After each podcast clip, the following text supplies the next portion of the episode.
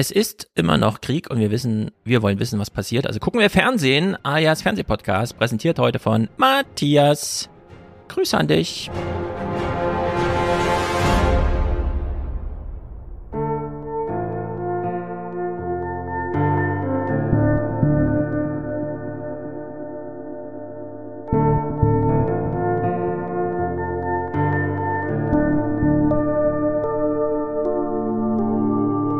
Ganze Welt John Lennon-Songs singen. Gefährlichen Großmachtfantasien setzt das kein Ende. Okay, Erdölimporte ähm, sofort stoppen, Gas sofort stoppen. Es würden ja nicht bei uns sofort alle Lichter ausgehen, oder? Ja, wenn wir das alles sofort vom Netz nehmen würden, äh, schon. Und hat es auch etwas damit zu tun, dass ähm, 16 Jahre lang Verteidigungsminister der CDU-CSU am Start waren? Es wäre beides zu einfach zu sagen, da ist jetzt ein Verteidigungsminister oder Verteidigungsministerin schuld gewesen. Und ja, der russische Präsident, wie Sie gerade gesagt haben, hat deutlich gemacht, auch das wertet er als Aggression. Aber das, was wir erleben, was er tut, ist Aggression hoch 1000. Äh, Putin macht keinen Rückzieher. Ja. Und das ist meine große Befürchtung und, und äh, André Melnik weiß das. Das ist ja, man liest es überall. Unsere große Befürchtung überall ist, dass das Schlimmste ja sogar noch bevorsteht, was Bombardements angeht von zivilen Gebäuden. Die russischen Truppen sind ja noch nicht direkt wirklich im, im Stadtzentrum von Kiew beispielsweise. Ich habe auf dem Weg hierher darüber nachgedacht, ob wir uns überhaupt vorstellen können, mit Putin noch mal an einem normalen Verhandlungstisch zu sitzen. Dieser Mann ist mittlerweile ein schwerer Kriegsverbrecher. Und das ganze System drumherum ebenfalls. Herr Lavrov auch.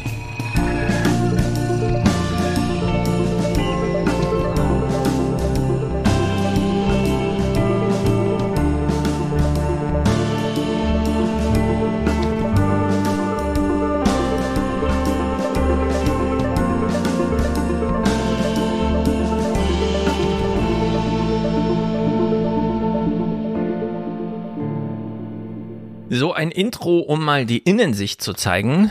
Äh, also in, was weiß ich, Blase Deutschland und so weiter, was wir sonst so, so gucken.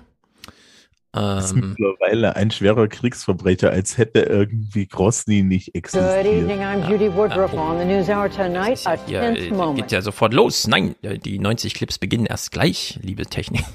Okay. Ja, das stimmt. Seit Grosny, äh, Tschetschenien äh, und dann Grosny, äh, jetzt erinnern sich alle, wie es in Syrien aussah, Aleppo und so weiter, bei dem Blick Ja, aber auf das waren Mariupol. Terroristen. Die, das waren ja alles Terroristen, die kann man ruhig zusammenbomben. Richtig. Wir lernen gerade jetzt äh, Kriegsverbrecher kennen. Das ist natürlich gut. Aber wir werden nachher Münkler hören, wie er auch nochmal klug sagt. Zur Zeitenwende gehört auch, dass wir heute sehr vieles als naiv beachten und auch teilweise verachten, was wir vor zwei Wochen noch als, ist doch total normal. Was heißt, wie stellst du dich jetzt an und so? Also in der Hinsicht, wir sind alle ein bisschen da gefangen, aber äh, das März hier vom normalen Verhandlungstisch, das fand ich ein bisschen witzig, weil man muss jetzt auch den heimlichen Humor so ein bisschen suchen in diesen Zeiten, ne? Mit so einem Aber- anormalen Verhandlungstisch. Ja, Putin hat ja viele andere Besonders Tische, das haben wir ja gesehen. besonders lang oder besonders klein, je nachdem, wie die Freundschaftsbeziehungen so sind. Aber das März nochmal dieses, dass wir uns mit Putin an einen normalen Verhandlungstisch sitzen. Also ich fand ich irgendwie auch ein bisschen schräg. Das, Weiß ich nicht, was, was weiß ich nicht, was hat er ansonsten vor? Ja. Ja. Wenn wir fertig, wenn, wenn, wenn jetzt doch irgendwie die große Intervention kommt, holt er dann den, holt er dann irgendwie diesen, diesen Zugwagen aus Compagnie oder so? Keine Mhm. Ahnung. Lässt denn das da unterschreiben? Das ist ja auch gut gelaufen. ja. Wir klären Ähm. heute eine große Frage. Du bist Politiklehrer, heute für uns alle. Ah. Bevor wir das gleich machen, will ich innerhalb von einer Minute kurz die ganze Ukraine-Sache mal lösen, also den ganzen Krieg mal beenden, lösen, das Problem jetzt aus der Welt schaffen. Äh, mit Hilfe von David McWilliams. Ich habe keinen Clip, sondern ich habe mich nur dran erinnert jetzt. Ähm, angenommen, der Westen sagt, all dieses eingefrorene Vermögen, äh, die ganzen Yachten, die unverbrieften Barvermögen, äh, die Zentralbankvermögen, wir kommen ja hier auf eine Billion, zwei Billionen Euro, Dollar, wie auch immer, westliche Währung. Da könnten wir doch sagen, und das ist der Vorschlag von David McWilliams, äh, wir tun, das alles in so einen Wiederaufbau neue Freundschaftsfonds und sagen, wird aufgemacht, sobald Putin weg ist, klären wir dann mit dem nächsten Präsidenten Annäherung des, an den Westen und so weiter. Ähm, Irgendwer, jetzt habe ich auch schon wieder nicht im Kopf, wer, wer hat denn das jetzt? Ich habe es vorhin das gehört. Irgendwer hat gesagt, das ist ja jetzt eigentlich erst die richtige Beerdigung der Sowjetunion. Also zuerst wurde die Sowjetunion äh, materiell platt gemacht und jetzt, wo diese Idee Sowjetunion noch so lange in Putins Kopf umherschwirrte, wird auch noch die Idee so richtig platt gemacht und dann kann es jetzt so richtig losgehen.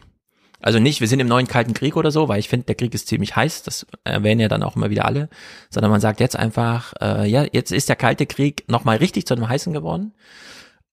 Wer so alles im Krieg ist, klären wir gleich, äh, mit 90 Clips. Äh, mal gucken, ob wir da mal eine Antwort haben.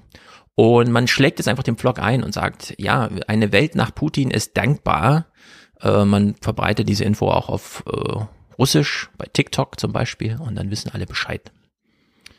Also sprich, wir gehen jetzt hin und sagen, ey, wir haben hier die Yacht vom Abramowitsch verkauft, ne? Richtig. Ähm, hat, ähm, hat euch 90 Millionen gebracht, zum Beispiel. Genau, genau. Die Kohle kriegt, die Kohle kriegt ihr sofort überwiesen, wenn ihr euren Präsidenten stürzt. Ich meine, naja, also man sieht ja schon, wir haben jetzt ein neues Russland auf jeden Fall. Oder wie, besser gesagt, Russland ist auf dem Weg durch eine Transformation. Und die, die Frage, ob es jetzt der dystopische, diktatorische, totalitäre Staat äh, wird oder ja, aber, aber 20. Jahrhundert Prägung. Ne? Also die Chinesen haben so den diktatorischen totalitären Staat 21. Jahrhundert, ne, wo du, wo du halt irgendwie dein Social Credit System hast und solche Späße. Und Putin ist halt noch so, der ist oldschool. Ja. Er möchte das jetzt nochmal so richtig hardcore machen. Ähm, oder natürlich, man könnte jetzt sagen, Rise Up. Richtig. Ja. Wir wollen ja nicht in das Land Russland einfallen und da Regime Change machen. Das wissen wir aus Demokratien. Das funktioniert am besten, wenn man es selber macht und die Nase von Putin voll zu haben. Also das kann ja so schwer nicht sein jetzt nach den 20 Jahren da, scheint es auch durchaus so ein, so ein gewisses Moment zu geben anhand der Menge der Menschen, die da weggesperrt werden. Und die Frage ist halt äh, immer bei, bei solchen Protesten und so, es ist eine Binsenweisheit, dass man äh, im Endeffekt gegen das eigene Volk kein, nicht gewinnen kann, weil das sind zu viele. Das gilt umso mehr in Russland. Das gilt ja. umso mehr wenn man schon 200.000 Soldaten gerade in der Ukraine stehen hat, die nicht da sind, um irgendwo auf der anderen Seite eines sehr, sehr, sehr großen Landes irgendwelche Interventionen zu starten. Sehr guter Wobei Punkt. Die interessante Frage so und so ist, wie das dann mit der territorialen Integrität dieses ähm, im Übrigen immer grö noch größten Kolonialstaates der Welt ist. Also das vergessen ja die Leute auch immer. Hinterm Ural geht es weiter mhm. bis nach, äh, bis in die innere Mongolei und Vladivostok, an Pazifik. Und es ist nicht, es, es sind unterschiedlichste Gegenden. Ja, und ob das dann auseinanderfällt oder nicht, ist auch noch eine ganz interessante Frage. Ähm, und unter welchen Bedingungen und so weiter. Also, das stimmt. Unheimlich viel in Bewegung und niemand weiß wohin, aber alle in Panik. Ja, als ich kann mich noch dran erinnern, wir haben in der Schule mal über Russland gesprochen und da meinte unser Lehrer, Russland ist so groß, während man bei uns irgendwo hinfährt und dann die Leute fragt, wer regiert euch eigentlich? Und dann sagt man so, ah, ich weiß nicht mehr genau, wie der Kanzler gerade heißt. Sagen die dort, äh, ich werde regiert, was ist denn das? und äh, mal sehen, was Putin dann hinterlässt. Ja, es kann natürlich auch ein viel kleineres Russland sein. Stellen wir also jetzt die große Frage, äh, wer ist ja eigentlich im Krieg? Sind wir im Krieg? Du bist ja Politiklehrer heute mal für uns alle. Du redest ja auch mit deinen Schülern viel darüber. Ich muss meinen Kindern Antworten liefern, die ich äh, nicht in der Lage bin zu geben. Deswegen stelle ich dir jetzt die Frage, sind wir eigentlich gerade im Krieg? Also, wenn ich. Du kannst dir alles aussuchen. Sind in der Zeitdimension, wir in der Sozialdimension, Krieg in der Sachdimension, es steht alles offen zur Disposition ich, ich antworte vielleicht erstmal damit, was ich diese Woche zu diesem Thema erzählt habe. Ich habe genau eine Sache gemacht. Ich habe maximal 90 Minuten verwandt und ich habe immer mit drei Dimensionen angefangen, mit einer historischen Dimension. Mhm. Ja, vielleicht so für das Publikum, die Frage, die ich gestellt habe, ist in den Raum, wer von Ihnen ist eigentlich nach 2001 geboren oder ab 2001? Da geht aktuell in so einer zwölften Klasse an einer beruflichen Oberschule so drei Viertel bis alle Hände hoch. Ja. Und wenn ich dann, dann sage ich nur, ich bin 40 und in der DDR geboren, die meisten Dinge, auf denen dieser Krieg hier beruht, die haben sie nicht erlebt. Sie haben nämlich nicht mal 9-11 erlebt. Ja. haben keinerlei historischen Kontext. Fangen wir mal vorne an. Das fällt uns in der Rentenrepublik Deutschland ganz schwer zu verstehen, dass die Hälfte der jetzt gerade lebenden Menschen auf der Welt nach dem 11. September 2001 geboren sind. Also mehr als so ungefähr vier Milliarden Menschen. Wenn meine mhm. Tochter, und die haben jetzt in der, jetzt in der sechsten, damals in der vierten schon von Adolf Hitler gelernt, das war für sie ungefähr eine historische Distanz wie diese Gemälde, die wir sehen, wenn wir durch so ein Mittelalterschloss irgendwie im Rheintal laufen, wo wir uns auch fragen, wer ist denn das, habe ich noch nie gesehen und so. Also es ist wirklich crazy. Das ist schwarz-weiß Fernsehen. Das ist quasi äh, mit Jesus zusammen passiert irgendwie. Ich war vor fünf Jahren oder so ja, mit einer Gruppe Schülerinnen und Schüler in Berlin im Tränenpalast. Mit einer mhm. Kollegin, auch selber wie ich aus Thüringen. Wir beide, ne, Wendekinder, sehr ergriffen. Die Schülerschaft stand da so rum und meinte, was ist denn mit denen? Warum heulen die denn? ja, äh, wir, wir, standen dann, wir standen dann da und meinen, wissen Sie, seien Sie einfach froh, dass Sie, dass Sie das nicht erfahren mussten. Ja. Und das habe ich diese Woche auch immer gesagt, meine Damen und Herren. Ja, 1989, der Fall des Eisernen Vorhangs ist der Grund, warum ich jetzt bei Ihnen hier auf dem Tisch sitze. Ähm, also das ist die eine Dimension. Die zweite Dimension ist, dass wir uns irgendwo kurz das Kriegsgeschehen angeguckt haben. Und das dritte ist dann halt, dass ich die Sanktionen erklärt habe. Und ich habe dann, glaube ich, immer gesagt, das ist so, so eine, das ist so auf der wirtschaftlichen Ebene der nukleare Erstschlag gewesen. So, das ist das, was ich auch in meinem Wirtschaftspodcast verstanden habe. Und insofern, ich glaube schon, dass wir irgendwie in den Krieg mit eingetreten sind. Ich meine, irgendwie gestern kam jetzt oder heute habe ich was gesehen, dass die Russen ein Trainingslager bombardiert haben, wo die NATO Übungen durchgeführt hat. Es wird ah, 15 Kilometer vor Polen. Ja, so. Also ähm, eng ist äh, auf dieser Sachdimension, ich würde sagen, solange es nicht in Polen ist, sondern noch in der Ukraine, sind 15 oder 150 oder 1500 Kilometer fast kein Unterschied, finde ich. Nee, das würde ich auch sagen. So, das ist auch formal so. Ja. Ähm, aber ich meine, auf der anderen Seite, ne? Äh, auf der anderen Seite, äh, lass mich kurz sagen. Heute ist der 13. Am 11. hat Indien aus Versehen, sie haben auch gesagt, ist passiert, tut uns leid, war ein technischer Fehler, eine Rakete nach Pakistan geschossen. Woraufhin die Pakistani sagten, hört mal zu, wir hatten vier ziemlich warme Kriege seit 1974 und das ist hier wieder kurz vorm Atomkrieg gewesen. Das haben wir gar nicht mitbekommen in Europa, ne? Dass es da mhm. schon wieder krass zur Sache ging.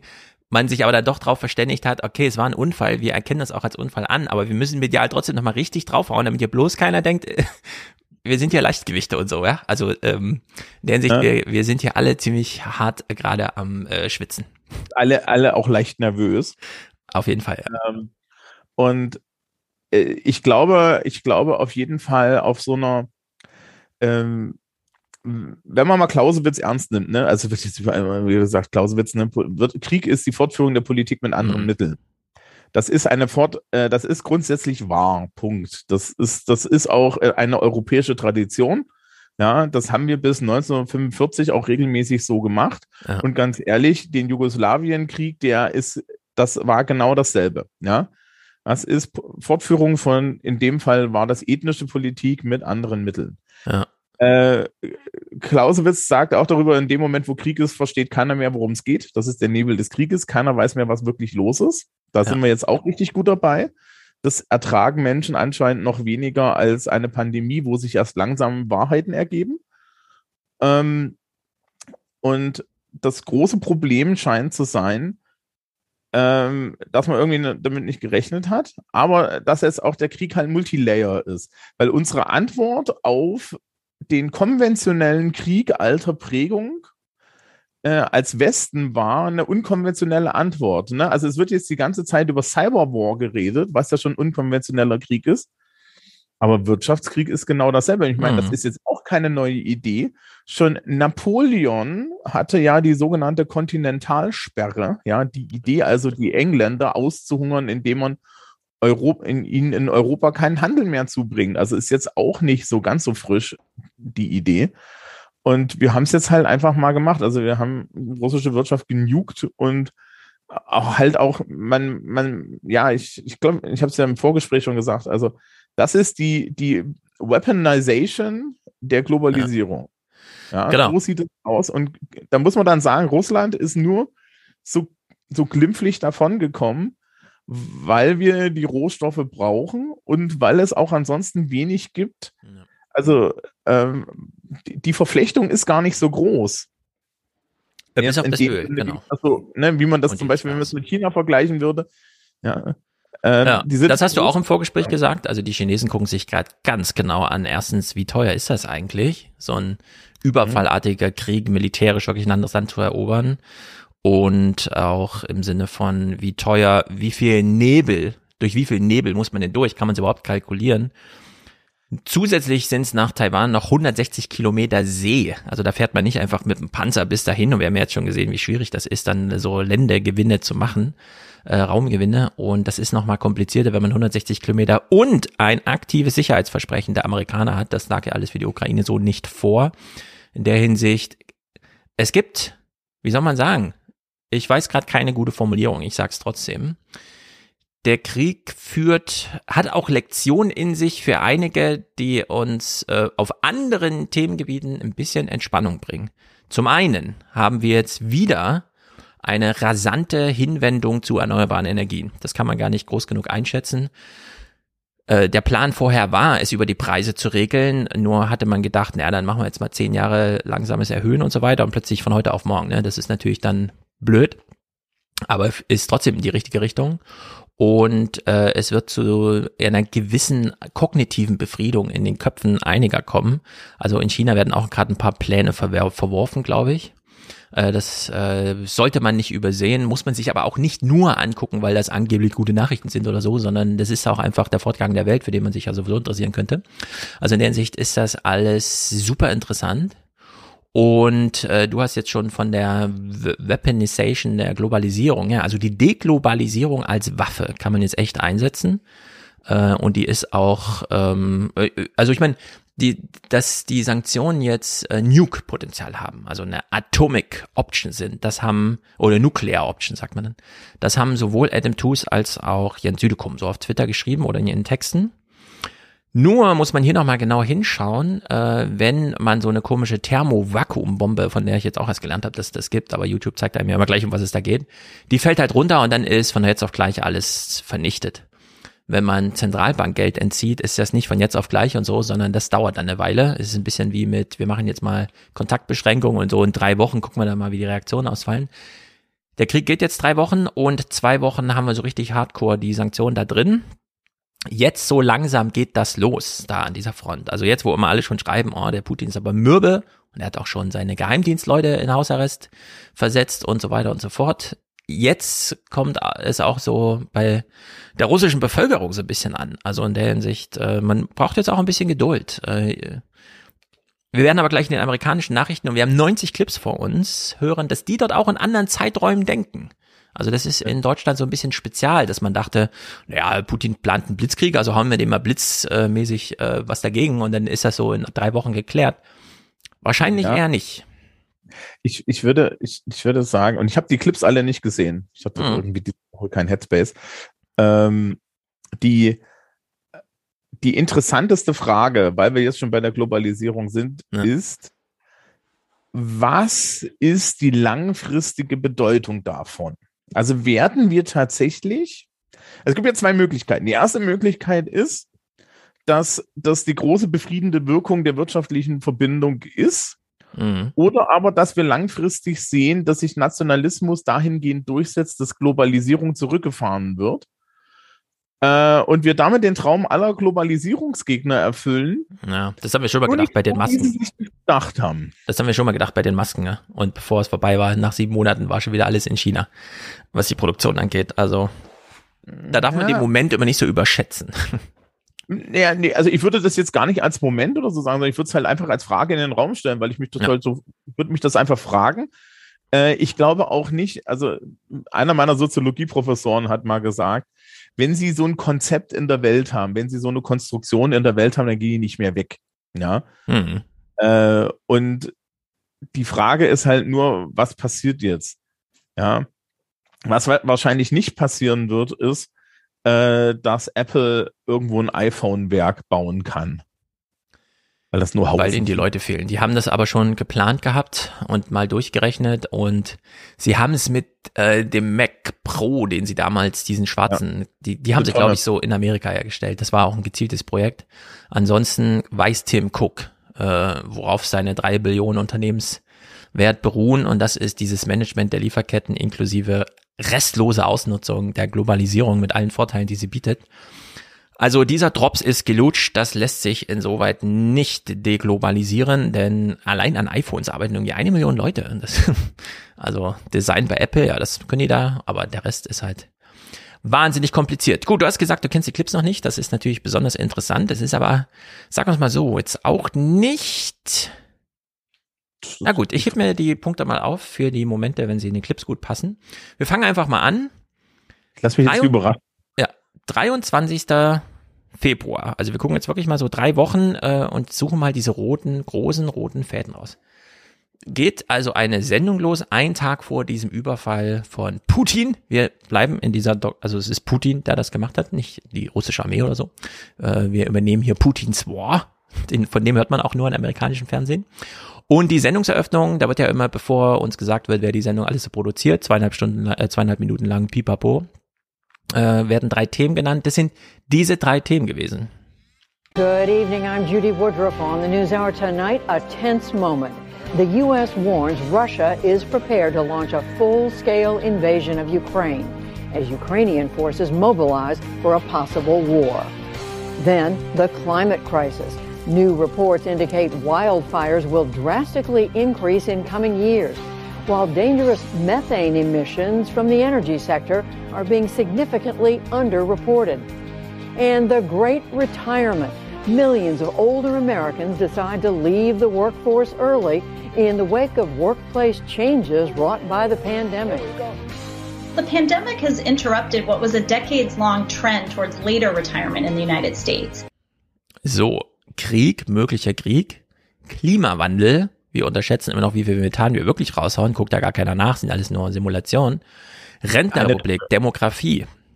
Ja, eine, eine Tonne Methan wirkt meines Wissens wie vier ja, 70, Tonnen CO2. Nee, ja, äh, drei, vier, also ich glaube, der Faktor ist ein bisschen höher. Das ist ganz gruselig. Ich weiß es nicht. Ja, ich dachte, es muss sein vier. Aber also die Kämpfer hat, hat in ihrem Podcast auch nochmal gesagt, wie krass wir das unterschätzen. Irgendwas wirkt wirklich mit Faktor 50, 60 und so. Geht's richtig, richtig, zur Sache.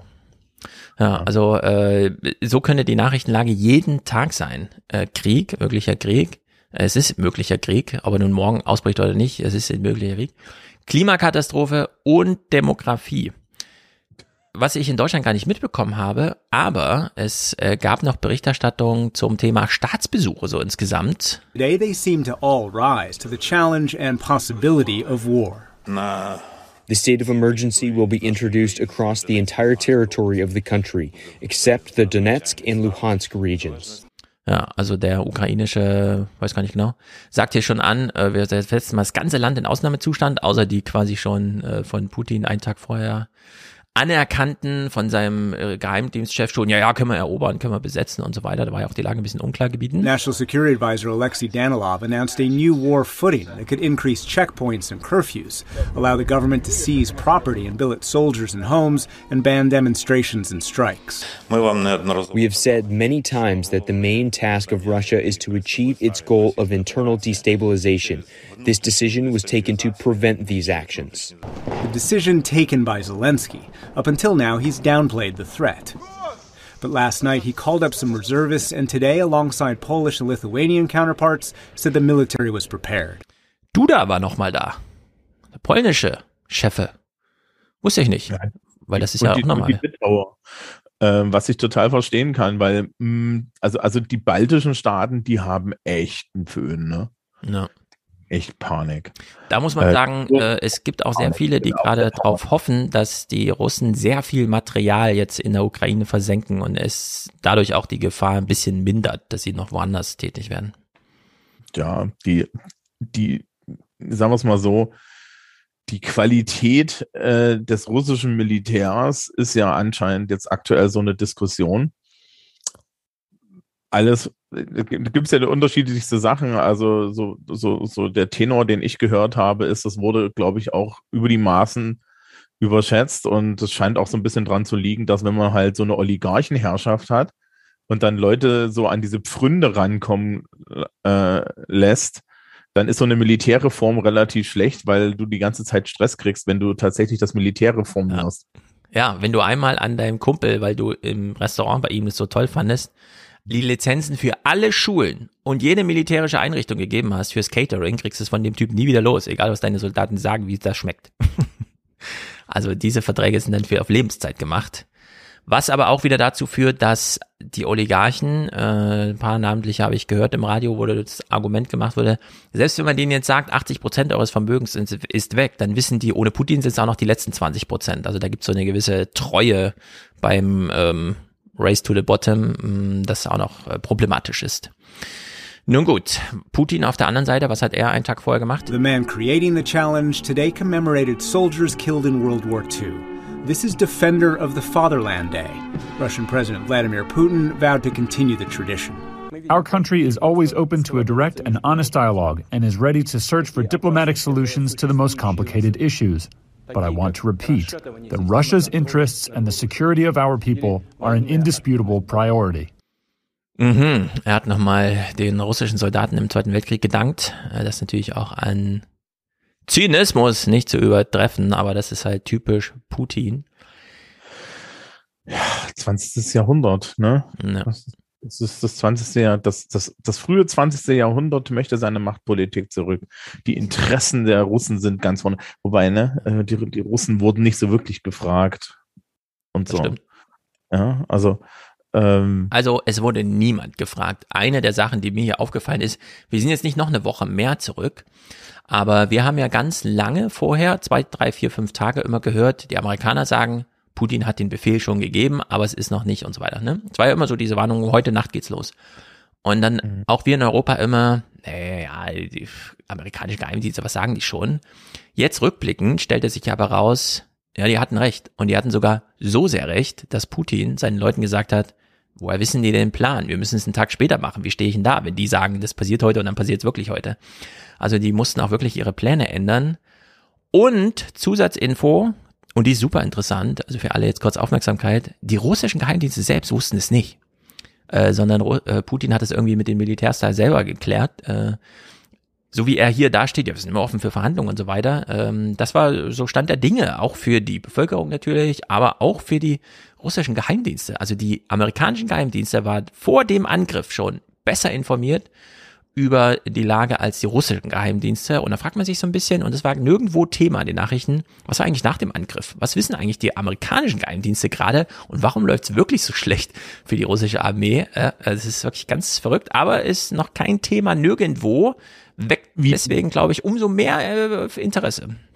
Du, wie, du meinst doch nicht etwa, dass über der Ukraine so ein amerikanischer Militärsatellit mit hoher Auflösung parkt, der komischerweise in regelmäßigen Abständen Fotogra äh, äh, so, Ja. so, so ein Stapel Fotos in Kiew ankommen lässt. Nein, das würden wir doch nie machen. Da würde sich ja die NATO in den Krieg einmischen. Ja, also das ist nämlich, äh, also wie gesagt, ja, das ist so ein Thema für später. Irgendwann wird die Geschichte auch erzählt. Aber es ist schon auffällig, wie wenig das Thema ist. Es wird auch, ihr werdet mal darauf achten können. Äh, Baerbock war ja überall immer in den Nachrichten in Deutschland. Anthony Blinken, der amerikanische Außenminister, das dauert jetzt noch ewig, bestimmt eine Woche oder so, also ausgehend von diesem Zeitpunkt hier, bis wir ihn das erste Mal bei PBS in den Nachrichten sehen. Also die haben auch Händen, so die Hände voll zu tun gehabt und gerade keine Zeit für die Nachrichten oder wie auch immer, ja. Also das ist, es ist schon ein bisschen eine komische Lage. Ich hätte das Fernsehen so insgesamt anders erwartet, aber gut. Die Republikaner, nein, die Demokraten im Repräsentantenhaus äußern sich auch schon vor dem Krieg, einen Tag vorher so. Look at this statement from Representative Barbara Lee of California. Even as she also is supporting President Biden in general, she wrote this. She says it's important to stress that any new military deployments must be done in full compliance with Congress's constitutional war powers. Of course, what she's saying there is we don't want another war. Ja, den beiden nochmal dran erinnert. Äh, übrigens, der Kongress befindet hier über den Krieg, nicht das Präsidentenamt. Das wurde zwar mal so ein bisschen geändert, aber das äh, gilt im Grunde immer noch so, wie es ist. Insbesondere bei Krieg, echten Krieg, ja. Also so bei Terror ist das jetzt was anderes, aber hier wurde nochmal dran erinnert und die Korrespondentin erläutert hier nochmal, wie sich die Republikaner zur selben Zeit verhalten haben. It is notable that some Republicans in press releases have criticized President uh, Biden more than they've criticized President Putin in terms of what's been happening. Ja, die waren dann auch so sehr überrascht vom tatsächlichen Krieg, dass sie doch recht viel revidieren mussten. Wir hören auch nachher noch ein bisschen, wie das so ist mit Trump. Aber ja, äh, sie kritisieren Biden mehr als Trump. Äh, mehr Biden mehr als Putin. Ja, ich kann mich erinnern, selbst als ich da war, habe ich auch noch gesagt, ich weiß nicht, was da passiert. Ja. ja. War, war eine sichere Aussage. Ja, da muss ähm, ein bisschen Gesinnungsfindung erst stattfinden. Naja, also, also das ist ja so eine Sache, ne? Äh, die Sortierung des, äh, die, die Sortierung der Lager mhm. findet jetzt ganz stark statt. Mhm. Und das Problem ist halt so ein bisschen, es ist, es, es ist halt schwierig, zumindest hier in der westlichen Welt, mhm. ähm, irgendwie jetzt auf der Seite von jemandem zu sein, der irgendwie im 21. Jahrhundert jetzt noch dringend Angriffskriege führen möchte. Ja. Und glaubt, es gäbe noch was zu erobern, was danach auch, ah ja, okay, hast du erobert, cool. Ja. Das ist ja. ja völlig irre, diese ganze Idee, die ganze Vorstellung. Ich finde die Katze im Hintergrund so toll. Ja, das auch. Sie machen immer noch Fernsehen von zu Hause. Ich weiß nicht genau warum, aber so ist es. Ich, vielleicht, vielleicht sind die auf eine Idee gekommen, die man in Deutschland doch noch irgendwie so ein bisschen abgelehnt hat, nämlich dass Homeoffice doch eine geile Scheiße ist. Ja, vor allem gerade für Fernsehen, ne? Ist ja völlig irre, dass man da so riesige Dinger aufzieht, weil das sind nur Korrespondentenzuschaltungen. In Deutschland ist das ja auf die Spitze getrieben. Die haben ja keine Zeit mehr, irgendwelche Berichte zu machen, sondern rufen nur noch bei Theo Koll an, damit er ihnen mal kurz was erzählt. Ja, so die, man ist aufs einfachste Format zurückgeworfen worden, weil man überhaupt nicht mehr klarkommt. Komm, da musst du wenigstens aufs Dach steigen. Ja, oder? also in Brüssel, Markus Preis muss ja immer vor die Tür, egal wie es stürmt und so weiter. Das ist, äh, Theo Koll hat es da angenehmer in Berlin. Die vielleicht Republikaner. Hm. Vielleicht sollten sie Markus Preis einfach, weiß ich nicht, kann man das crowdfunden? Wir crowdfunden Markus Preis so, so ein Greenscreen ja, irgendwie ja? so, da muss was passieren. Da tut einem leid, der Mann. Weiß ich nicht. Ja, wir können ja mal sammeln für ihn. Die Republikaner in Amerika ähm, sind so ein bisschen gespalten am 23. Now, what is the divide in the Republican Party? It is with others like former President Trump who are saying things so, who are saying things? Und das ist jetzt ein Tag, bevor das losgeht, ja? Also, das ist wirklich irre. That seem to be more positive, in fact, are more positive about President Putin. Here are some words from President Trump, former President Trump, yesterday. He's speaking on a talk show and he said, Putin says, you know, I'm going to declare a big portion of Ukraine independent. In President Trump's words, he said, you got to say that's pretty savvy. Ja. Also. Oh Gott, ich habe ihn ja überhaupt nicht vermisst, ne? das ist schon irre. Ich finde der nicht mehr in meinem Leben statt. Und vorher hat er auch wenig stattgefunden. Er hat ja beiden jetzt empfohlen, Nutzer einer Atombombe. Worauf wartest du denn? Also es ist ein Hin und Her mit Trump. Äh, das ist auch Orientierungslosigkeit, die jetzt können wieder alle Angst haben, dass Donald Trump die nächste Wahl gewinnt, aber ich sehe das nicht. Also das ist einfach, äh, ich habe auch also, bei der Wiederwahl was genauso. Ist halt da ist jetzt halt auch die Sache, du musst dich jetzt sortieren. Mhm. Also das ist, ähm, egal was man davon halten mag, und es ist natürlich wie immer absolute Unterkomplexität der Realität, aber im Endeffekt haben wir wieder Gut und Böse. Und es ist relativ klar, auf welcher Seite die USA äh, dort stehen und stehen wollen. Ja, also, also es gibt ja auch so diesen Spruch, dass wir wieder irgendwie so diesen Rückfall in den Kalten Krieg haben oder so. Und ähm, was er dort macht, ja, mhm. ich, ich weiß, also ja, also ich, die Base ist da irgendwie so und so, jenseits von Gut und Böse oder so, aber selbst denen ist es doch dann irgendwie, ja, also das ist ja dann auch keine starke Position für die USA oder so, ja, das ist ja nicht, ja. Das ist ja also, das ist sein, sein, sein neuer Slogan, Make America Safe Again oder ja. Save America. Das mit der Base ja, also, ist super interessant, weil als er damals, nachdem Assad die roten Linien überschritten hat, die ja äh, Obama dann schon nicht, ich habe zwar eine rote Linie markiert, aber dann habe ich doch nicht reagiert. Trump hat ja damals irgendwie 60 solcher Marschflugkörper von amerikanischen Schiffen nach Syrien reingefeuert. Und da war ja die Base außer sich. Die haben ja gesagt, du machst Krieg, bist du bescheuert? Wir haben dich gewählt, damit du keinen Krieg machst. Das fanden viele in Europa so ganz komisch, weil die dachten, naja, die außer, also die innenpolitischen Defizite kann man ja mit Außenpolitik wegmachen, insbesondere weil mit Krieg, dann sammeln sich alle in den Präsidenten. Nee, in dem Falle nicht. Und äh, Putin immer gern, aber nicht beim Krieg. Und vor allem nicht äh, so auf die Art und Weise, wie man das, also auch so stümperhaft, ja, das ist ja auch gerade viel mit Inkompetenz. Das ist ja auch so dieses, hä, wir hängen uns doch nicht an den Loser, sind wir bescheuert? Äh, und äh, Trump muss sich hier wirklich sortieren, äh, weil und man sieht ja auch, was das für ein Durcheinander ist, ja, von, äh, ja, das ist ja ziemlich krass, dass er das macht, wundernswert, und dann, oh, sollte man mal mit einer Atombombe wegnuken. Also daraus kann man auch keine Politik machen, sondern das ist dann wirklich nur noch Ideenapparat. Und das wissen aber auch alle, dass sie im Grunde jetzt nur noch quatschen, ja. Sie quasseln jetzt nur noch vor sich hin und hoffen selber, dass da keine Politik draus kommt, weil sie dann selber nicht wissen, was passiert. Also sie sitzen quasi alle im Nebel. Und in der Hinsicht ist das mal wieder hier eine Situation, in die sich äh, Trump auch aus Inkompetenz selbst reinmanövriert hat, aber jetzt halt drin sitzt im Salat. Kann man ihm nur noch eine gute Reise wünschen. Mein Mitleid hält sich in erst sehr eng definierten Grenzen ihm gegenüber. Ähm, das ist in Deutschland ja ähnlich. Ne? Also die Linke ähm, so und so schon auf dem Weg in die Bedeutungslosigkeit. Ähm, hat sich jetzt da nochmal irgendwie desavouieren müssen. Unter ja. anderem ich glaube, die, ich glaube, die bereuen mittlerweile, dass sie Sarah Wagenknecht nicht wegen der ganzen Impfgeschichte rausgeschmissen haben. ähm, die, die SPD hat sich ja jetzt dann endlich mal von ihrem Altkanzler und Aufsichtsrat getrennt, aber auch erst schmerzhaft und so. Und ich habe irgendwie gehört, der Klingbeil weint dem immer noch so ein bisschen hinterher. Ähm, und äh, bei der AfD ist es jetzt so, das, die sich, also das ist ja auch so eine, so eine, das ist ja eine, ganz interessante Frage eigentlich. Was haben die eigentlich für eine Botschaft? Also die machen deutschen Nationalismus und klatschen dann bei einem Russen zu. Also sie machen Nationalismus, aber eben in Deutschland. Das hat ja dann mit Ethnopluralismus und sowas zu tun. Jeder bei sich zu Hause kann gern machen, was er will.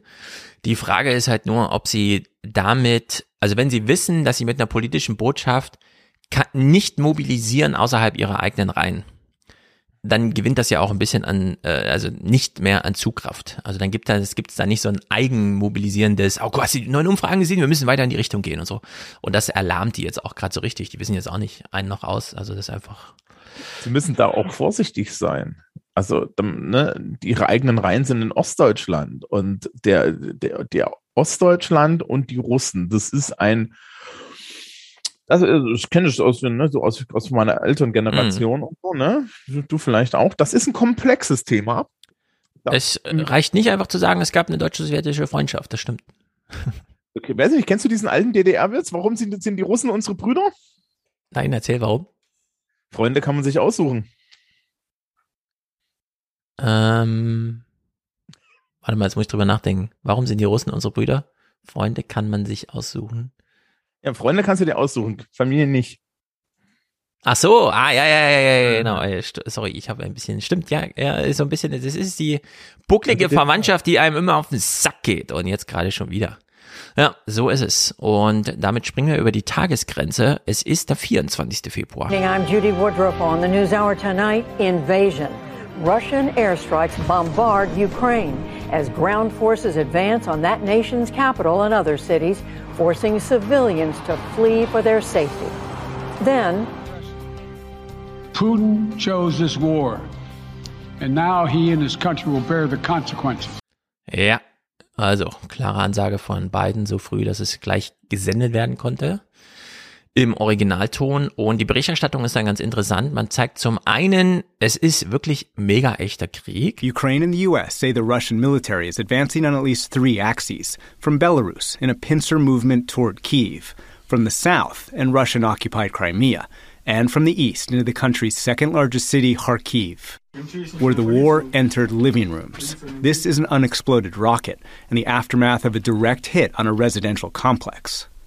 Also sie zeigen so eine Mega-Rakete, die ist so lang, dass sie unten auf dem Boden steht, aber noch oben aus dem Loch reinguckt, dass sie ins Dach geschlagen hat. Und die ist aber nicht explodiert.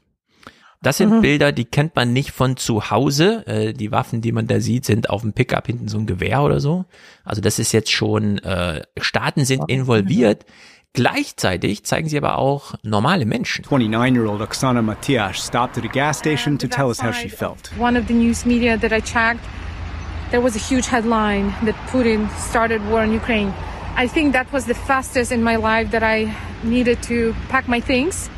And I just took my hoodie, one sweater, one pair of jeans, my computer, and that's it. All of my belongings are left in Kiev. Ja, es gibt auch in der Ukraine sehr viele junge Menschen, die sich eigentlich gar nicht dafür interessieren, was im Fernsehen kommt. Und die stolpern dann über irgendwelche Zeitungsmeldungen, wo steht, Putin hat jetzt die Ukraine angegriffen. Und dann denken, äh, die Ukraine ist doch Land, in dem ich lebe. Oh oh. Äh, ja, das, also das holt einem schon das richtig nah ran, weil hier kann man sich dann wirklich identifizieren. Das sind wir alle im Grunde. Das könnten also, wir alle sein. Ich, ich muss jetzt schon sagen, ne? Das ist jetzt mal, ähm, das, das ist auch eine, eine Nachrichtenqualität, die wir in Deutschland nicht kriegen.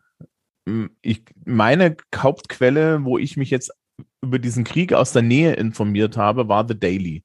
Ja, und das ist unschlagbar. Das ist so gut. Ich verstehe das gar nicht, dass sich die Deutschen da so vorführen lassen von so einem Podcast aus Amerika. Das war das auch, ich meine, ich mein, die, die, haben ja jetzt dann dann äh, diese Folge gemacht, wo die schon, ne, wo die, wo die Redakteurin und irgendwie ihr, ihr, ihr Helfer da aus äh, abgezogen wurden. Ja. ja. Und dann stehen die halt da und haben das Mikrofon laufen. Ja. Und zwar die ganze Zeit. Ja, wir stehen hier im Stau, kuppel mal das Fenster runter, ich rede jetzt mal mit den Leuten da drüben. Ja.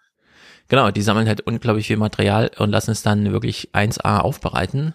Auch dieser Gang in die U-Bahn, ja, wo sie erklärt, wie lang die Rolltreppe ist, bis man da unten kommt. Und erst als sie unten ist, sagt sie so, ja, das hat man mit Absicht so tief gebaut, weil es war gleich als Bunker angelegt. Die Sowjetunion wusste ja nicht, was, ja, worauf sich vorzubereiten gilt. Und jetzt hat man in der Ukraine, vor allem in Kiew, diese mega tiefen U-Bahn-Schächte. Mhm. Und dann leben halt die Leute da unten. Ja, also das ist schon alles gruselig. Und, und, und hier PBS am, am ersten Tag, ja, also irgendwie Videos, äh, sie mit dem Handy gefilmt und so und, äh, und dann hast du irgendwie dieses, diese, diese glatte, dieses glatte, ne, also das ist auch produziert, man gar nichts dagegen mhm. sagen, aber das, das glatte von der Tagesschau und so, diese übermäßige Distanz und ich glaube, das tut uns nicht gut an der Stelle. Nee, finde ich auch, genau. Und nächste Woche ist Mick hier, da gucken wir nur deutsche Nachrichten, aber ich bin mir nicht so sicher, ob man damit den ganzen Podcast füllen kann, weil das ist auch nicht sehr viel interessantes Zeug so insgesamt. Äh, also derzeit gehen die echt irgendwie auf dem Zahnfleisch. Ich weiß auch nicht, was da los ist. Tut mir auch ein bisschen leid, dass sie sich nicht in der Lage sehen, eine ordentlich eine Berichterstattung zu machen oder selbst aus orientierungslos sind. Aber es ist äh, schon komisch und naja, sie hoffen halt immer, dass sie irgendwie einen deutschen Gesprächspartner aus der Regierung haben oder so, ne? Also sie lösen gerade unendlich viel über irgendwelche Gespräche mit irgendwelchen Leuten. Ja, ich weiß auch nicht, das ist alles so aus Verlegenheit gemacht. Ähm, hast, ich weiß nicht, ob du das heute gesehen hast, war das heute oder so? Ja, ähm, ich glaube, es war Wolf, Wolfgang Michael, der darüber geschrieben hat, dass ähm, die Monothematik ja, in den deutschen Das ist ein Text von 2015. Hast du das gesehen? Ah, nee, das habe ich Und nicht den gesehen. hat er nämlich wieder rausgekramt, völlig zu Recht. Richtig.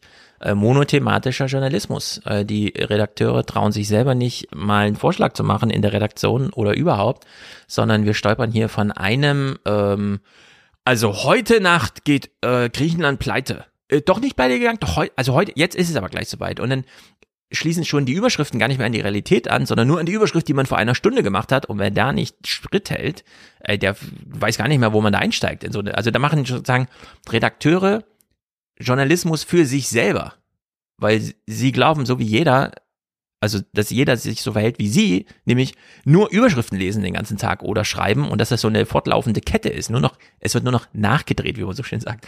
Und da, das ging ja nun durch die Jahre durch, ja. Da konnte ich einen Redaktionsschluss übrigens schon drüber schreiben, äh, über diesen monothematischen Journalismus. Also so alt ist auch dieser Michael-Text schon. Wir haben äh, diesen monothematischen Journalismus angefangen bei, äh, jetzt muss aber Griechenland gerettet werden, also heute Nacht, also heute Nacht, also heute Nacht passiert's aber und dann war alles zu damit, dann Flüchtlingskrise und jetzt haben wir wieder so einen monothematischen. Obwohl man es interessanterweise wirklich, und zwar auch monothematisch, aber dann aus so vielen Richtungen, dass es einem gar nicht auffällt, dass es nur aus der Richtung geht. Aber ging es in der PBS-Sendung dann nochmal um was anderes? Ja, du hast am Anfang gehört, es sind drei Themen vorgestellt worden. Also am 24. Äh, ich mir, die Invasion. Also die, die Sendung geht immer so ungefähr 50 Minuten und du hast einen 20-minütigen Block, aber grundsätzlich, gut, 20 Minuten ist dann schon sehr ausgereizt für die Ukraine zum Beispiel. Danach kommt auf jeden Fall was anderes. Denn die haben ja auch Zulieferei aus den einzelnen Stations, die da bei PBS die Gesamtnachrichtensendung machen. Dann allerdings gegen Ende wird dann nochmal aufgemacht für so einen Blog und jetzt erklären wir Ihnen nochmal, was weiß ich, wer ist der Putin, was ist die letzten 20 Jahre in dem Gebiet passiert und so weiter, wo nochmal so Wikipedia-Style. Das, aber so nach 20 Minuten ist ein Thema eigentlich abgeschlossen. Danach passiert auch noch anderes in der Welt und es kommen auch viele Kurznachrichten. Ist es denn in Deutschland passiert, dass das mal jemand kontextualisiert hat? Haben Sie das bei Lanz wenigstens gemacht? Ähm, also bei Lanz wird äh, sehr viel gequasselt zum Thema natürlich. Allerdings hat Lanz das, was bei Corona immer sehr gut funktionierte, nämlich so die kleinen Paradoxien und Ungereimtheiten rauszugraben mit ständigen Nachfragen. Wenn Lanz weiß, dass ähm, die, wie heißt der von der FDP mit dem Doppelnamen Blond und Militärdings, äh, richtig? Wenn Lanz weiß, dass sie da ist und auch erst in der, und das hören wir nachher mit diesem Mix aus Polen, die dann irgendwie nach der Ukraine und so weiter, obwohl er weiß, dass Frau Strack-Zimmermann dieses Thema, zu dem er gerade fragt, auch erst vor einer Minute auf ihrem Handy gelesen hat, fragt er sinnlos ewig lange nach, bis sie dann nach 20 Minuten sagt, hm, ja, also wir reden, ich weiß nicht genau, worüber wir hier reden. Ja, und dann löst sich auch mal auf, dass auch Lanz denkt, es stimmt, wir wissen gerade gar nicht, worüber wir reden. Wieso hacke ich hier so bescheuert nach? Also wo man auch mal merkt, dass Lanz selber so ein bisschen jetzt am Ende seines Lateins ist. In der Hinsicht, ja, das ist in Deutschland alles nicht, aber wir schließen das einfach ab jetzt Deutschland. Wir gucken hier amerikanische, auch aus Gründen, amerikanische Nachrichten. Ja, Inhaltliche Berichterstattung ist nämlich interessant. Äh, die amerikanischen Soldaten sind nie weit, wenn man sie braucht. And the West fears Putin could expand the conflict into NATO. So the US announced today it sent 7,000 members of an armored brigade combat team to Germany. In addition to F-35s and Apache helicopters arriving today along NATO's eastern flank. And the 3,000 additional soldiers recently sent to Poland. NATO Secretary General Jens Stoltenberg. We have increased our presence in the eastern part of the alliance with thousands of more troops, ships and planes over the last weeks. So, das wurde in Deutschland, finde ich, nicht ganz so richtig dargestellt in diesem Ausmaß, denn 7000 neue Soldaten und dann ohnehin schon viele und vor allem mögliche Luftraumsicherung. Ja, das bedeutet ja, und da kommt man echt so mit 7.000 bis 20.000 Leuten wirklich weit, denn da werden ja nicht nur kleine Kanonenkugeln abgeschossen, sondern da geht's ja dann richtig zur Sache. Das war dann auch von Anfang an eine echte Bedrohung für Russland, weshalb relativ früh, nämlich schon am 24. von Putin seine Drohung kam. Inside Russia, Putin is preventing protest. Moscow police arrested hundreds of demonstrators calling for an end to a war that Putin was to, quote, demilitarize and denazify Ukraine, even though President Volodymyr Zelensky is Jewish and his great uncles died in the Holocaust. Last night, Putin also obliquely threatened nuclear war. Whoever would try to stop us and further create threats to our country, to our people, should know that Russia's response will be immediate and lead you to such consequences that you have never faced in your history. We are ready for any outcome. Despite it all, today Zelensky offered diplomacy. No. Also wir haben uns ja vorhin gefragt, und das ist ja auch die Frage heute, wer ist hier eigentlich im Krieg? Und diese Drohung von Putin relativ früh mit diesen Atomwaffen, und das werden sie noch nie, haben sie noch nie in ihren Geschichtsbüchern stehen gehabt, das, was dann passiert, die war so deutlich und so hart, dass im Grunde für uns, die wir auch im Krieg sind, aber nur wirtschafts- und politisch, äh, klar war, wir können da nicht eingreifen. Ansonsten gibt's hier Atomangriffe. Es gibt da irgend so eine Base, da fliegen die und es sind ja auch so Überschalldinger mit über, also so im zweistelligen Tausender kmh Bereich. Die sind dann wirklich innerhalb von fünf Minuten bis Stuttgart geflogen. Das ist dann nicht fliegen los wie so ein Passagierflugzeug und zwei Stunden später sind sie da, sondern die werden abgeschossen und fünf Minuten später sind die am Ziel. Gegen die kann man auch wirklich wenig machen. Und äh, da hat Putin relativ früh gesagt, hört mal zu, ich fahre jetzt hier mit einem Konvoi. Wenn ihr wolltet, also den kriegt ihr in zehn Minuten weggeschossen. Ja? Der ist zwar 60 Kilometer lang, aber das ist gar keine Hürde für euch wenn ihr das macht, gibt's Atomkrieg. Äh, und seitdem sind uns da die Hände gebunden, also der NATO und so weiter. Deswegen stehen wir da auf Twitter in Deutschland ewiges, ja, müsste man nicht mal und irgendwelche komischen Bilder, die da gemalt werden. Also eine Frau, die sich zu Hause nicht wehrt, von, von ihrem Mann verprügelt wird, ja, und alle möglichen Metaphern werden da aufgemacht. Obwohl es hier für die Politiker und für Annalena Baerbock ist das völlig klar. Es geht gerade darum, Atomkrieg zu verhindern. Das ist die einzige Mission, die es gerade gibt. Und wenn dafür die ganze Ukraine geopfert werden muss, ist das leider so. Da kommt ihr gebrochenes Herz, äh, Zitat her. Das wurde in mhm. Amerika, finde ich, relativ deutlich so dargestellt, dass das die Lage ist. In Deutschland nicht so sehr. Ähm, die No-Fly-Zone, ne? da wurde jetzt ja länglich über die technische mhm. Seite geredet. Wir haben gerade das Bild der F-35 gesehen, ne? Ja. F-34, F-35 ist das. Ähm, Wie auch immer, muss ich auf meinen Spielkarten nochmal nachgucken. Das ist, das ist einer der modernsten Luftüberlegenheitsjäger, die es gibt. Also damit kannst du sowas einrichten, aber davon brauchst du halt so ein ganzes Geschwader und die passenden Piloten und so weiter und so fort und hinten dran deine, entsprechend, deine entsprechende Logistik. Dazu, die NATO ist ein Verteidigungsbündnis. Ja. Und ähm, wenn, wenn man sich so anguckt, was der NATO in den letzten Jahren, insbesondere auch von progressiver Seite vorgeworfen wurde, dann war es ja, dass sie nicht nur verteidigt hat, sondern allen möglichen Kram gemacht hat. Ne? Das war schon in Afghanistan immer so ein Ding, dass man da ja auch so ein bisschen darüber geredet hat. Ne? Mhm war ja eigentlich war ja Afghanistan auch kein Verteidigungseinsatz, obwohl die Amerikaner Artikel 5 gezogen haben. Ja. Ähm, ne? und, und Kosovo und was nicht alles. Dementsprechend ist jetzt so eine Besinnung auch auf die Grundwerte da vielleicht gar nicht so schlecht und dann halt zu sagen, okay, wir stehen in Polen. Ja. ja. Litauen und so weiter. Ich habe, weil ich ja vorhin vom Unterricht erzählt habe, ich habe angefangen und habe gesagt, so, äh, weil, weil halt auch die, Schü die Schülerschaft gefragt habe, okay, was habt ihr gesehen? Was habt ihr gehört? Dann meinten die, ja, NATO-Osterweiterung. Habe ich gesagt, okay, hier ist die Karte der, der Bündnisse der EU. Ähm, und dann habe ich ihnen die NATO-Staaten gezeigt und die einzigen, die nicht mit drin sind, sind Belarus und die Ukraine und außenrum ist halt alles mittlerweile irgendwie in der NATO. Ja, ähm, und dann habe ich gesagt, ja, aber die, es gab da gar keine Diskussion mit der Ukraine, weil die können nicht. Die sind nämlich seit sieben Jahren jetzt im Endeffekt in einem Krieg im, im Donbass äh, verwickelt und das geht gegen die NATO-Statuten. Äh, Belarus will nicht. Aus diktatorischen Gründen. Und das war ja nie eine Diskussion. Das hat ja auch Scholz so gesagt. Das ist vollkommen richtig. Und ähm, da jetzt zu kommen und sagen, man fühlt sich bedroht von einem Verteidigungsbündnis, ist halt schwierig. Auf der anderen Seite ist das die politische Hypothek von zu viel, da muss man dann auch sagen, amerikanischer Cowboy-Politik, was, was dann die NATO angeht. Ja, wenn man sich so ein bisschen nach, nach dem Ende des Kalten Krieges da, da so ein bisschen auf diese Verteidigungsrolle zurückgezogen hätte und nicht dringend ja. neue Einsätze gesucht hätte, hätte man jetzt noch einen viel, viel besseren Stand, weil dann hätte man sagen so, weiß ich nicht, Vladimir, also was hast du denn seit 1990, was hast du denn jetzt für ein Problem? Ja, ja wir genau. haben ja nur auf, wir haben nur auf UN-Einsätze reagiert, was sie ja leider nicht gemacht haben. Ja, aber was ist jetzt dein Problem? Ja, also es ist im Detail wahnsinnig kompliziert, sich die einzelnen Mandate immer anzuschauen, denn da redet immer die UN mit, dann werden so Allianzen geschlossen, dann ist es aber auch immer das NATO-Mitgliedsland, das da beteiligt ist und nicht die NATO selbst. Und wenn es mal die NATO ist, dann sind das so, keine Ahnung, verschiedene Sachen. Also die NATO selbst war ja dann wirklich nur bei, nach dem 11. September, als Artikel 5 das erste und das einzige Mal bislang gezogen wurde, so richtig involviert. Und tja, es ist halt. Glaube ich auch.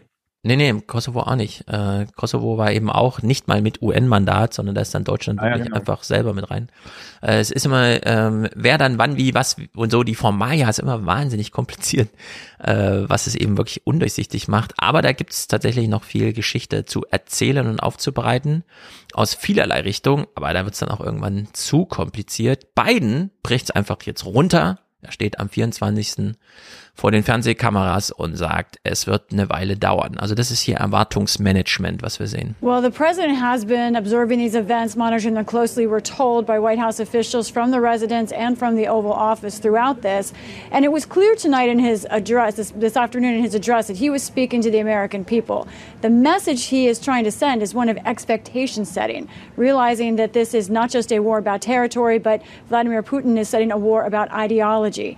It's important the White House says that President Biden is stressing to the American people that this is about American values, the idea of freedom itself, something he says America must fight for.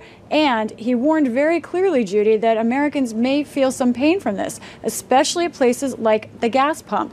He also did something interesting, setting expectations about time frame here. He told us today in the in the east room of the White House that he expects Ukraine uh, will feel this, will have a difficult, hard road ahead of it for weeks and months. That is a longer spectrum, and it's also important that he noted that he again stressed he will not send troops to Ukraine to fight Russia, but he clearly said if NATO allies themselves are attacked, then in fact that is on the table. Also, rote Linie, NATO-Mitgliedschaft, ja, nein. Ukraine, nein. Krieg läuft, wird lange dauern. Und Andrew Weiss, ein ehemaliger National Security Council Staff Member, wie auch immer, äh, da also direkt im Weißen Haus mit angesiedelt, äh, sagt ja auch nochmal dem Publikum im Grunde, ja, also Putin will das Land in Schutt und Asche legen, um hier so einen Punkt zu machen. I think he also is a rather ruthless person who'd be happy to pass the parcel to the West and basically take a broken Ukraine with no military and then turn to the United States, the European Union, and the international community and say, okay, you guys can take care of this mess. I've, I've, I've proved my point. Aber, und jetzt hören wir Douglas Lute, ein ehemaliger Militär, äh, ziemlich hoher NATO-Botschafter, also NATO-Botschafter für Amerika in, in, hier in Brüssel. Die NATO-Grenze wird Putin beachten. First of all, in terms of the spillover effects, I don't see a military spillover because just beyond Ukraine, is the bright red line of the NATO boundary. And I think President Putin understands that he does not wish to pick a fight with NATO itself. So, die NATO wird also nicht von Putin aus in den Krieg verwickelt, was bedeutet, wir bleiben weiter in so einem wirtschaftspolitischen, wir machen irgendwelche Ansagen, ziehen ja Sanktionen durch und versuchen es mit diplomatischen Lösungen. Und da spricht man hier mit Ned Price, der ist gerade im Amt ja, also ist nicht so ein ehemaliger oder sowas, sondern einer dieser Diplomaten und der macht es hier einen schönen Spruch eigentlich. How long do you think this conflict is going to go on? What is the best information the administration has about how long the Russians are prepared to stick with this? Und damit meine ich, er wird gleich nichts sagen auf diese Fragen. And how long the Ukrainians will fight back? Well, uh, we know a couple things. We know the Russian intent uh, is to carry forward with this campaign uh, until their objectives are achieved. Uh, the Russians, if they're serious uh, in the face of our very serious measures, need to come back to the diplomatic table, uh, need to prove their seriousness of purpose. You still have some hopes on diplomacy, given the fact that all the diplomacy leading up to this didn't work. We are diplomats. We always have hope with diplomacy. Ist wie bei den Lehrern. Wir sind Diplomaten.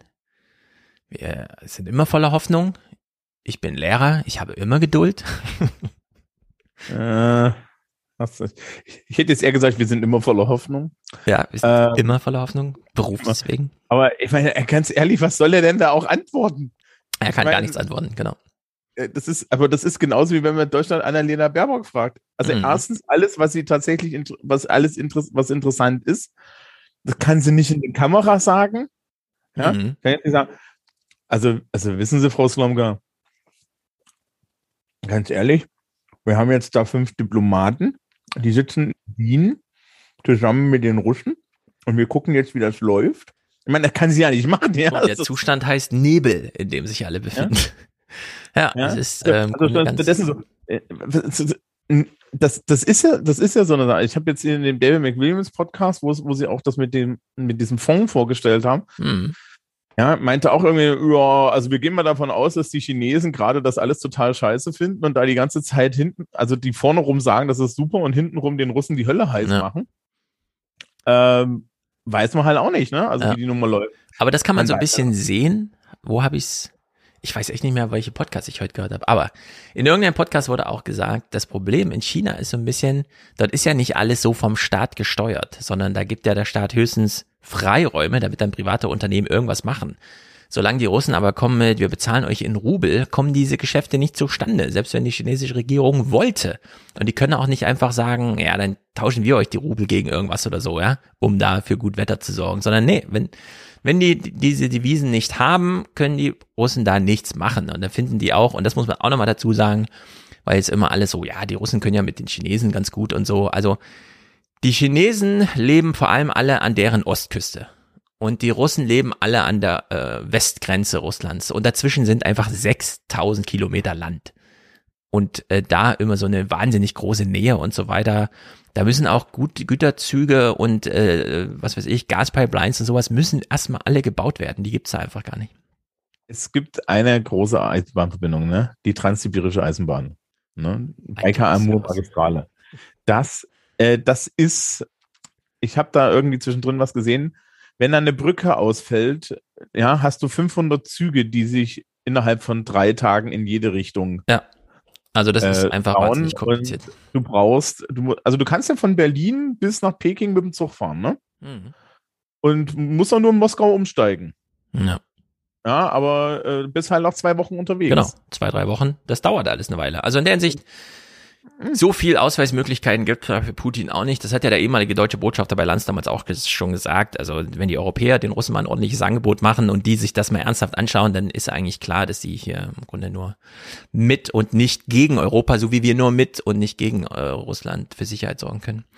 Judy spricht mit Stoltenberg und wir haben gehört, hier die äh, Diplomaten aus dem Chor des Außenministeriums und so weiter wollen gar nichts sagen. Äh, Stoltenberg allerdings bei einer Sache ganz klar. How concerned are you, Mr. Stoltenberg, though, that once, if Russia is able to take hold in Ukraine, that the next stop may be Poland, may be the Baltics, uh, that this is what Russia has in mind? What happens then?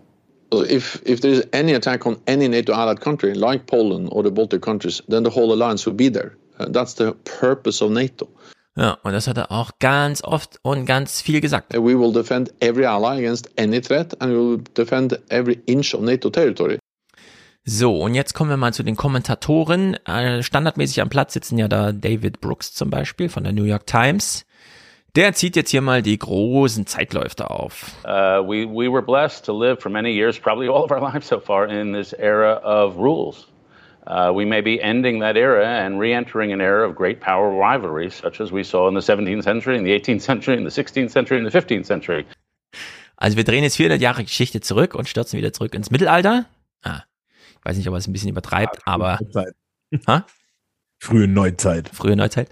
Und sagen wir mal so, wir überschreiten hier eine Grenze historisch. Auch die frühe Neuzeit ist äh, nicht schön, würde ich sagen. Da hat man keine Klos gehabt, sondern sich nur gepudert und so. Das ist alles nicht gut. Ja, na, wenn du reich warst, hast du dich gepudert. genau, und wenn nicht, hast du dich nicht mal gepudert. Und äh, seine Stimmungslage ist aber entsprechend. We may be one great power forever after, or at least for a long time after, engaged in constant struggles to head off authoritarian tyranny. And that will involve different defense budgets. It will involve electing different sorts of people to be our leaders. Uh, it will involve a much more bloody and much less pleasant way to live in, in a set of mutual democracy. Ja, ich finde das ja alles nicht gut, dieses Gerede von der Friedensdividende, das nervt mich ohne Ende, denn das setzt uns in so eine, äh, ihr seid schuld und so Lage. Ihr habt es zu sehr genossen. Ich habe den Begriff vorher noch nie gehört und ich habe mich damit echt nicht beschäftigt, weil ich halt mhm. andere Sachen zu tun. Ähm, was soll denn das eigentlich sein? Also ist es die Idee, dass wir, dass der, dass der Frieden in Europa seit dem Zweiten Weltkrieg so lange gedauert hat und wir davon nur Vorteile hatten? Das ist richtig. Und dass wir nicht, dass wir nicht früh genug wieder in Militarisierung eingezahlt haben? Ja, irgendwie so. Ich weiß es auch nicht. Also, es gibt ja von Farin Urlaub, der ja so heißt, weil er so gerne in Urlaub fährt, diesen Spruch äh, oder auch diese Maxime, trag niemals eine Waffe, egal wie gefährlich es ist in dem Land ist. Sobald du eine Waffe trägst, haben alle anderen auch eine und dann denkt man immer schon einen Schritt zu weit voraus. Trag einfach nie eine Waffe. Das ist so sein Dings. Ich weiß, das ist ein bisschen naiv, das kann man nicht generalisieren auf Staaten, aber ich finde mit der atomaren Abschreckung und dieser klaren Ansage von Stoltenberg, also wenn da eine Kugel rüberkommt, dann ist aber hier zappenduster. Äh, das muss reichen und das reicht auch. Dass wir uns jetzt deutschlandweit so taktisch so clever aufstellen, dass wir, und das habe ich schon mal im Podcast gesagt, das ist völlig undenkbar, dass wir Deutschland so verteidigen, dass wir Schaden abwenden. Wenn Krieg ist, dann ist Krieg. Wir haben das gesehen bei drei Tagen Regenwetter im, im Ahrtal oder so, ja. Wie will man sowas verteidigen? In Deutschland kann halt einfach mal viel kaputt gehen. Und wenn jemand drauf anlegt, geht halt auch viel kaputt. Also Verteidigung muss hier ein bisschen ganzheitlicher gedacht werden. Ähm, naja, also man könnte halt, äh, ich, ich wurde da auch so natürlich gefragt, ne, meine Standardaussage ist, ähm, ich bin Pazifist, also ich bin jetzt nicht wirklich ein großer Fan von Krieg. Mhm. Ja, auch weil das unberechenbar ist und auch weil da Menschen ja. einfach sterben und so. Also man kann ja diese Haltung haben, aber man sollte vielleicht nicht bescheuert sein. Und äh, wir haben jetzt bewiesen bekommen, dass äh, es da draußen andere Menschen gibt, die halten Krieg für eine legitime Auswirkung oder für einen legit legitimen Teil ihres Arsenals. Mhm. Das heißt, wir müssen verteidigungsfähig sein. Und wenn ich dann irgendwie so, so in den Ferien so ein, so, so ein Morgenmagazin, so ein General sitzen habe, so einen ehemaligen, der meint, ja, wir haben eine Brigade, die, die voll ausgerüstet ist, wenn sie sich in ganz Deutschland ja, die Ausrüstung zusammenleiht für ein NATO-Manöver, dann sage ich, okay, da müssen wir dann mal investieren, damit äh, im Endeffekt zumindest alle Brigaden im Notfall Ausrüstung haben. Ja, das kann man ja, ja machen. Und das ist nicht Aufrüstung, sondern das ist Ausrüstung. Ausrüstung, Aufrüstung genau, wäre, wenn man sagt, wir brauchen noch fünf Brigaden mehr und Achtung, zum Beispiel bewaffnete Drohnen. Da ja. muss man dann halt sich wieder, das ist, eine, das ist aber auch eine ganz andere Diskussion. Möchten wir diese Technologie und diese Waffen anschaffen oder mhm. so? Und das ist dann aber auch der Schwung, der jetzt gerade in die Gegenseite geht, wo dann halt die Leute sagen, ja, wir müssen jetzt so verteidigungsfähig sein, dass wieder alles geht.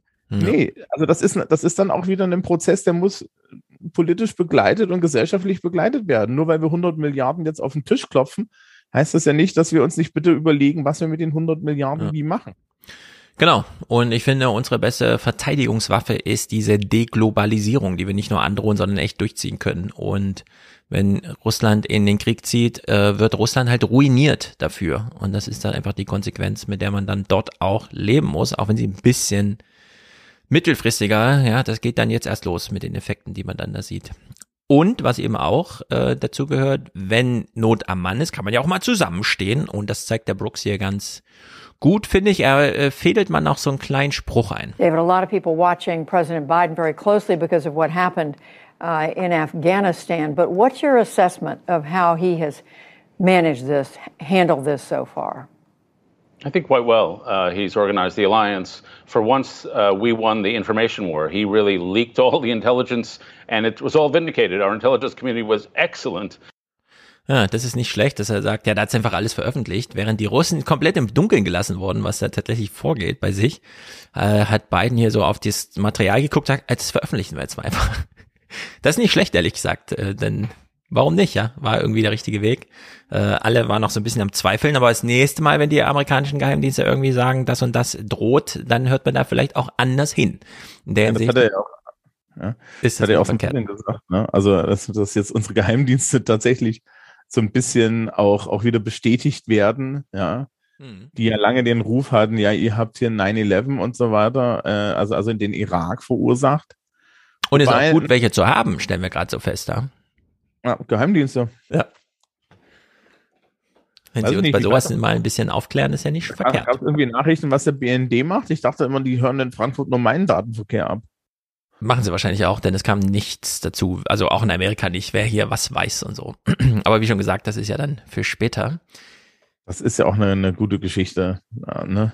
Genau.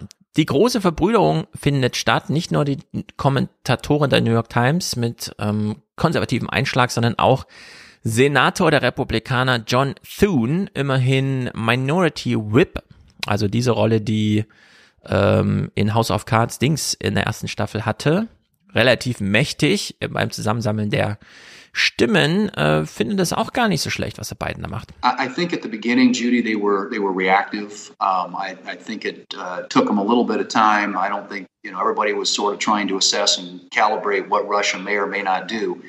But I think now they're they're doing they're doing the right things. Um, you know, I think the uh, the economic sanctions and getting the alliance together behind those. I mean, the, the way to make the sanctions effective is to make sure that we are unified in implementing them. And I think the administration's done a nice job of getting the Germans and the French and uh, all of our NATO allies uh, involved and together on that. And I think they are uh, doing the right things in terms of providing lethal aid. So, er hat also den gegenwärtigen Demokraten aus dem äh, Demokratenpräsidenten eben aus dem anderen Lager gelobt und wird jetzt hier mal angesprochen auf seinen eigenen Typen Trump. Senator, some members of your party, however, have been praising Vladimir Putin, uh, in particular former President Trump. He's called him a genius, savvy. Just over the weekend, he doubled down, he called him smart. Um, and he's been calling, he said, while our leaders, American leaders, are dumb. What do you make? Do you agree with his assessment? Uh, I, I think that Vladimir Putin is now exposed to all the world can Hey, Putin, du wurdest zu Trump gefragt. see. Uh, this is a guy. This is a the a power grab on his part. Um, he is a he is a thug. He is a criminal. Bla bla bla. Sie versucht's also nochmal. Trump ist ja eigentlich das Thema. So you're saying former President Trump is wrong in that assessment?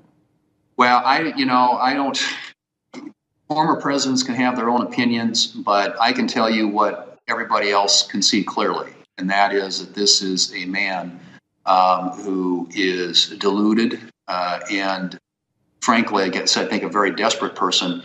Ja, also immer wieder auf Putin ablenken und bloß nicht über Trump sprechen wollen. Trump hat natürlich eine private Meinung, ist ja immer noch ein Mensch und war nicht nur Präsident. Das ist, kennen wir so ein bisschen aus. Gerhard Schröder, ja, er hat halt auch eine Meinung, aber ist nicht relevant für die Arbeit der Bundesregierung. Naja, inhaltlich. Also, hm. Warum hat er nicht die Wahl gesagt? Hat er gesagt, ey, pass mal auf, Judy, ne? Es ist Wahl und ich möchte nicht geprimer, ja, ich möchte nicht eine Primary haben, ja, äh, von diesem, von, von diesem Dödel. Ja. ja, der dann, und du möchtest es im Übrigen auch nicht, dass statt mir, ja, hier, hier irgendwie so ein, so ein, so ein Trumpist da irgendwie aufgestellt wurde, den, der dann, ja, der dann irgendwie noch in Sachen Dummheit und Rechtsaußentum irgendwie Ted Cruz überholt, ja. Ja. Sie leiden, sie leiden, sie leiden, aber sollen sie auch? Dimitri Alperovic ist hier der nächste Silverado Policy Accelerator, was auch immer. Wahrscheinlich hat Oh. man ihn eingeladen, weil er Alpera, Al, Alperovitsch heißt und es irgendwie russisch klingt oder sonst irgendwie osteuropäisch. Äh, allerdings sind die Ansagen dann schon deutlich und die wurden hier im amerikanischen Fernsehen auch immer so deutlich gemacht. You know, if the Russians want to take Kiev, they're going to be able to take Kiev. They may do it in the way that they took down Grozny in Chechnya, the capital of Chechnya, back almost 20 years ago, uh, by decimating the city. Um, they obviously did that in Aleppo as well, supported by Syrian forces, turning it into complete dust. Uh, unfortunately, that, that may be the reality that uh, Kiev would be facing in the coming weeks. Ja, und da sieht man, dass Markus Lanz auch relativ viele amerikanische Nachrichten sich da nochmal reindrücken lässt, denn dieses ganze werden die mit den ukrainischen Städten das machen, was sie mit Grosny und mit Aleppo und so weiter gemacht haben. Das, in Amerika ist, das seit zehn Tagen, also es ist hier vom 2. März, äh, ist das Thema und auch äh, wirklich da mit trauriger Miene immer vorgetragen. Das kommt jetzt erst in Deutschland so lange, ne? Auf Twitter immer noch, ja, die Russen, äh, die Ukrainer, die verteidigen das auch für uns mit und so. Ich bin mal sehr gespannt, wie das so ist in 10, 20 Tagen, wenn wir dann sehen, wie diese Städte aussehen, äh, von der Luft eben bombardiert äh, und im ähm, Luft also von der Luft aus sind es ja ein paar andere Waffen, die die Russen da einsetzen und auch ein paar äh, Soldaten, die wissen, was sie tun und da nicht aus Versehen, ich weiß gar nicht, wie ich in das Flugzeug kam, äh, das wird nochmal richtig schlimm. Und äh, ich weiß nicht, wann dieses Aufwachen auf Twitter, ja, äh, dass es immer so ewig dauern muss, bis man so, ah, stimmt, scheiße, das bedeutet das. Ja, also äh, klar, wir können jetzt immer noch den Helden haften und es ist aber toll, dass die da auch nicht nur ihr Land, sondern auch so eine Idee verteidigen, aber am Ende wird Precht da recht gehabt haben. Äh, diese Komplettzerstörung also das ist nicht schändlich, da einfach jetzt zu sagen, Leute, wir geben auf, äh, uns ist unsere Heimat dann doch irgendwie was wert. Wir hoffen einfach ja. auf längerfristige äh, Freiheit, die wir dann da wieder gewinnen, aber eben in einem nicht komplett verbrannten Land. Das siehst du, also Mariupol ist ja jetzt schon so richtig. Ah, da ist schon vorbei, ja. Ja, und ähm, man muss, man, man muss halt so militärstrategisch sagen, russische Bataillone, also diese russischen Militäreinheiten haben unheimlich viel Artillerie dabei, die haben erstaunlich wenig Infanterie dabei. Das ist nicht mehr im Zweiten Weltkrieg, ne? so, so wo das ganz anders aussah. Und das ist die, deren Strategie. Also das wurde auch vorher schon gesagt. Ja? Mhm.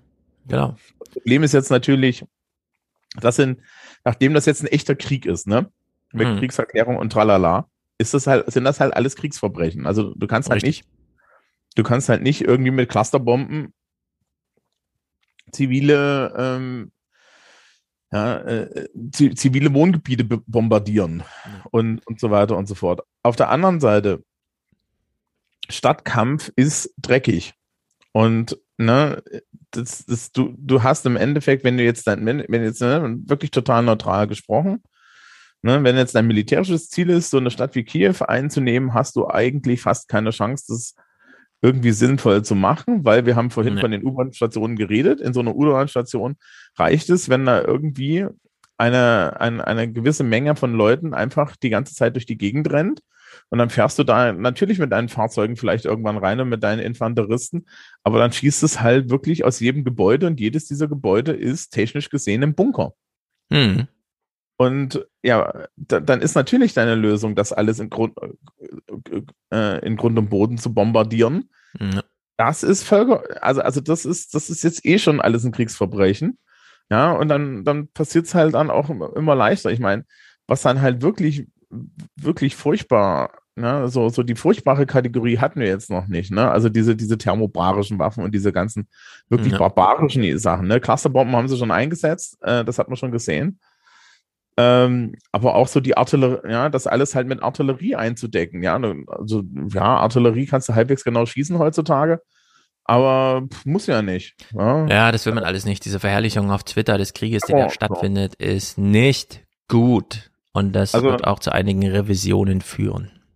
Also an der Stelle im Übrigen, wenn man, wenn, wenn man mal wirklich irgendwie möchte, ja, äh, dass einem so, so, so das wirklich kalt den Rücken runterläuft, empfehle ich den äh, Wikipedia-Eintrag zu thermobarischen Waffen. Ah, das ist ganz ähm, da gibt es eine wunderschöne Sektion zum Thema, wie die Wirkung auf den menschlichen Körper ist. Sie ist, in, die ist Wikipedia-mäßig sehr neutral beschrieben und mir war danach dann leicht schwummrig. Ja. ja. Ähm, und da muss man dann halt auch mal wirklich sagen, diese, diese, ja, äh, diese Fahrzeuge, die das verschießen, die die Russen haben, die fahren da schon rum. Ja. Also das ist wirklich kurz vor diesen kleinen Atomwaffen. Das ist einfach das ist ein, ganz das gruselig. Ist sogar fieser als die kleinen Atomwaffen. Ja, weil es im Endeffekt dazu geplant ist, ein Flächenbombardement durchzuführen. Ja.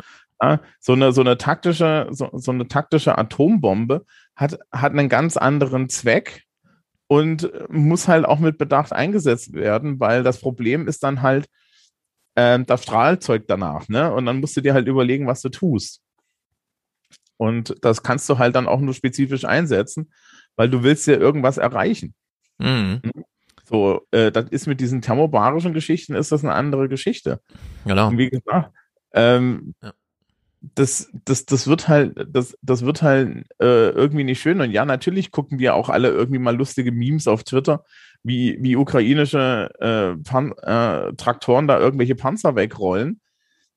Ja, und dann guckst du irgendwie die entsprechenden, ja, den, den, die entsprechenden Videos vom Panzermuseum, also wo die Leute sitzen, die, die, die sich damit auskennen und sagen, naja, da sollte man dann immer bedenken, dass russische Panzer nicht dafür gebaut sind, dass sie repariert werden, sondern die werden halt liegen gelassen, weil sie liegen gelassen werden. Mhm.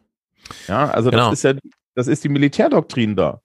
Ja, Und am Ende braucht man auch keine Atomwaffen, um etwas zum Strahlen zu bringen, sondern da gab es ja noch diesen Vorfall. For a moment, the world held its breath.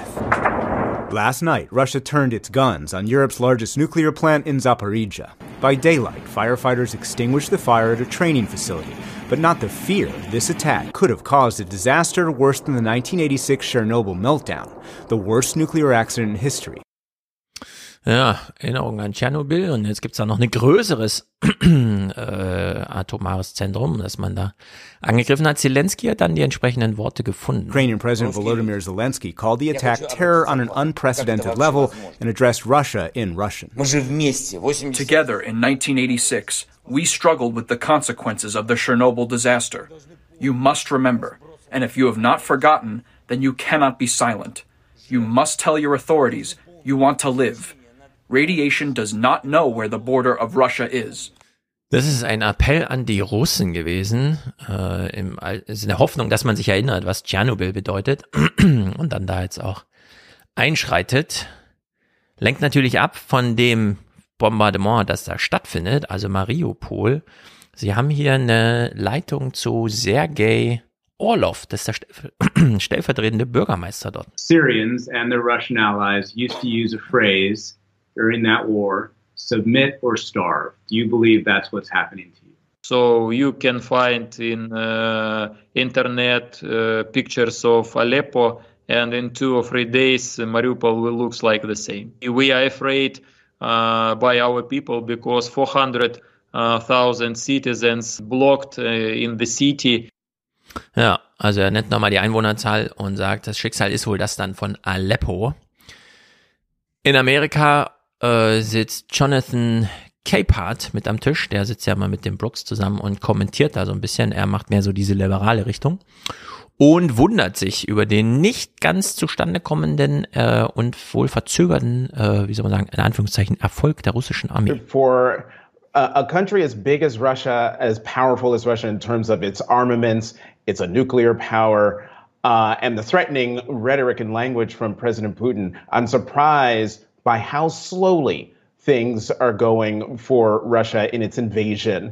Ja, und das ist sozusagen stellvertretend für die Stimmung in Amerika, zumindest was in den Nachrichten kam. Man ist dort schon verwundert, aber will sich so richtig nicht erklären, äh, wer da vielleicht doch noch so seine Fingerchen mit dem Spiel hat. Ich denke mir so ein bisschen, ja, ja. Irgendwer wird sich schon gerade ärgern darüber, dass man sich nicht auf diesem, dass man diesen Erfolg nicht so richtig einfahren kann, ja. So als im Sinne von, Ja, seht mal zu, unsere Erfolge und so. Auf der anderen Seite ist es halt, ne, ähm, die haben alle Zeit der Welt. Das stimmt. Die haben alle Zeit der Welt, wenn jetzt nicht irgendwie, ich meine, die NATO, also, also ne, es gibt ja über die pol polnische Grenze und, und Deutschland hat ja irgendwie auch verrottete Waffen geliefert und so. Ja. Ähm, äh, es, die, die ukrainische Armee wird jetzt schon irgendwie natürlich heimlich mit, mit, mit Waffen beliefert und so weiter. Ähm, und so, das Problem ist halt, pff, wenn du da jetzt erstmal bist, du kannst es dann ganz in Ruhe als russische Armee stagen und so, du kannst dich sortieren. Ja, du kannst vielleicht auch irgendwie die Kommunikation, die nicht hergestellt wurde, weil deine ganz obersten Vorgesetzten die Hosen voll hatten, das irgendwie anständig zu kommunizieren, ja, äh, Mhm. herstellen und dann wird das, dann rollt das halt langsam los. Ja. Ähm, irgendwann ist auch diese Schlammzeit zu Ende, wo die Leute dann die, äh, wo die Leute dann äh, wieder über die Felder fahren können mit ihren Panzern und, und LKWs und dann ist das noch ja, mal sehen. Es wird ja tendenziell wärmer und es gab ja immer die Legende des gefrorenen Bodens, der besonders gut ist für Raumgewinne. Mal gucken, in der Hinsicht geht die Zeit. Äh, gleichzeitig habe ich irgendwie gehört, dass die ganzen, dass die ganzen Farmer in der Ukraine, äh, und die Ukraine ist ja einer der Hauptexporteure von Weizen, mhm dass die aktuell nicht nachts äh, ihre Felder bestellen können, was sie dringend tun müssen, sonst haut das alles nicht hin. Sonst kann ja der Zeitplan durcheinander für ein Drittel der Weizenversorgung der Welt, richtig? Ja, Genau. Und und äh, das, Pro das Problem ist halt, so ein Traktor sieht halt, ja, leuchtet halt äh, in die Nacht hinein. Und zwar ganz gewaltig, damit er seinen Job machen kann. Ja. Und dann äh, sagt natürlich der, der Farmer so, ich fahre jetzt hier nicht mit dem Teil nachts, ja, leuchten wie ein Weihnachtsbaum auf dem mhm. Feld hin und her. Ja, da, da, da, da bitte ich ja nur darum, dass mir jemand eine Rakete in den Hintern jagt. Hm. So. Äh, das, das, ja. Ne, das ist ja. dann aber eine, das ist dann erst auf ein weltpolitisches Problem, weil das bedeutet nämlich, dass irgendwo äh, in den ärmeren Teilen im globalen Süden Menschen verhungern werden in größeren Mengen. Hm. Das allerdings erst später und nicht in Amerika. Die Punktsiege kann jetzt erstmal Biden einheimsen. Very interesting again this poll that uh, the NewsHour did with NPR and Marist. Shows that his approval rating is up eight points. It's 47%, up from 39% just a couple of weeks ago. So um, there's something behind that. Uh, yes, there's something behind that, and that is what the American people wanted to hear from the president, in addition to ta- showing American leadership um, against Putin and Russia. Ja, diese American Leadership, die da jetzt nachgefragt wird und auch angeboten wird von Biden, die ruht ja auf so einer Idee, die wir eben, wir haben es auch schon besprochen hier an Beispiel Twitter und so. Das wurde in Amerika unterfüttert durch solche Bilder. Not every Ukrainian at the train station is seeking to flee Ukraine. There's an extraordinarily long line of people waiting to get on a train that's actually going back into Ukraine. And a lot of them are men of military age. They know that if they go back inside, they won't be able to get out because the Ukrainian authorities are stopping men from the ages of 18 to 60 from exiting the country. So, da wird also so ein Bild aufgemacht. Naja, die Väter, die jungen Männer, die wollen ja gar nicht fliehen, sondern die bringen ihre Familien an die Grenze und steigen dann in den Zug zurück, um wieder an die Grenze zu fahren. Ja, zwangsweise. Da ist also Nachschub sicher an der Front und äh, bei einer Kongressanhörung, die jetzt so zum Thema, wie sicher sind wir denn hier? Wir laden jetzt mal alle ein, die was dazu sagen äh, hat man auch Avril Heinz eingeladen. Das ist die Direktorin der National Intelligence, die sich also auskennt, die die Ansage macht, nicht nur äh, haben die Ukrainer da erstmal keinen menschlichen Nachschub sorgen, sondern auch Putin wird intensivieren. Good evening. I'm Judy Woodruff on the NewsHour tonight. The state of the war. President Biden announces a ban on Russian oil as sluggish evacuations continue and Ukrainians fortify the cities Russia could attack next. Then Ukraine's long road. We examine the critical events that led up to Russia's invasion amid rampant revisionist history coming. Hä? Wieso kommt die da nicht drin vor? Wieso ist ja so eine Sendungseröffnung? Na egal, müssen wir einfach zum nächsten Clip. Also in Amerika bereitet man sich darauf vor, allgemeines Stimmungsbild, wurde viel dran gearbeitet. Das wird lange dauern. Putin wird das Ganze intensivieren und um noch für ein bisschen mehr, äh, wie soll man sagen, Sympathie zu sorgen, äh, was die ukrainischen Soldaten angeht, hier ist mal so ein richtiger Rentenrepubliks-Clip. I don't believe that Putin will stop. Und wir hören hier so einen ganz jungen Ukrainer, der eben sagt, ja, ich glaube nicht, dass der Putin hier aufhören wird. Wir werden schon noch lange kämpfen müssen. He will not stop. We are just waiting. We're just waiting when the war will start in Odessa.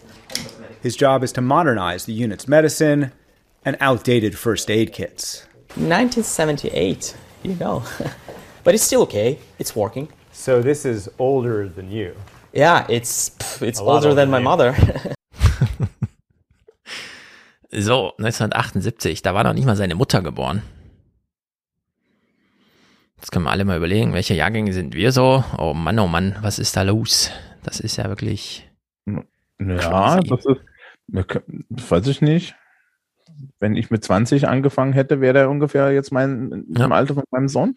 Ja, es ist jetzt schon diese, mit 20 kriegt man ein Kind, dann ist man mit 40 so weit, dass der eigene Sohn entweder gerade den Krieg zieht oder einen zur Oma macht. Also in der Hinsicht äh, ja, geht das hier auch gerade in die bei, dem, bei der Altersspanne, die da in der Ukraine gerade ein, äh, äh, eingezogen wird, kannst du mit deinem Sohn gemeinsam in den Krieg gehen.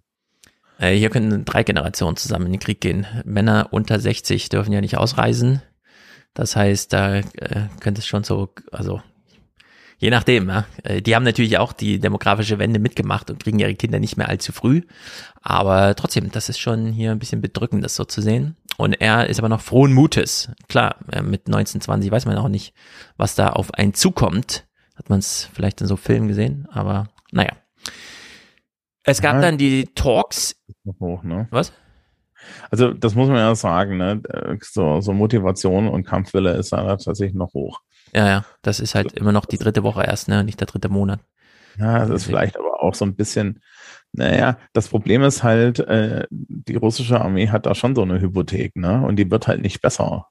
Das stimmt. Und, und so, also ich, ne, das, das, das, diese, dieser Abfall ist schon in, ja. das, das ist eine Parallele. Ja, das war ja auch kurz bei The Daily Thema, dass dann doch viele Russen sich jetzt gegenseitig darüber informieren, wie das so funktioniert mit VPN und so, pipapo. Und äh, erstmal nur, weil man mitkriegt, man wird hier dann doch irgendwie belogen, also wenn man sich informieren und dann äh, ist das so richtig, muss das ganz bizarr sein, plötzlich diese unterschiedlichen Berichterstattungen zu sehen. Ähm, an der Stelle empfehlen wir auch den, den The Daily über diese, diese jungen Männer, die da eingezogen werden. Mhm. Das, was wieder mal wirklich brillanter Journalismus ist. Die reden mit einem, der ist, der geht zu den Territorialkräften, mit einem, der, äh, mit, mit einem, der ist homosexuell und transgender oder so und möchte, mhm. möchte eigentlich abhauen und so. Und äh, das ist total, also auch das, ne, ist einfach mal toller Journalismus. Allerdings warne ich bitte alle, da wird einem echt anders, wenn man das dann hört. Ja. Ja, das Im Chat halt kam eben schon die Frage auf, von welchem Podcast reden die immer? Und ich denke dann selber mal her, weil das schon tausendmal, aber die New York Times hat einen Podcast, der täglich informiert und der heißt The Daily. Und es ist kein Podcast, wie ihn alle deutschen Journalistenhäuser äh, machen mit und am Morgen informieren wir Sie in nur 20 Sekunden, was so alles passiert ist, sondern es ist pro Tag monothematisch. Man sucht sich ein Thema raus. Das ist natürlich jetzt durchgehend die Ukraine und geht das dann mal so in Aspekten durch, aber dann äh, sozusagen ein bisschen deep, aber nicht zu lang. Es ist ganz zauberhaft äh, auf der, der Seite, wie sie es hinkriegen und ist hiermit empfohlen. Die haben letztens irgendwie eine Stunde einfach äh, einen, einen Ausschnitt von Ezra Kleins Interview mit Fiona Hill geschickt. Äh, ja, das, das ist auch grandios. Äh, Moment, ich muss mal hier eine Mücke. Das ist äh, hatte ich auch gerade da. Jahr. Es wird, es wird früher. Ähm, ja.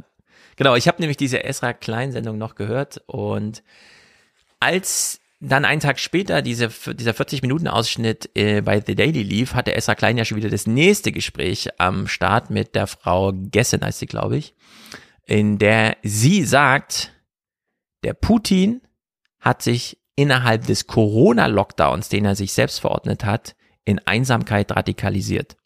Und sie meinte das genau in diesem Sinne, Lockdowns sind nicht gut. Äh, vor allem nicht, wenn instabile Leute mit zu viel Handlungsmöglichkeiten, aber zu wenig Sozialität plötzlich in ihrer eigenen Kognition gefangen sind und Sachen nicht einfach mal durchkommunizieren. Ist ein Argument, an dem wir nochmal dranbleiben und äh, habe ich mir auch schon bereitgelegt für die 29er. Und in Russland ist ja die Spitze des Staates wirklich sehr einsam. Super einsam. Es gibt kein Pilot, äh, Politbüro mehr und so. Das ist ja ganz gruselig. Wir haben, wir, wir haben da im Lehrerzimmer kurz drüber geredet und ich habe ja relativ viele Historikerinnen und so darum sitzen. Und die meinten dann auch so, das war halt in Russland schon immer so, dass das so auf die Spitze zu, zu mhm. war und relativ dann in den Kreml so hineingesaugt wirst. Ja. Ähm, Achso, und bei, bei The Daily gibt es hinten, das müssen wir nicht vergessen, es ist monothematisch, aber ganz hinten kommt immer, ja, and this is what you need to know today. Und dann sagen ja. wir noch eine weitere Sache. Genau, also ein, zwei Themen kommen dann noch kurz angeschnitten, aber ja. im Grunde, äh, also wirklich grandiose Podcast-Produktionen. Kann man es echt gab, hm, genau, hiermit nochmal wärmsten empfohlen. Am 9. gab es ja diese Talks. Wir hören uns nur diesen einen Lavrov-Spruch an, der nochmal so wirklich dann auch richtig aus den Kontexten fällt, wenn man das plötzlich hört. Following the highest level diplomatic meeting since the invasion, Russian Foreign Minister Sergei Lavrov warned the offensive in Mariupol would continue until Ukraine surrendered, which Kyiv says it has no intention of doing. Everybody hates them. Das ist jetzt nicht Lavrov, sondern das ist jetzt der ukrainische, ähm, der quasi Atomminister der Ukraine, also der da gerade zuständig ist für alles as possible. Petro Kotin is the acting president of the state nuclear authority Energoatom. He says the Russian troops who took over the Zaporizhia nuclear plant last week are using it as a shield. Ja, Lavrov hatte vorher noch gesagt, ich weiß nicht, warum das im Clip jetzt nicht vorkam, äh, Kiew soll mal kapitulieren. Das nervt ihn langsam. also wirklich einfach hingefahren und Scheiße erzählt. Ja, naja, also das, was halt noch, noch schlimmer ist, ist ja, dass, dass, dass, dass diese Zelensky jetzt einfach mal, äh, ne, da, Mhm. da wirklich das, also das Infowar-Game, das gewinnt die Ukraine um Längen. Genau. Ja. Infowar ist gleich noch ein eigenes Kapitel. Wir schließen das Kriegskapitel mal mit zwei Clips ab. Zum einen Michael Kaufman, der gefragt wird, ja, wie lange dauert denn das jetzt so? So, how long do you expect this war to last, Michael? And I'm afraid my answer is going to be very unsatisfactory. Wars are highly contingent, and I know where many people are watching this war, they're living it day by day, or if you're following like me, maybe hour by hour. But the truth is that this war could go on. It could go on for weeks, it could go on for months. I do suspect that at the rate of, of sort of losses of manpower and material, Russian forces could probably be exhausted within a couple weeks, but the war won't end.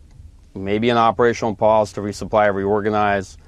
Ceasefires often are ways by which both sides rearm and then continue the conflict in a different phase. I think the first chapter of this war is likely to close in the coming weeks, but this war may be here to stay, may, be here with us for quite some time, much longer than we would wish it to be. Ja, äh, kann es nicht genau sagen, aber im Bereich der Stimmung, die so gemacht wird, länger als die glauben.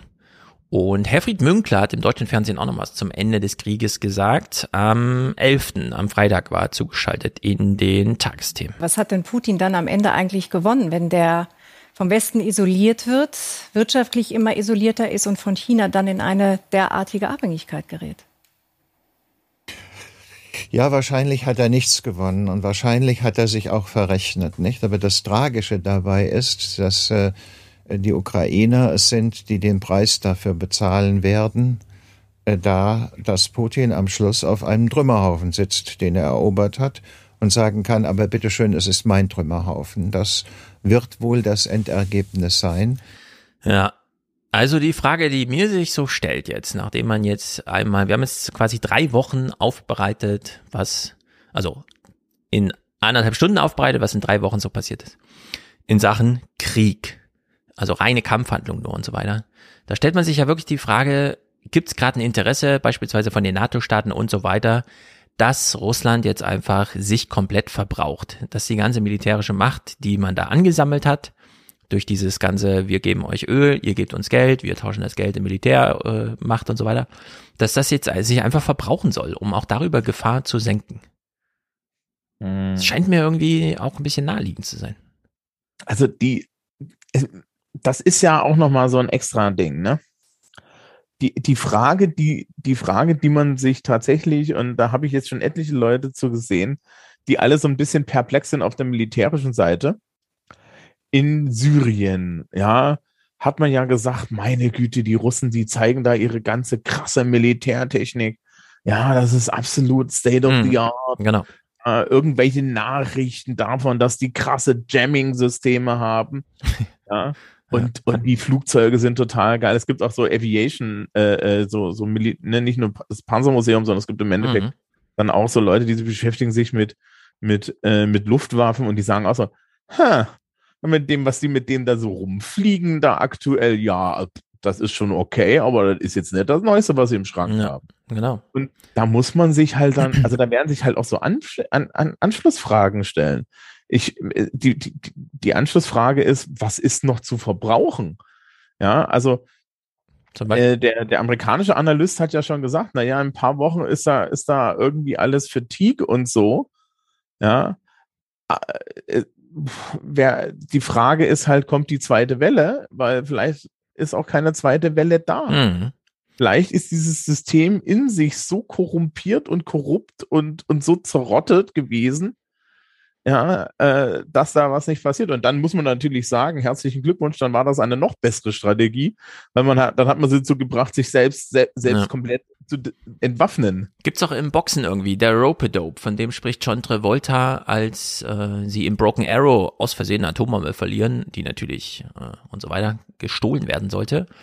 Dass er da am Anfang boxt mit Christian Slater, der sich natürlich total müde boxt und äh, denkt, ah, gleich habe ich ihn, gleich habe ich ihn, der hängt ja schon in den Seilen, der kann ja gar nicht mehr ausholen, zack, zack, zack, und dann ist man K.O. Und in dem Moment kommt der Schlag.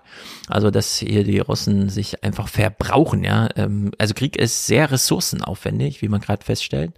Und das behalten wir jetzt mal im Hinterblick, äh, Hinterkopf für das zweite Kapitel, das wir hier aufmachen, nämlich die No-Fly-Zone. Du meldest dich, ich als Lehrer erteile dir das Wort. Nur kurz, nur kurz. Äh, liebe Tagesthemen, es ist vollkommen okay, Herfried Münkler zu zeigen. Aber die Hintergründe könnt ihr austauschen. Könnt ihr bitte nicht Das ist Bayern, ne? mit dem bayerischen Heere zeigen bei dem Thema. Das ist ein bisschen irgendwie aus. Also, das ist das Bild, das man immer zeigt, wenn man von da zuschaltet. Das ist nämlich sonst aber- Söders Hintergrund. Wahrscheinlich ist er aus Ja. Bayern, München zugeschaltet oder so. Ja, ja, das ist, ist, ist alles okay, aber es ist, es ist jetzt gerade so ein bisschen. Das stimmt, das stimmt, das stimmt. Gut, das bayerische Heere wäre auch äh, bei dem folgenden. Denn, angenommen es ist so, die NATO sitzt gerade da und denkt, Leute, wir gucken jetzt jeden Tag, wir zählen einfach die Tage runter, jeden Tag. Ja, wir überweisen jeden Tag 700, 800 Millionen Dollar an Geld, das dann da aber nicht zur Verfügung steht, sondern nur verbucht wird einfach. Auf der anderen Seite, mit jedem Tag verbraucht Russland so und so viel Ressourcen und irgendwann ist da einfach ein Nullpunkt erreicht. Wir mischen uns nicht ein. Und dann gab es ja hier eine ganz kleine Verwirrung kurz, die auch alle so ein bisschen, äh, wie soll man sagen, also da waren einige Leute doch ziemlich durch den Wind, als nämlich am 5. März plötzlich diese Meinung hier kam. Oder beziehungsweise wir fangen mal so an, am 5. März haben wir das allererste Mal von Anthony Blinken gehört. Äh, also der tauchte wirklich da erst das erste Mal in amerikanischen Nachrichten, zumindest bei PBS hier auf. We're, we're in it with Ukraine one way or another. Uh, the short run, the medium run, uh, the long run. Uh, we're in this together. We will uh, succeed together. Uh, Ukraine is going to prevail. So, er steht also neben irgendeinem Ukrainer, keine Ahnung wer, und sagt, wir werden es gemeinsam machen, bibabo und bla bla. Also typischer Diplomatensprech, der halt da so kommt vom amerikanischen Außenminister. Zelensky auf der anderen Seite, der ukrainische Präsident, wird schon ungeduldig. Last night, President Volodymyr Zelensky demanded NATO enforce a no fly zone, something the organization says would trigger war with Russia. Zelensky said without it, NATO nations will be responsible for more deaths in Ukraine. All the people who die from this day forward will also die because of you, because of your weakness, because of your lack of unity. So, bitte helft uns. Ihr macht euch quasi mitschuldig, wenn ihr hier nicht. Ah, Auslöseschnur schreibt im Chat gerade, Blinken stand daneben dem ukrainischen Außenminister. Okay, nicht erkannt. Aber klar, man trifft sich auf Augenhöhe, ist ja auch nicht verkehrt. Und Zelensky macht hier quasi die nicht eingreifenden NATO-Staaten mitschuldig an dem, was in der Ukraine passiert. Ist aus der Richtung ja auch absolut nachvollziehbar. Allerdings hören wir dann eben auch Deutschland die absolut richtigen Botschaften.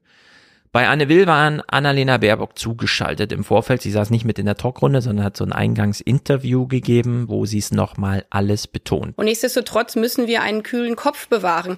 Denn eine Flugverbotszone, die jetzt angesprochen wurde, das klingt so richtig und es klingt auch defensiv, aber es bedeutet, dass wir mit NATO-Flugzeugen russische Flugzeuge abschießen müssten, wenn diese Flugverbotszone verletzt werden würde. Und das würde sie natürlich vom russischen Präsidenten. Und das hieße, wir wären als Deutsche als Italiener, als Franzosen direkt in diesen Krieg involviert und wir tragen eine Verantwortung natürlich für den Schutz der Menschen in der Ukraine, die überhaupt gar nichts für diesen furchtbaren Krieg können. Das will niemand, dass wir da involviert sind. Allerdings will auch niemand, dass es, dass die dabei da leiden, weil ihnen nicht geholfen wird. Graf Ja. Lambsdorff, ja. Ähm, also sie, sie hat das ja jetzt in der, in der wirklich tollen Politiker, wir machen es einfach Variante runtergebrochen. Ne? Es gibt ja dann die Äußerungen der Militärs auch im Fernsehen zu dem Thema. Die sind dann ein bisschen deutlicher. Ähm, es steht zur Debatte, ob man gegen Russland überhaupt eine Flugverbotszone durchsetzen kann und unter welchen Bedingungen, also und wenn man ganz krass gesagt, unter welchen Verlusten. Richtig. Ja, Am Ende geht es ums weil- Durchsetzen, um den Ja, echten also am- Abschuss eines russischen Flugzeugs. Am Ende heißt das nämlich, dass du die halbe Zeit irgendwelche amerikanischen und deutschen und polnischen und sonst was für Piloten ja, hast, die sich über, über der Ukraine Dogfights liefern. Und zwar Hm. dauerhaft. Ja. Ja, und äh, äh, in Russland und Belarus stehen jeweils Luftabwehrsysteme. Das Zeug schießt alles ordentlich weit. Ja, und äh, allein um diese Flugverbotszone durchzusetzen, müsstest du die eigentlich alle zerschießen. Ja. Und damit greifst du Russland und Belarus an. Und wir sehen schon, was das für eine Can of Worms ist. Ja, natürlich klingt das alles total toll, aber das ist halt auch, weil sich die Leute kein, jetzt keine Vor Vorstellung machen, was denn eigentlich so, so kriegerisches Treiben bedeutet. Ne? Also wir Mhm. sehen jetzt die ersten Schrecken, das verunsichert und, und zer- zerrüttet jetzt Menschen schon. Ja, aber äh, wenn wir da mitmachen, wird das doch von unserer Seite nicht anders sein. Ja. Ich meine, wie, wie soll das aussehen? Wenn jetzt die NATO da rüberfährt, ja, dann fahren da deutsche Leopard 2 Panzer rüber. Ja. Ja, Ähm, das Krieg muss ja ist klar sein. Infektiös, hat Alexander Kluge gesagt. Und das ist genau richtig. Und da sitzen dann deutsche Soldaten drin und äh, schießen auf T-72-Panzern. Ja. Ja, Ja, und, und- irgendjemand wird auf den deutschen Panzer schießen und der hält halt auch nur zwei Schuss mit einer RPG ab. Und weil die Stimmung auf Twitter so merkwürdig ist, wir hören es uns hier in mehreren Clips auch an. Also Graf Lambsdorff bei Anne Will. Wenn wir in eine direkte Konfrontation Und er sagt hier auch direkt, ihm gegenüber sitzt der ukrainische Botschafter hier in Deutschland. gehen, mit NATO-Truppen eine Flugverbotszone verteidigen, das heißt mit NATO-Flugzeugen über dem ukrainischen Luftraum in Luftkämpfe gegen russische Flugzeuge eintreten, dann haben wir eine Situation, dass auf der einen Seite Russland, das ist die zweitgrößte Nuklearmacht der Welt gegen die NATO, deren Hauptmacht die größte Nuklearmacht der Welt ist nämlich die USA, gegeneinander in einen Kampf geraten. Und dann sind wir an der Schwelle zum Atomkrieg. Und ich glaube, das kann niemand verantworten. Deswegen müssen wir andere Wege finden zu helfen. Ja. Matthias schreibt gerade im Chat, dass die Russen jetzt offiziell wohl, je nachdem, angefragt haben bei China nach Equipment, um den Krieg fortzuführen. Jetzt äh, geht sozusagen, da kann man jetzt mal beobachten, was sich morgen da so entspinnt. Also Atomkrieg vermeiden durch Nicht-Eingreifen. Man muss es so ein bisschen vom Ende her aus beobachten, so schwer das ist, sich einen Atomkrieg vorzustellen. Aber solange der noch vermieden ist, ist das einfach ein erfolgreicher Tag gewesen. Annalena Baerbock hat es dann bei Slomka auch nochmal in ihre Worte und das macht sie, glaube ich, dann schon ganz richtig und gut äh, nochmal in ihre Worte gehüllt. kann mich nur wiederholen, aber so schmerzlich ist die Situation äh, gerade. Wenn wir jetzt in diesen Krieg mit eingreifen würden, dann kann niemand die Hand dafür ins Feuer äh, legen, dass dieser Krieg nicht auf das andere, das restliche, auf äh, unsere Teile Europas äh, überschwappt. Das wir haben gesehen, natürlich dass der auch, wenn russische da ein AKW Präsident, in die Luft fliegt. Ne? das, das kann genauso passieren. Ja, Slomka hat irgendwie nicht zugehört. Das eine ist ein Unfall, das andere ist gezielt so gemacht. Äh, also ein Atomkrieg würde nicht da stattfinden, wo das Atomkraftwerk steht, sondern dann einfach unberechenbar überall. Matthias revidiert ja gerade nochmal. US claims Russia has asked China for military help. Also es geht erstmal nur um Ja, wobei, ne, der US-Geheimdienste, hint, hint. Ähm, die, ich finde diese Nachfrage von Slomka. Ja, das war ganz so unpassend. uner- ich weiß auch nicht. sind- ach, das, aber das ist dieser deutsche Nachrichtenmodus. Das ist, das ist so unerträglich. Ähm, da immer, da immer irgendwie so eine, so eine, auch so eine, so eine unrealistische Perspektive zu finden. Ja, ja, aber das könnte doch auch so und so sein. Ja, ist es aber nicht. Wir haben jetzt Realitäten und wir müssen Mhm. uns auch irgendwie Realitäten dann mal beugen. Ja. Und, und ja, die, die Leute sterben dort und die Leute, ja, und humanitäre Korridore der Russen sind ein Dreck wert und führen nur nach Russland. Und ja, das ist alles scheiße. Ja, und man sollte da möglichst versuchen, diesen Menschen allen zu helfen und sie alle aufzunehmen, in Klammern auch für unsere Demografie. Ja. Aber, Richtig. ja, ich bin ja kein, ne, aber, aber um Gottes Willen, es hilft jetzt nichts, das zu eskalieren. Ja, genau. Es darf auf gar keinen Fall eskalieren. Das ist das Russen haben schon die. Strategie der Eskalation zur Deeskalation. Das habe ich Mhm. vor ein paar Wochen gehört. Ja, das heißt also, die werden fröhlich hin eskalieren, damit die Leute dann sagen, lasst, ja, jetzt, jetzt, jetzt um Gottes Willen, Hauptsache Ruhe. Ja. Wollen wir da mitmachen? Also, ich meine, wir haben doch schon jetzt absolut eskaliert, ja? Also es und, und es ist Genau. in Russland, glaube ich, aktuell überhaupt nicht angenehm zu sein. Dass, die stehen kurz vor der, vor, vor der totalitären Diktatur und die Leute haben keinen Bock darauf. Genau, bei den Sanktionen ist gleich ein eigenes Kapitel äh, in der Hinsicht. Das darf man nicht zu klein, nicht zu gering schätzen. Und, und, und was, was, also jetzt, jetzt mal ganz realistisch, was mil militärisch können wir nichts machen? weil dann stecken wir mit militärisch mit drin. Das ist ein No-Go. Hm.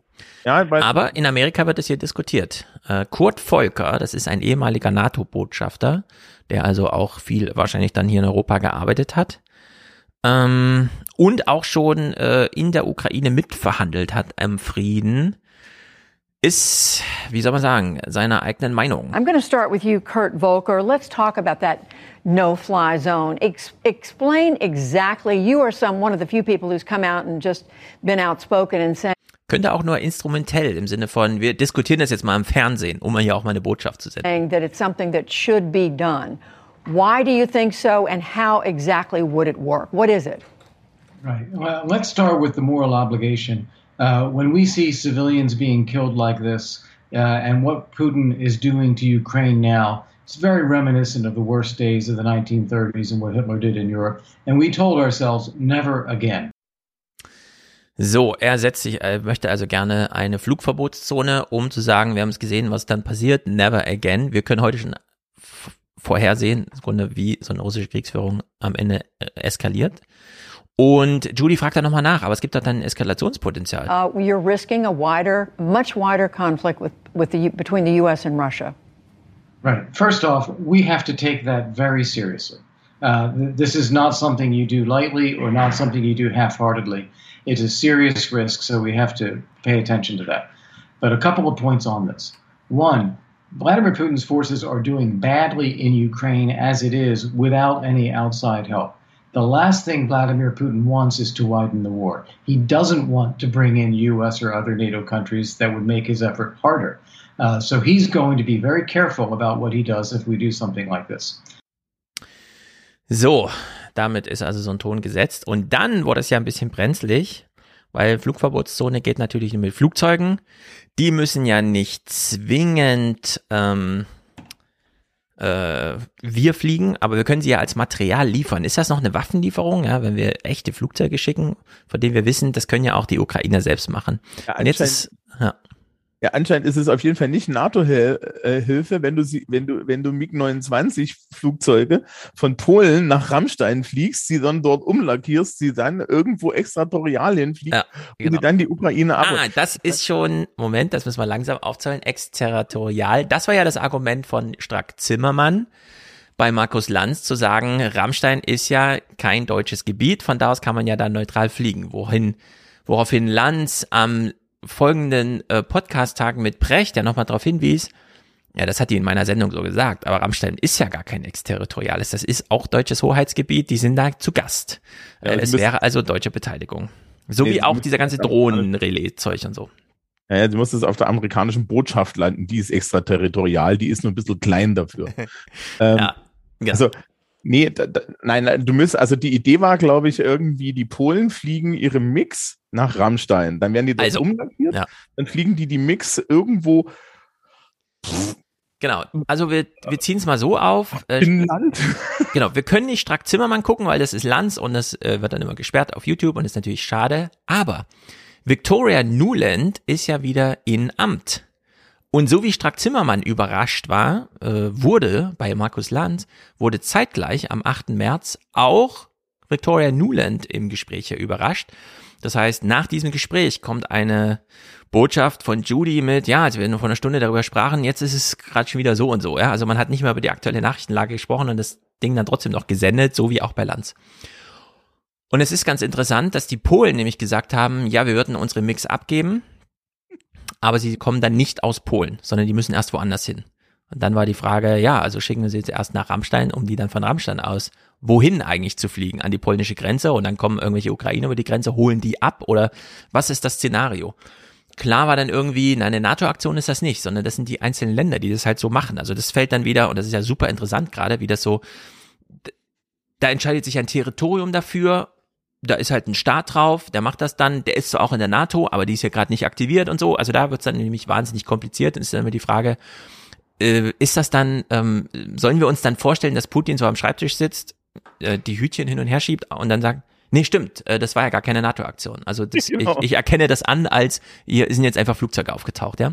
Ist ja wahnsinnig äh, kompliziert. Und die Victoria Newland kennen wahrscheinlich alle so ein bisschen, zumindest die hier so Podcast zuhören, aus ihrem Fakt der EU äh, Zitat. Sie wurde ja damals abgehört, als sie so gefragt wurde von, also so intern Außenministerium, äh, Hillary Clinton ist gerade Außenministerin, sie ist so Stellvertreterin, zuständig für Europa. Und dann am Telefon so, ja, dann schicken wir doch den und der kann auch da ein Staatschef werden und der da. Also spielt er so ein bisschen das Schach, wie man es halt so macht. Äh, wie wir uns das auch immer vorgestellt haben, wie die Amerikaner das so machen. Äh, bei Trump war natürlich dann wenig los für die Demokraten, aber jetzt ist sie wieder quasi im Amt. Ja? Also sie ist wieder Vize-Außenministerin, äh, also wirklich hoch angesiedelt und ist hier im Gespräch. Und jetzt hören wir eine richtige mega Top-Diplomatin. Also es gibt, glaube ich, niemand, der da jetzt irgendwie besseres Fernsehspiel auch abliefern kann, so insgesamt. Ja, Nachträglich wissen wir natürlich, was sie gerade denkt. Ja, ich bin nicht im Bilde, was ist denn das? Also hat das mit der NATO mit uns zu tun? Nee, nee, nee und so. Aber gleichzeitig sich das alles nicht anmerken lassen. I know you said uh, that you, the U.S., was not informed ahead of time, but what is known about where these planes are going to be used? What's their mission? Well, Judy, I have to tell you that I've been uh, with my with uh, Senate friends for the last couple of hours, so I'm not fully informed beyond the the uh, Polish press release. Uh, we have been saying that obviously these planes belong to Poland, and it's their sovereign right to do with them as they as they will, and the Ukrainians have been asking for them. So, und hier klammert sie ja alles ein und gleichzeitig aus, ja. Also mit der NATO hat das nichts zu tun. Polen ist ein souveränes Land, das kann natürlich machen, was es will. Und wir haben ja auch gehört, die Ukrainer fragen danach. Also sie hat erstmal gar nichts ein- oder ausgeschlossen, sondern es ist auch so eine Botschaft, also wir stellen uns erstmal nicht dagegen, so, ja. Ich bin zwar überrascht davon, aber falls hier Putin oder so gerade zuhört, also an uns soll es mal nicht scheitern. Habe ich hier so ein bisschen rausgehört. Und bei dieser ganzen Fragerei äh, im Sinne von, ja, was sind alles NATO-Mitglieder, sind wir dann, sind wir jetzt gerade wirklich dann auch im Krieg bei sowas, ja? Liefern wir jetzt ja wirklich Kriegsmaterial? Sie verklausuliert das so ein bisschen. So, uh, would you say the fears that we're hearing from uh, quarters, of all quarters, about where these planes are, how vulnerable they would be uh, to being shot down, uh, your, your, your belief is that that may be over, overwrought, over, overdone? Look, Judy, only the Ukrainians can decide how best to fight this war. It is uh, what we are trying to do is to give them the means that they need to defend themselves, and they have been fighting incredibly bravely. Um, I think if you had asked anybody a month ago whether they would have been able to hold out as, as well and as strongly and flank the mighty Russian army the way they have and slow them down and sludge. So, also sie lobt hier gerade nochmal, ne? Und so weiter. Die ukrainischen, jetzt hören wir uns genau an, wie sie diesen Satz dann abschließt. Jim up, um, nobody would have believed it. So that's a testament to them, but also to the support they've been getting. Welche Unterstützung denn? Also das ist wirklich äh, Ja, schon ja. überraschend, wenn uns das vor drei Wochen jemand gesagt hätte, dass sie so kräftig, das ist schon, das sieht gut aus für die und für alle, die ihnen helfen. Also hier will man schon so ein bisschen einheimsen, glaube ich. Äh, das, das ist doch hier, da kriegen wir doch irgendwann in, in, in fünf Jahren, fünf Jahren wahrscheinlich, ne? Ja. Kriegen wir, kriegen wir doch dann irgendwie so ein Buch, Ja, wo es drin steht. Es wo, ist wirklich. wo dann wieder alle sich so, okay. Mhm. Ach, das hat sie gemeint. Ah, alles klar. Und so. Ja. Ja. Wo dann, Also weißt du, so ein Ex-CIA-Typ irgendwie dann so mit 60 Master seine Mhm. Memoiren Ach, ach, so hieß die Operation. Genau. Aber ähm, So schmuggeln die Waffen über die polnische Grenze, wobei das machen sie ja ganz offiziell sogar. Ja, also als äh, kurz bevor Trump dann aus Versehen Präsident wurde und nicht Clinton, hat ja Amerika nochmal acht Tonnen Militärmaterial nach Polen äh, transportiert und so weiter. Damit eben auch so ein Drohpotenzial, und wir wissen ja, wie Bidens Außenpolitik ausgesehen hätte Richtung Russland, äh, wirklich auch unterfüttert wird und so. Ja, das wurde ja nicht wieder zurückgebracht, sondern das ist ja einfach, war ja da. Und in der Hinsicht kann man sich hier schon das eine oder andere denken, was hier gerade läuft.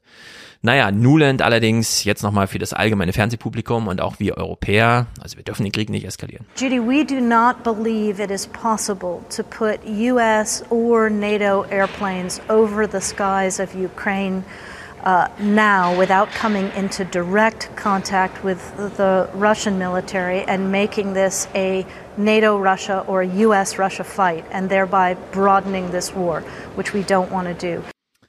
Ja, wir führen hier keinen Krieg und wir wollen auch keinen. Allerdings schon erstaunlich, wie stark die Ukrainer sind. Das ist ein Testament äh, für alle, die da dabei sind und die sie unterstützen. Und die, und die Kisten mit den Stinger-Raketen und den Javelin Anti-Panzer, Anti-Panzer-Raketen, die, die haben, die, die hat hier jemand in einem Wald an der polnischen Grenze liegen ja. lassen. Das war ein reiner Zufall, dass ja. sie dann mitgenommen wurden. Ähm, ne? Also, ja, das ist schon klar. Ich meine, sie hat vollkommen recht. Das Problem ist halt wirklich das, ähm, das ist übrigens so, so, so, uh, Fun Fact. Mhm. Warum sind die Mix so, so toll?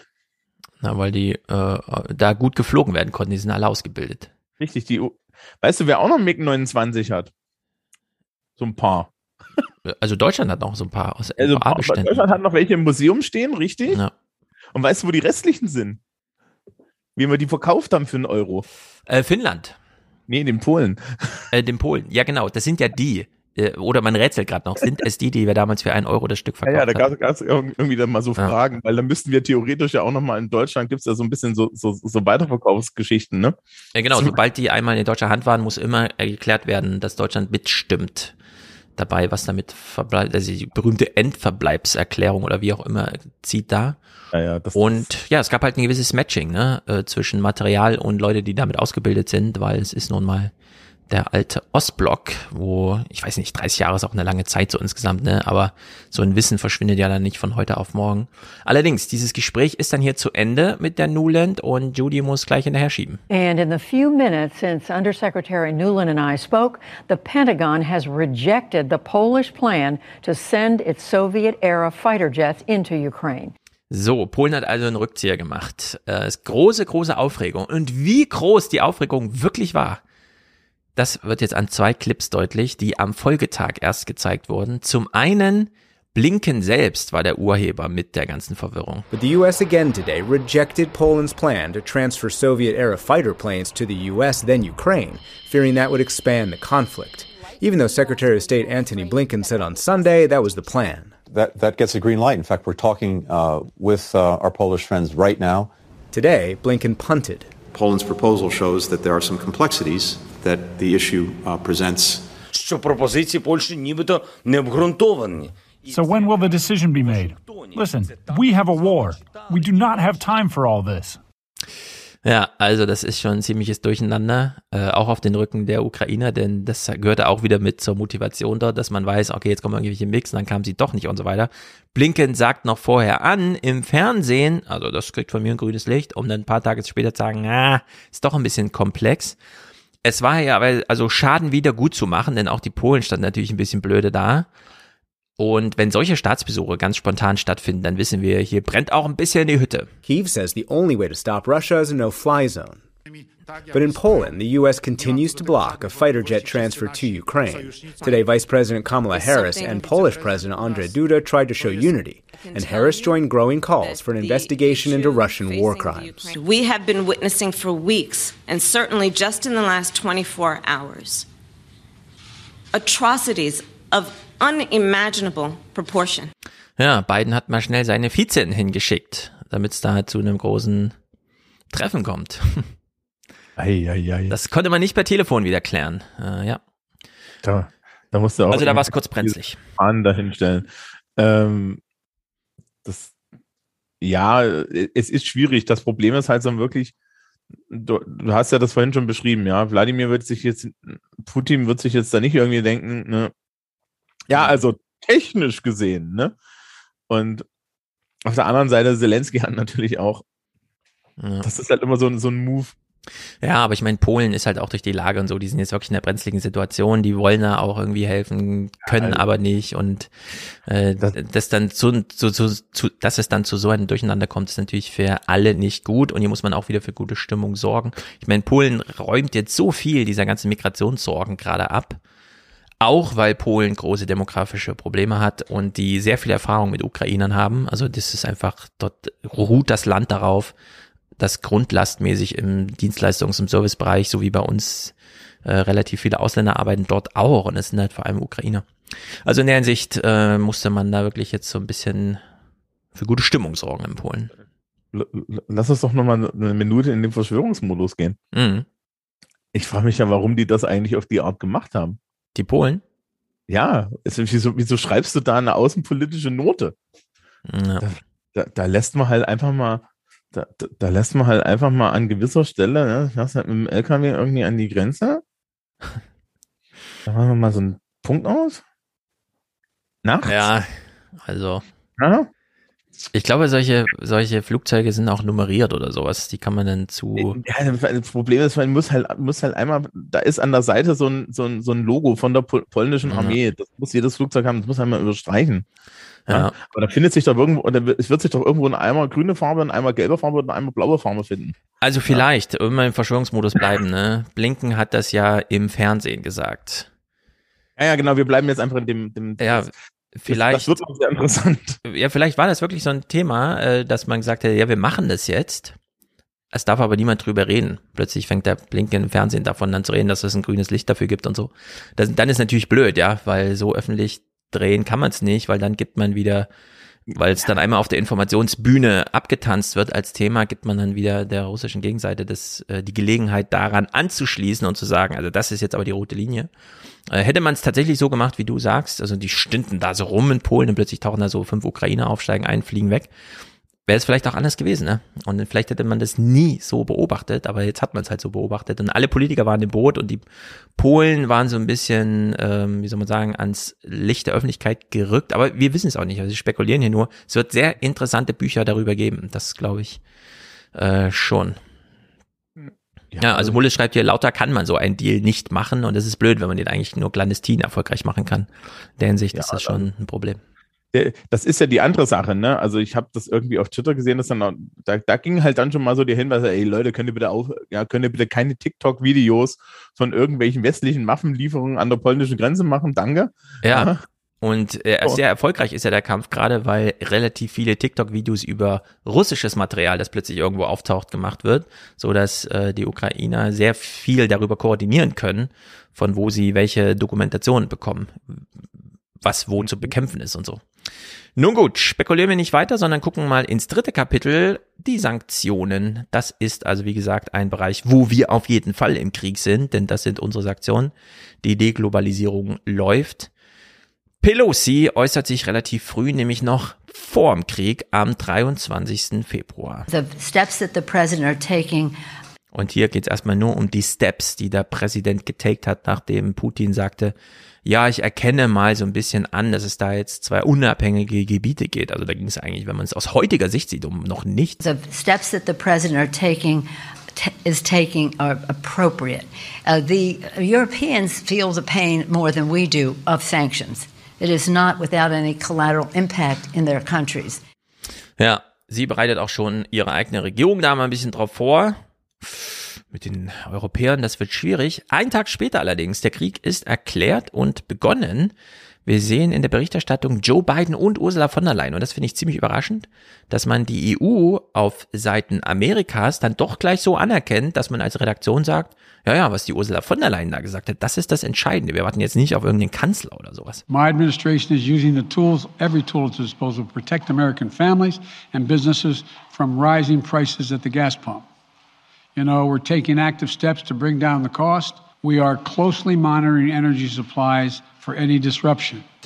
American sanctioned time with European export controls, announced by European Commission President Ursula von der Leyen. Our measures will weaken Russia's technology, technological position in key areas, actually from which the elite makes most of their money. And this ranges from high-tech components to cutting-edge software. This will also seriously degrade the Russian economy in all areas in the future. Jetzt mal nur fernsehmäßig, ne?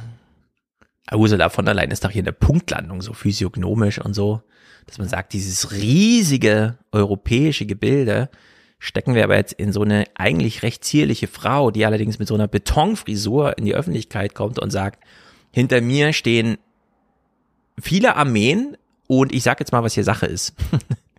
das ist schon nicht Ja. schlecht, ehrlich gesagt. Hinter, hinter ihr steht halt auch einer der größten Wirtschaftsblöcke der Welt. Ja, Aber sie kann äh, das so auf sich münzen in diesem Moment. Ich finde es echt Ja, beeindruckend. äh, es, es ist ja auch ein bisschen so, ne? Die Führerschaft durch die EU ist jetzt nochmal doch ein bisschen neu geworden. Ähm, man rückte jetzt ja auch in der EU auf einmal erstaunlich zusammen. Hm. Das, wieder dann, ne, gibt's äh, The Daily, die, die Folge über die Sanctions, wo dann, wo dann auch so die amerikanischen Journalisten, die sich so auskennen, so da ist man, boah, hätten wir jetzt auch nicht gedacht, dass die sich da. da hören wir ja auch gleich noch ein paar, ja, ja, das ist wirklich beeindruckend zu hören, wie sie da alle da sind. Der einzige Hätte ich jetzt auch nicht gedacht. Ja. Es gab zwei O-Töne aus Europa noch. Zum einen am, an diesem Tage Boris Johnson, der nämlich auch im Parlament aufgetreten ist. British Prime Minister Boris Johnson. Putin will stand condemned in the eyes of the world and of history. He will never be able to cleanse the blood of Ukraine from his hands. So, das liegt natürlich nahe. Boris Johnson muss man nicht weiter vorstellen in Amerika, spricht auch auf Englisch, ist super. Und ja, Francesco erinnert gerade an Margaret Thatcher. Und es ist natürlich genau dieser Look, den Ursula von der Leyen da so gibt. An sie habe ich auch so gedacht im Hinterkopf, dass man jetzt hier so eine harte Frau da plötzlich da sieht, die einfach die Sachen verkündet, die halt so zu verkünden sind, ihrer Meinung nach. Am Ah. Tag danach, am 25. Wir haben in Deutschland jetzt nicht mehr so eine harte Frau, denn Ursula von der Leyen ist ja gegangen. Äh, es gab einen zweiten O-Ton aus Europa. Und das ist super interessant, weil der lag nicht mal auf Englisch vor.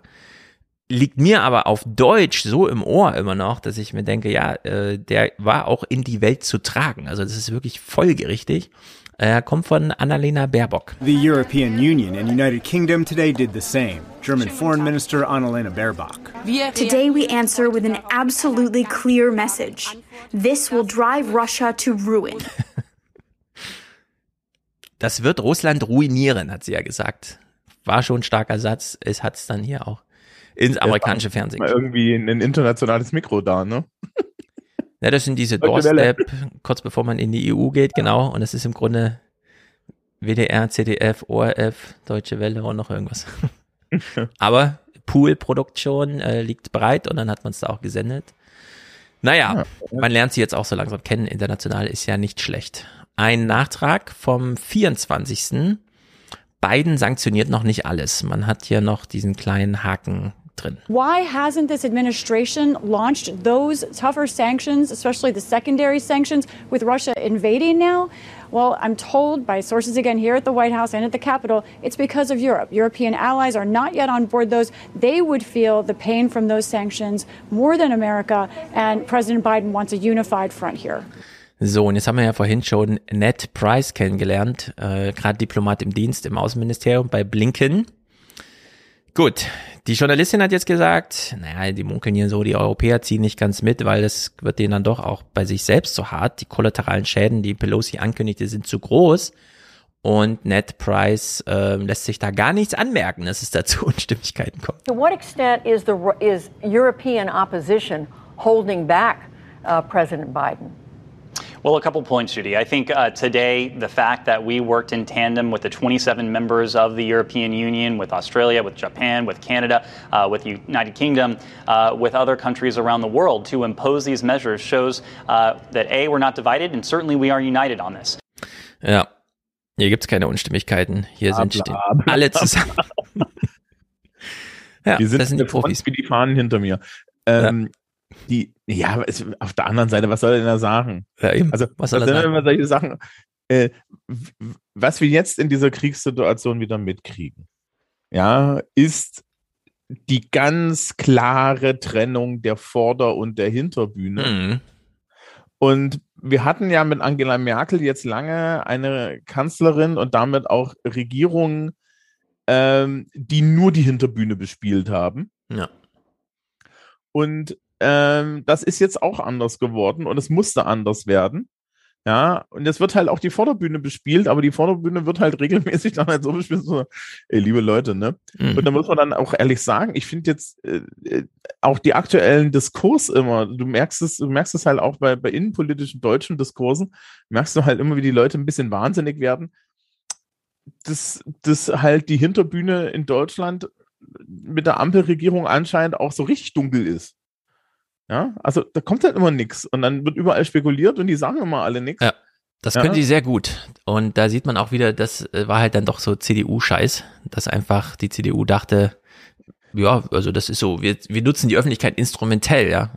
Äh, Das Ja. ist halt hier wirklich anders. Da gibt's diese Verständigung, wir machen das einfach grundsätzlich gar nicht und dann müssen wir auch später keine Konten führen, wer hat hier wie und wer hat wem noch was heimzuzahlen, sondern so ist einfach ausgemerzt.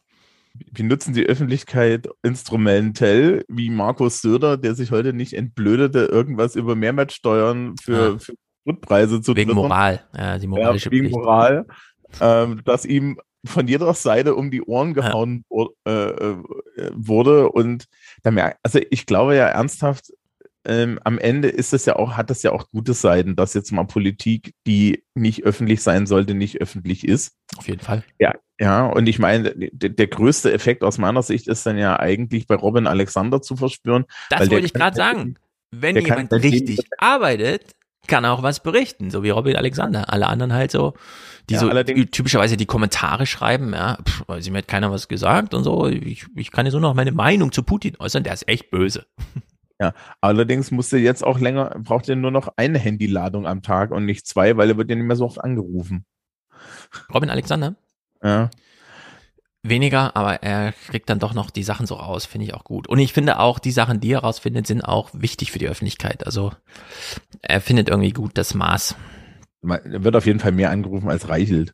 Äh, gibt's den noch? Ähm, ja, Einfach- der ist jetzt, der ist jetzt, letztens war in Koblenz, um mit irgendeinem so Milliardär darüber zu verhandeln, wie man dann selber jetzt äh, neue Medien schaffend werden kann und so. Ach so, stimmt, er hat seine erste Instagram-Story gemacht. Das auch, genau. Fotos Dann im wird bald Zug. geblockt. Naja, was steht jetzt an bei Sanktionen? Wie ist so die Stimmung? Man blickt schon am 24. zur Börse. In the day's other news, the Russian invasion of Ukraine pushed Wall Street sharply lower at first, but stocks rebounded after U.S. sanctions proved less draconian than the market expected. So, die erste Stimmungslage war, hm, ja, man hat mit drakonischeren Sanktionen äh, gerechnet, dann, hm, und so. Am 3.3., wir springen also jetzt zurück ein bisschen vor, Biden erklärt den russischen Oligarchen in Amerika den Krieg. Experts say Russian oligarchs launder billions of dollars through the U.S., stashed in swanky apartment purchases, shell companies, and cryptocurrency holdings. Here's how President Biden announced the coming crackdown on those financial dealings in Tuesday's State of the Union address. We're joining with European allies to find and seize their yachts, their luxury apartments, their private jets. We're coming for you, ill begotten gains. Ja, kurzer Einblick in die State of the Union, die war auch noch ein Thema, aber gar nicht so groß, obwohl es ein Präsident im Krieg ist. Naja, aber den Ausschnitt haben wir gesehen. Und Lisa Monaco, die ist Deputy Attorney General, erklärt jetzt mal im Gespräch, ja, so einfach ist das alles gar nicht. What's the estimated value of capital held in the U.S. by these Russian oligarchs, and how much could feasibly be targeted? Well, I, I think it's a very good question, Jeff. And one of the things we hope to do with this task force, and we intend to do with this task force, is um, get a, a much truer picture of that. Ja, wie viel Bitcoin haben die Russen hier so? Ja, das ist eine sehr gute Frage, Jeff. Wir ermitteln das gerade. Ja, mal auch gucken, mal gucken wie weit Ähm, wir kommen. Da, da, das, diese Krypto-Sache ist natürlich auch so eine, so eine Sache. Ne? Die Krypto-Pros kommen jetzt wieder an. Äh, ich habe ja das Gefühl, dass die auch noch irgendwie Kollateralschaden hier am Ende werden. Ähm, ja, dass diese ganze, dass dieser ganze, äh, wir, wir räumen jetzt. Also, dass sie halt, davon profitieren oder nicht? Das, äh, ich glaube, naja, also irgendjemand wird davon profitieren, aber dieses komplette System, das wird zusammen irgendwie im Zweifel dann noch zusammenfallen. Weil ich meine, was ich ganz interessant finde, ist, die, die, die Gesamtkonstellation der Welt hat eine Härte gefunden, hm. wo auf einmal so Spielerei, was es ja eigentlich in sich selber ist, ja, don't add me, ja, I, I will block you, ähm, ist äh, das, das ist einer der ersten Sachen, die dann irgendwie geht, wenn es hart auf hart geht. Ja. Ja. Auf der anderen Seite könnte man jetzt natürlich Warren Buffett zitieren, Leute im Krieg immer kaufen, ne? Genau, aber Natürlich- Bitcoin hat ja schon mal nicht davon groß profitiert. Also diese Kursschwankungen sind ja immens, über Monate betrachtet erst recht. Also manchmal verdoppelt sich auf 60.000, dann fällt es wieder auf 30.000 und man sieht jetzt keinen Run irgendwie auf Krypto. Vor allem ist es ja auch nicht so super anonym. Ne? Also die Wallets und so weiter sind ja jetzt nicht unbekannt und nicht zurechenbar. Also in der Hinsicht. es, es wurde natürlich dann wieder gesagt, ja, das ist doch jetzt die Möglichkeit für die Menschen in Russland, ein, ein dezentrales, internationales Zahlungsmittel zu haben. Ja, aber das Problem ist, wie viel Rubel muss ich jetzt dafür bezahlen, damit ich irgendwie anscheinend Bitcoin kriege? Weil mich, Genau. Ja, also, Man muss ja noch kreuz und quer hin und her rechnen.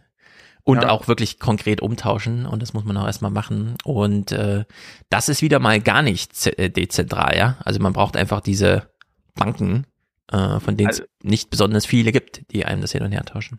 Ja, vor allen Dingen gibt es keine Bank mehr großflächig, die mit, die, die in Russland funktioniert. Also wie kommst du dann an die Kohle ran? Ja. Das ist übrigens noch so eine Sache, äh, die, die jetzt auch vergessen wird. Also wenn jetzt ganz viel, es werden ja jetzt, es ziehen sich ja jetzt ganz viele internationale Unternehmen aus Russland zurück. Mhm. Ja, ähm, und ich, ich möchte da kurz zynisch empfehlen, die kriegen ihre Kohle, die sie da nicht machen, nicht aus dem Land, ne? Mhm. Weil Swift ist ja großflächig tot. Man möge doch bitte auch in Betracht ziehen, dass sie das vielleicht nicht machen, weil sie jetzt so unheimlich moralisch sind und gegen einen Krieg protestieren, sondern dass sie vielleicht das auch machen, weil sie ihre Kohle nicht aus dem Land kriegen würden, wenn sie ja. da noch was verkaufen. Also das, war die Ansage von Ikea, die waren da relativ ehrlich. Ja, und das ist ja auch ganz wichtig, dass hier jetzt nicht alles auf, na wir hoffen mal, dass das, dass der moralische Appell wirkt, sondern nee, denn ist jetzt einfach das Wirtschaften da einfach wirklich unmöglich und es kostet wahnsinnig viel Geld. Und wenn man noch in Russland ist, weiß man nicht, inwieweit man beobachtet wird als derjenige, der, und das kennen wir vom Iran-Abkommen, wenn du auch Geschäfte mit Russland hast, dann gelten auch alle anderen Geschäfte nicht mehr und so. Und dann machen sich jetzt relativ viele Unternehmen es einfach einfach und sagen, russisch, also das Russland-Geschäft ist einfach eingestellt. Das allerdings sind so langwierige Prozesse, ja. Das geht dann halt erst jetzt so richtig los. Und das ist Compliance, ne? Und dann stellst du dir halt. Genau. Und was man halt auch sagen muss, diese, diese Geschäfte kommen nicht wieder. Also das ist ja die, ja. die Sache, ne? Wenn jetzt ähm, auf dieser Sanktionsliste stehen ja unter anderem auch seltene Erden und bestimmte Rohstoffe und so weiter. Ja, die müssen ja sofort jetzt woanders gemeint werden. Das ist ja, Aufbau die Nickelpreise sind durch die Decke ja. geflogen, weil Nickel gibt es eigentlich nur aus Russland. Ja, und, und dann wird es halt interessant, weil irgendjemand wird jetzt irgendwie der neue Nickelzar. Genau. Also die werden einmal woanders und dann sind diese Minen aber auch eröffnet, wenn es dann wieder heißt, jetzt können wir auch wieder in Russland kaufen. Ja, also wir haben jetzt einen Zulieferer.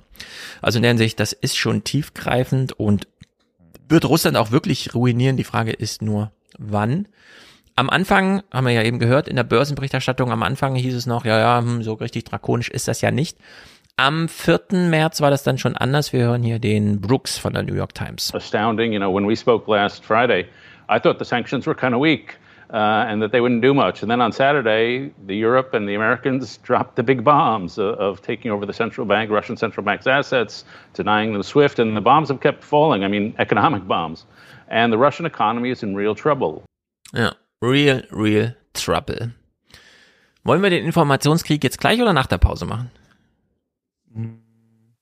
Weiß ich nicht, was kommt, was kommt, was haben wir denn noch übrig? Informationskrieg und Energieimporte. Nach der Pause. Gut, dann machen wir eine kleine Pause. Bis gleich. Unser kleiner Moment für Dankbarkeit und Achtsamkeit. So wichtig in dieser Zeit. Letzter Aufruf für den Alias Express. Die Fahrkarten bitte. P.M. Wer auch immer sich genau dahinter verbirgt, schickt 50 Euro Alias Podcast damit hier Produzentenführerschaft. Präsentator natürlich Matthias von letzter Woche hier nachgeholt eingetragen, letzte Woche ja schon gedankt, damit alles seiner besten Ordnung überführt, inklusive NFT-Vergabe im Video. Außerdem Cornelius, der schickt 42 mit Liebesgrüßen für diesen und nachträglich für den letzten Monat. Dankeschön komplettiert von Stefan, der schickt mit Grüßen aus Dresden, also wir grüßen in den Osten, machen wir jetzt alle gern. Ähm, 42 Euro, damit auch Produzent. Also P.M. Cornelius und Stefan produzieren hier heute. Liebe CDU, lieber Armin Laschet, danke für eure Unterstützung. Ja, danken wir mal zufälligerweise der CDU für alles, was wir hier gerade an Problemen bewältigen. Claudio ist hier dabei mit 39,74, eine sehr krumme Zahl. Äh, wahrscheinlich durch PayPal Gebühren und so weiter zusammengekommen. Wenn ihr über äh, die IBAN schickt, dann ist äh, sowohl Umsatzsteuer befreit als auch keine Gebühren. Das ist doch cool. Nicht mal die, die Bank erhebt da Gebühren. In der Hinsicht sehr gut. Aaron schickt 25 und bleibt auch kommentarfrei. Simon möchte Fernsehen zuhören. Dankeschön. Das können wir hier natürlich bieten. Fernsehen zum Zuhören. Thomas und Oliver. Thomas sagt Danke und verweist auf der Alias Podcast. Damit ist er hier genau an der richtigen Stelle. Oliver bleibt kommentarfrei. Heiner möchte gern einer von 3000 werden. Er ist hier mit einer, aber 3000 sind wir natürlich noch nicht. Marek unterstützt hier heute. Kevin hat einen Dauerauftrag. Der Aufruf hat gewirkt, schreibt er schon seit einer Weile. Denn das ist ja, wie gesagt, ein Dauerauftrag. Das ist sehr gut. Dankeschön. Der kam schon.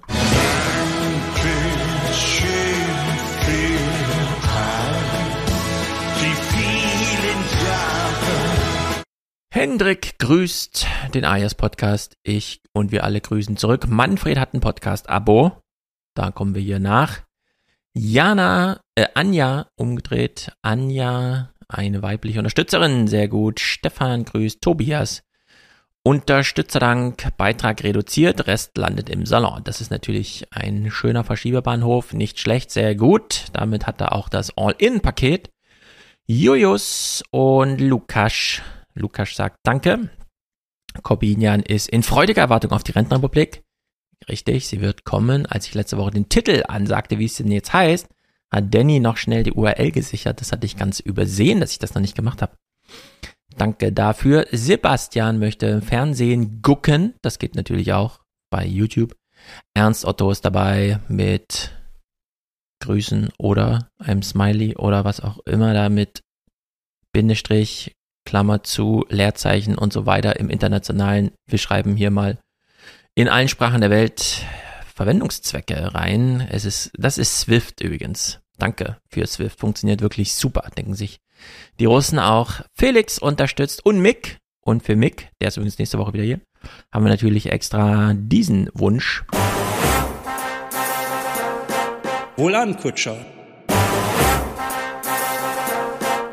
spanne er die Pferde ein und spute sich, denn springend klingt die Münze. Robert grüßt Ron und Manuela machen Yogaela für den Alias Podcast. Yogaela für das Alias Podcast machen. Was auch immer das bedeutet. Sascha ist hier dabei, Felix, Paul, Jan mit einem Dauerauftrag, Kolja, Jonas, Thomas, shake your chains to earth like dew, ye are many, they are few. Hab ich den eigentlich schon rübergeholt?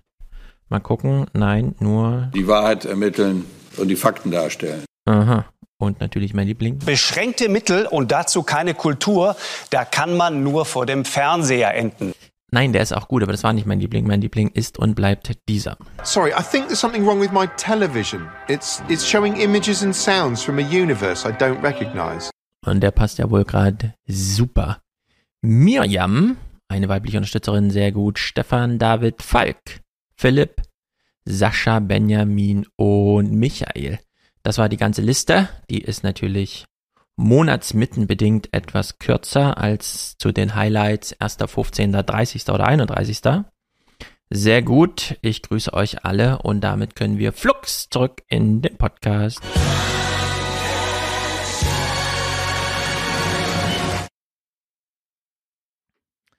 Ich habe gerade exekutiv entschieden, äh, Ölimporte, so, das war ja so viel Thema hier in Deutschland, das kann man nächste Woche mit MIG, sofern die Sachen dann noch noch aktuell oder dann erst recht aktuell sind, wie die ganzen Einschätzungen sind, schaffen wir es denn ohne oder nicht? Gucken wir uns also den Informationskrieg an, der hier gerade läuft. Und Jonathan Capehart, wie soll man sagen, macht hier mal ein Stimmungsbild, indem er einfach einen Tag mal singulär als historisch herausgreift. The day that uh, uh, Chinese President Xi Jinping and Russian President Vladimir Putin met in Beijing, which was February 4th on Friday, was the same day that the Republicans uh, said that the January 6th insurrection was, quote, legitimate political discourse. Das ist nicht falsch, oder? Und auch nicht verkehrt, das hier mal so in Anklang zu bringen. also, die amerikanische Demokratie soll über den Haufen geschmissen werden. 750 Leute, es wird gerade gegen 750 Leute vom 6. Januar äh, ermittelt, 2021, die also die Wahlen nicht anerkannten und dann irgendwie dachten, ich mache mal hier, hier mit und so. Wir wissen alle, die einen waren nur Mitläufer, die anderen waren irgendwie groß organisiert. Aber da geht's gerade richtig zur Sache. 750 Leute, das, also Anklagen sind, sobald man eine Waffe dabei hatte, on Capital Crown und so weiter, ist man da schon mal drin, je nach Verhalten, dass die Videokameras aufgezeichnet haben, aber 750 Leute haben damals das Gebäude gestürmt, ja, also mindestens. Das ist schon crazy. Das wurde später dann, jetzt von den Republikanern, über ein Jahr später als legitimen demokratischen Diskurs gewertet und am selben Tag äh, haben sich Putin und Xi getroffen, um die Olympischen Spiele zu eröffnen und das eine oder andere zu klären, wie man jetzt die Demokratie mal beseitigt. Gut beobachtet. Die haben, ja so ein, die haben ja dann noch irgendwie so einen Assoziationsvertrag gemacht oder so, ne? Da gab es ja irgendwie so eine Auch irgendwie. Irgendwas ja. war da noch, ja. ja. Weiß aber nicht genau. Ähm, weiß ich nicht, ist glaube ich nicht gut gealtert, der Vertrag.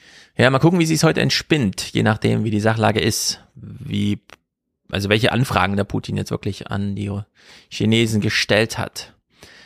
Naja, Anton Trojanowski von der New York Times erklärt hier mal, wie riskant es ist, in Russland zu demonstrieren, sich also den Informationskrieg, der dort läuft, nicht zu unterwerfen.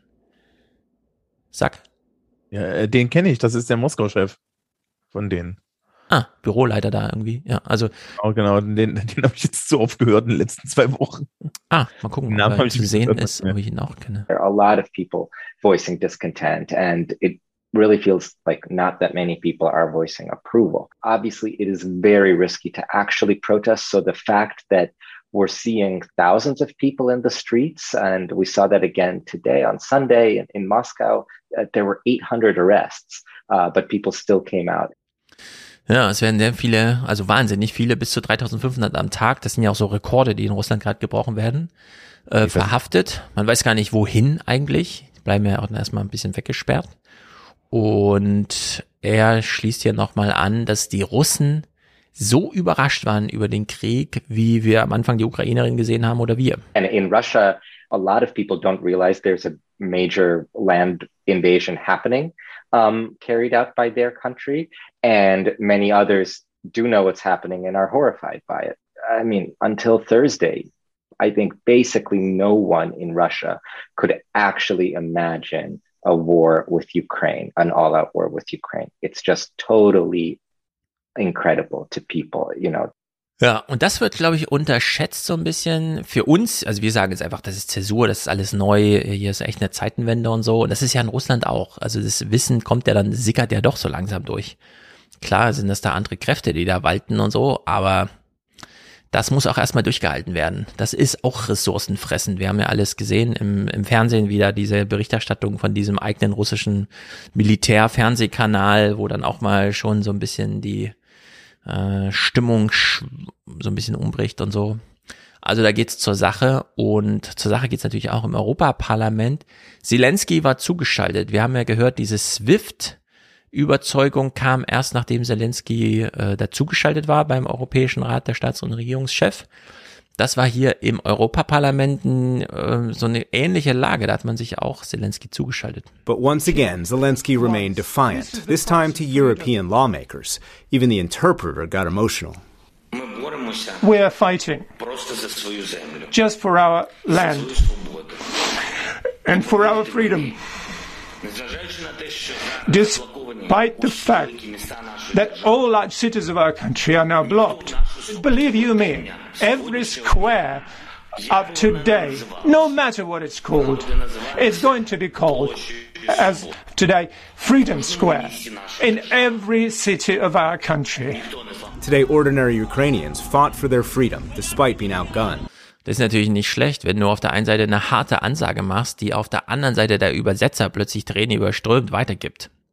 Mhm. Also das ist auch so eine gewisse Spannung. Gab, äh, es gab auch irgendwie, die, die Welt hatte auch. Ja, eine, das kommt nachher auch, auch eine, noch, genau, weil es die AD hat es auch nochmal kurz aufgegriffen. Eine, eine Übersetzerin, die, die auch, und ich meine, das muss man halt mal sagen, ne? Also äh, Zelensky ähm, ist ein Profi, was das angeht.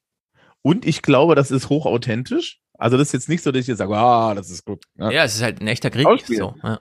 ja, nee, das ist jemand, der mit einer Kamera umgehen kann ja. und der was zu verlieren hat. Genau, das war hier eine Woche später am 9., also das eben im Europaparlament am 1.3., am 9.3. Zelensky spricht und äh, die Welt, also Springers Welt, übersetzt. Sogar das streitlustige britische Parlament hat er, zugeschaltet aus Kiew, in dieser Woche kurz vereint. Zelensky, der Meisterkommunikator. Und im Weltnachrichtensender bringt er zu Beginn des Krieges eine Simultandolmetscherin zum Weinen. Der Clip geht weltweit viral. Ukraine, wir wissen ganz genau, was wir verteidigen. Слава кожному нашому солдату. Слава Україні. Entschuldigung. Ja, ich will jetzt nicht zynisch sein, aber für alle, die sich hier True Crime wünschen, äh, die kriegen gerade audiomäßig echt was geliefert. Also das ist, äh, das wird auch noch einzuschätzen sein. Also da gibt's, wird es noch einige Texte geben, die sich damit befassen. Hier ist wirklich, hier geht's der- zur Sache. das- Also das Interessante, das Interessante ist ja, ihr, ihr hattet es ja letzte Woche irgendwie mit Literatur und so und irgendwann, Mhm. wenn ihr über Literatur spricht, müsst ihr mir mal Bescheid sagen. ähm, Machen wir. Weil ähm, Fiktion ist realer. Also, also Fiktion hat nichts mit Realität zu tun, weil ähm, wenn du aufschreiben würdest, was tatsächlich passiert, kriegst du das niemals verkauft. Ja. Gleichzeitig überlappt die Realität, ist manchmal die Realität die bessere Fiktion. Ja. Ja? Und wenn das überlappt und wenn das authentisch wird, dann wird es richtig schlimm. Hm. Ja, also, also True Crime funktioniert ja darüber, dass ich den Schauer habe, dass es mich nicht betrifft und ich die, ja, und die, diese Ruch des Realen. Aber in Wirklichkeit ist es von den Krimi halt nur dadurch zu unterscheiden, dass man sagt, ja, das ist alles passiert. Hm. Ja, aber ist es komplett irrelevant tatsächlich, ob, True, ob das, was da bei True Crime erzählt wird, äh, äh, real ist. Man könnte sogar den Punkt machen, dass was bei True Crime erzählt wird, eigentlich ein schlechter Krimi ist, weil es eben nicht anständig konstruiert und aufgelöst ist. Ja. Und hier ist es jetzt genau andersrum. Hier wird jetzt halt die Realität ähm, äh, so immanent, dass man auch so mit seiner so, so durchgehenden Semifiktionalisierung ja nicht mehr dagegen ankommt, sondern feststellt, ja, scheiße, das ist jetzt hier mal wirklich real. Ja, genau. Ja?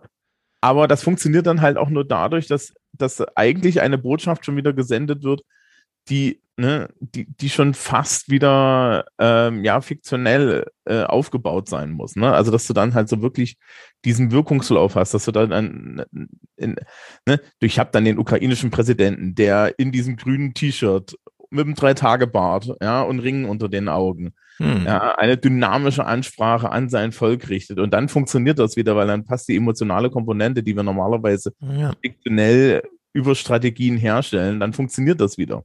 Ja, die FAZ hatte vor, bis vor zehn Jahren oder so, so eine Samstagsseite im Feuilleton, Bilder und Zeiten hieß sie. Die war immer von einem Autor ganzseitig beschrieben und da habe ich meinen Text über ausgedachte Wirklichkeiten geschrieben. Äh, am Beispiel zum einen der Humor, damals noch Jon Stewart, Daily Show und so.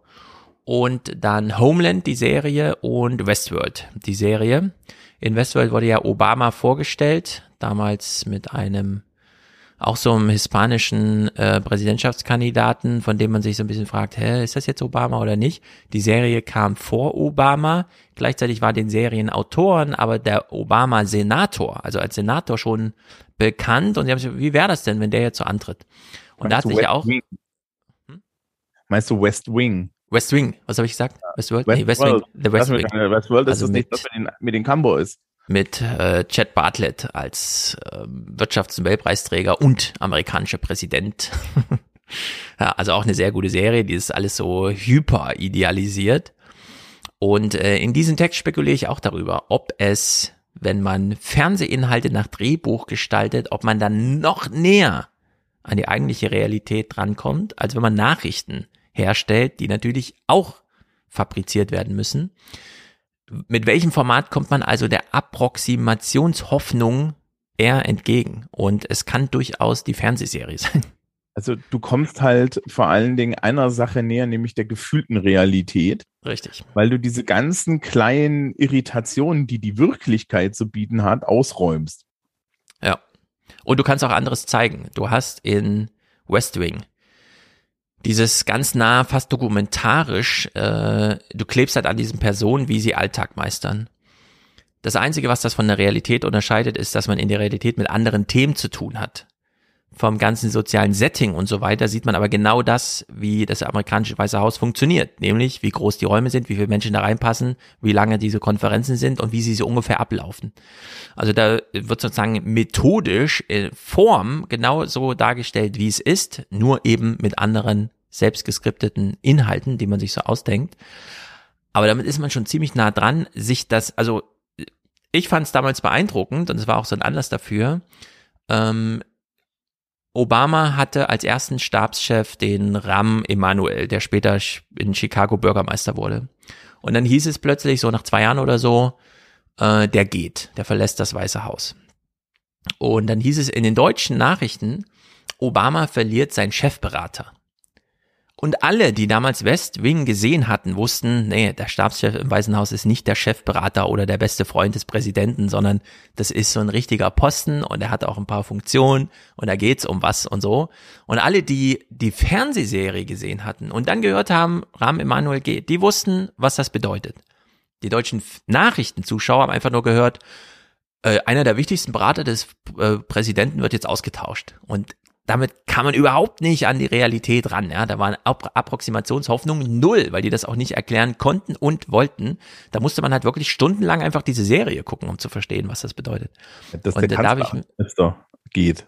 Dass der Kanzleramtsminister Richtig, geht. genau. Das ist also richtig das derjenige, der den Kontakt zum Parlament hält, zur, den, zur eigenen Regierung, der anrufbar ist abends, der den Präsidenten dann auch wirklich weckt, wenn es Not am Mann ist und so weiter und so fort. Ja, aber da muss man ja sagen, in Deutschland hat auch keine Ahnung, was der Kanzleramtsminister macht.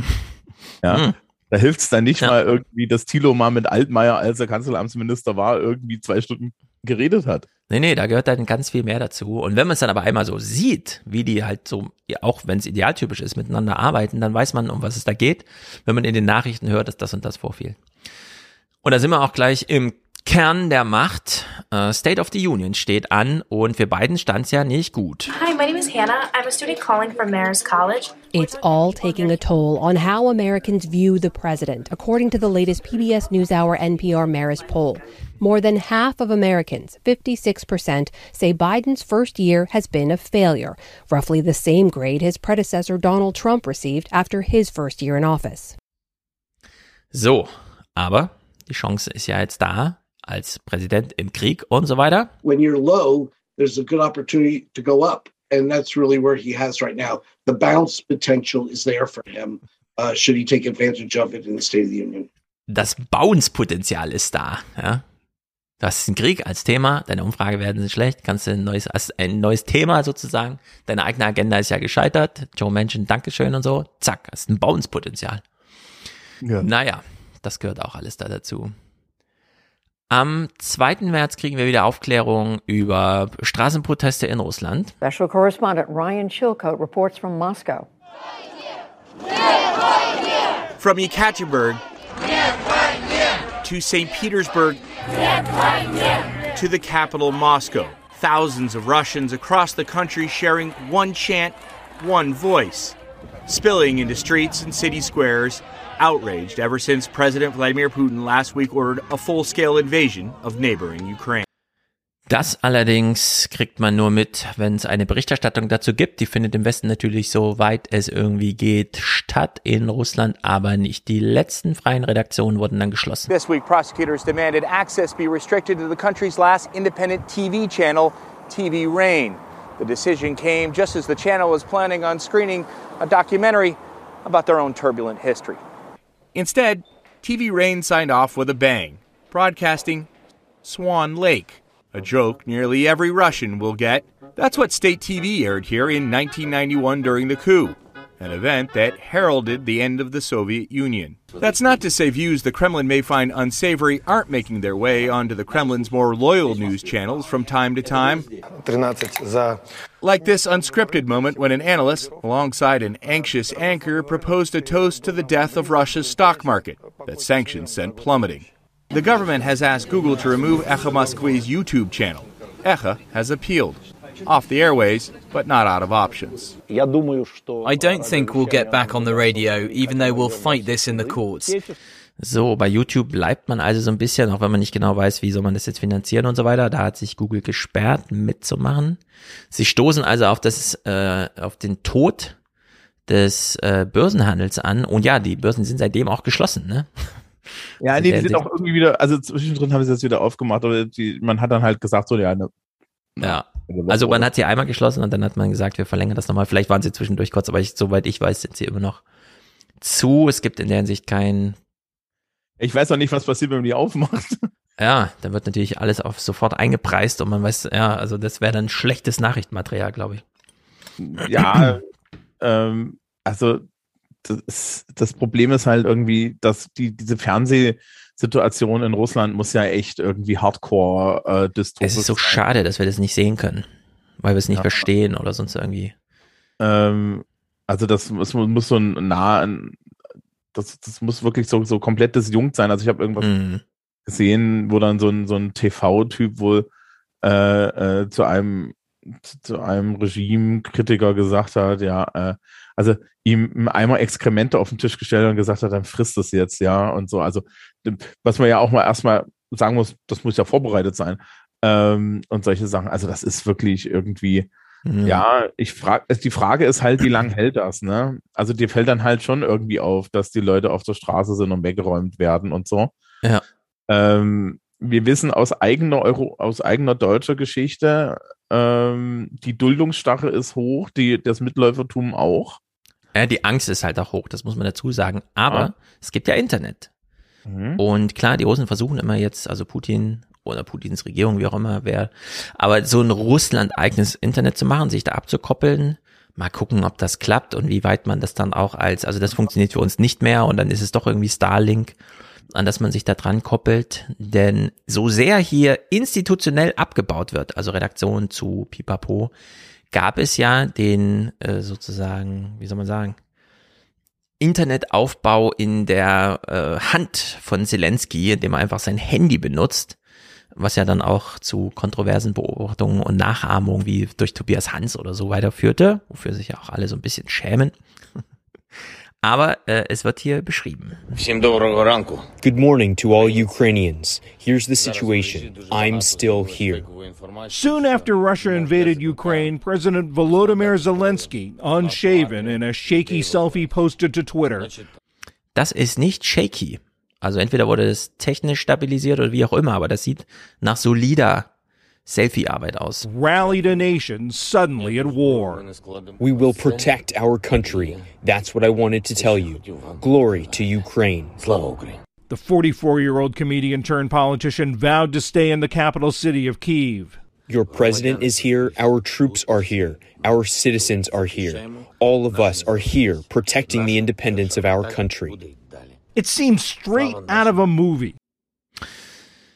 Es ist auch ein Movie. Da kann man gar nichts, äh, das ist auch nur gemacht, weil das äh, die Movie-Sehgewohnheiten sind. Das ist nicht nur, äh, weil es halt keine anderen Möglichkeiten gibt, sondern selbst wenn er ein mega Fernsehstudio hätte, würde er sich wahrscheinlich für dieses Format entscheiden, weil Ja, das einfach und- zieht. Äh, er, er hat diese Fernsehserie gehabt, in der er diesen Lehrer spielt, der Präsident wird, indem er einfach nur Selfies von sich aufnimmt. Ja. Dann wird er Präsident, indem er nur Selfies von sich aufnimmt und das alles miteinander vermischt. Und jetzt führt er einen Informationskrieg, indem er Selfies von sich aufnimmt und die Leute sind überrascht. Ja.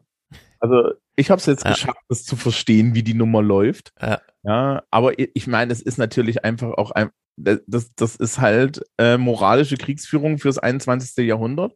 Und bei Putins Auftreten sieht man jetzt dann im Gegensatz auch ganz krass, ähm, dass der halt im 20. Jahrhundert ist. Mhm. Ja, mit dieser Machtpose, mit den langen Tischen, ja, mit diesen, mit diesen, ja, wie Dekret, ich habe jetzt hier so ein Dekret und da sitzen meine Uniformierten da. Damit- genau, ganz große Distanz zur Truppe, wie so ein Feldherr, der irgendwo ganz hinten auch allen zeigt, also ich bin hier nur Beobachter, ja, ich gebe hier nur den Befehl, während Zelensky halt so mittendrin ist. Das ist schon äh, beeindruckend, das so zu sehen. Ich finde es auch, man darf es nicht so überinterpretieren. Ich habe also so in manchen Podcasts geht es so, sucht man so händeringend nach irgendwelchen Erklärungen, die einen das nochmal und hier nochmal Kniff und so. Nee, das ist einfach so, wie du es beschrieben hast.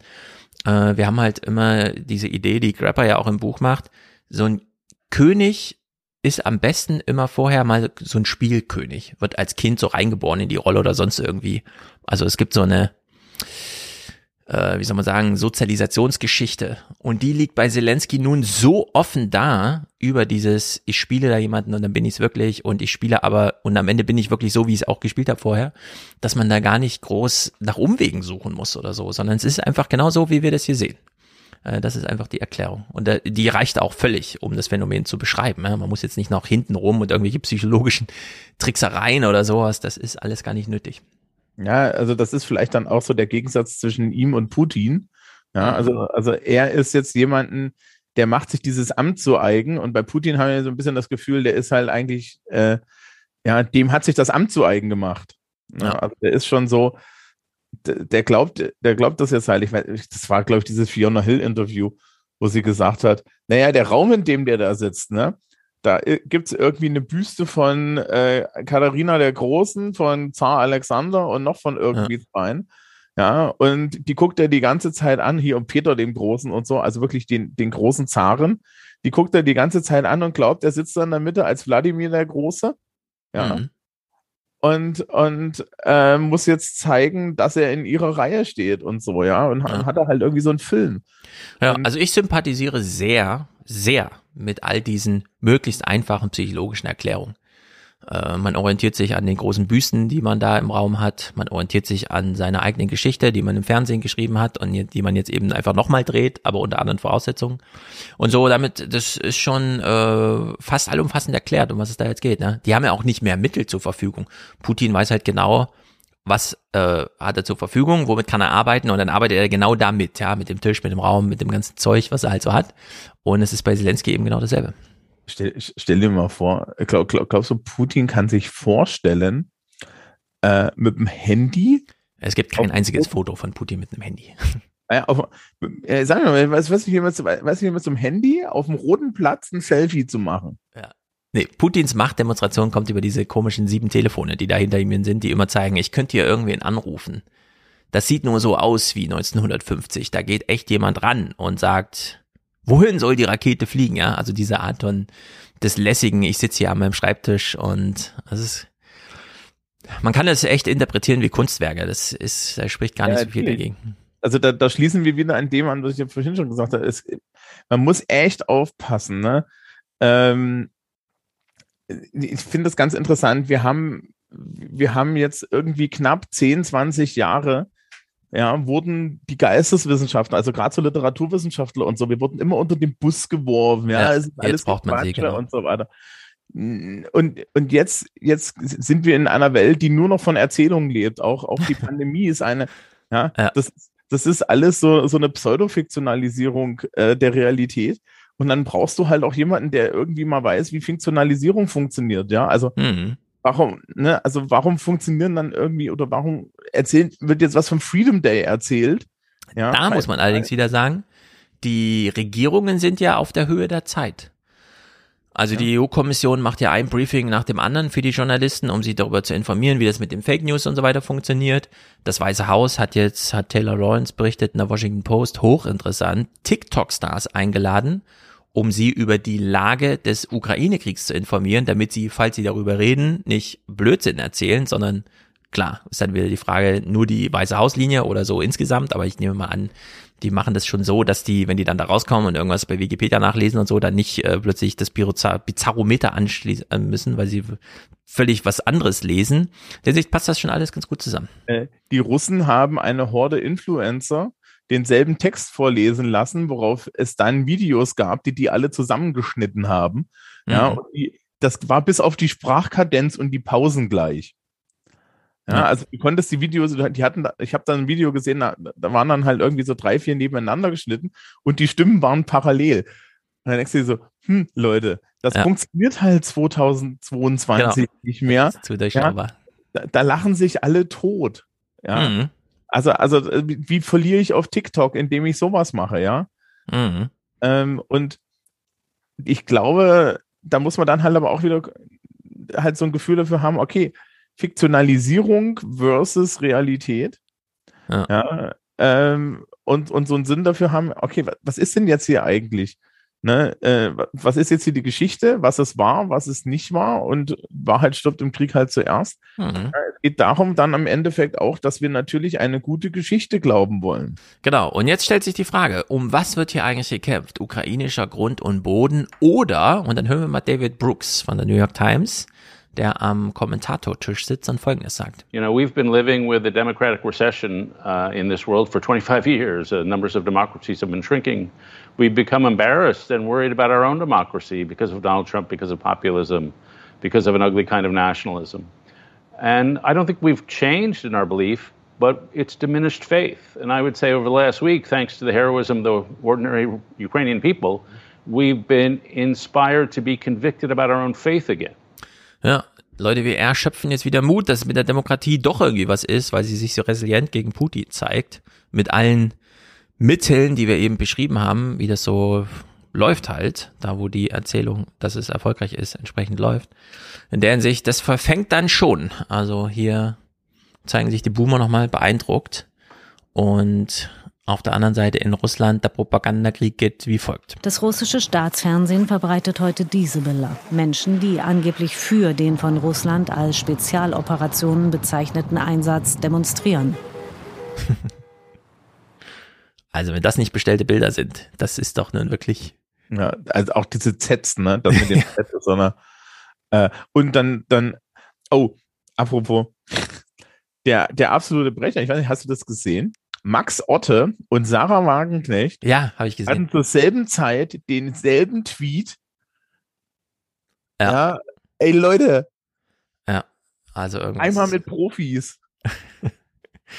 ja, es ist wirklich äh, merkwürdig und bescheuert. Es es ja, also man will jetzt nicht sagen, dass sie irgendwie U-Boote sind oder so, aber irgendwie haben sie anscheinend dasselbe Briefing gekriegt. Ja, ja, Ja, egal, das ist dann auch tödlich. Einmal so eine äh, Gegenüberstellung äh, rumgetwittert, äh, sozusagen als Aufklärungs, da stimmt irgendwas nicht. Dann ist auch egal, was da genau hinten lief, dann sieht man nur, also das ist blöd. Ich lasse mich hier nicht weiter veralbern. Die, die, ja, auch in Deutschland, die, die Querdenkenden sind ja äh, jetzt geschlossen einmal äh, von, von Covid weg, ja, Ja. von der Corona-Lüge weg ge gewechselt. Ich habe, ich mache ja so ein bisschen Feindbeobachtung.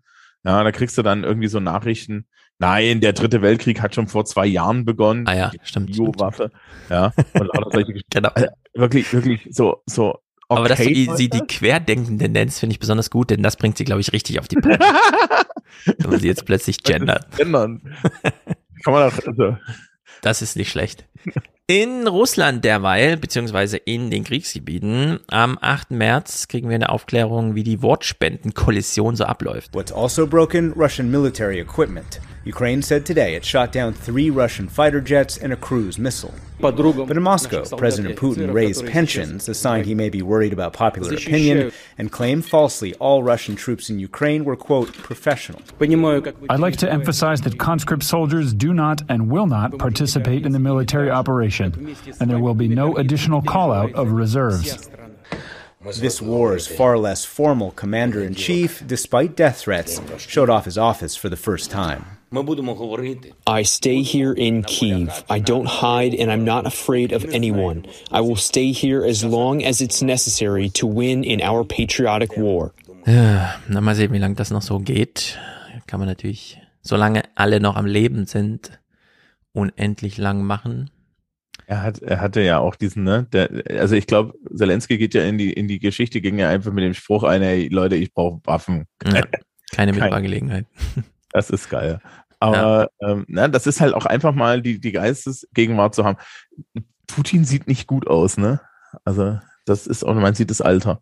Ja, Äh, ich, ähm, also Lügen ist ja super anstrengend, weil man muss ja dann, man kann ja nicht geradewegs raus, man muss über alles, was man sagt, immer genau nachdenken. Wie formuliere ich es jetzt und so weiter, dass mir das nicht hintenrum. Und wenn das ganze Volk glauben soll, da ist gar kein Krieg und das betrifft auch nicht ganz Russland und da werden auch keine Wehrpflichtigen hingeschickt oder Reservisten oder was auch immer, das war jetzt die Botschaft jetzt in dem Clip, das muss man halt auch durchhalten. Das ist halt auch eine wirkliche Anstrengung, also eine körperliche Anstrengung. Einfach, es kostet mehr Ressourcen, sowas durchzuziehen an Kommunikation. Ja. Oh, das, das, man, man darf ja in Russland nicht Krieg sagen, ne? Mhm. Allgemein jetzt, sondern das ist eine Militäroperation.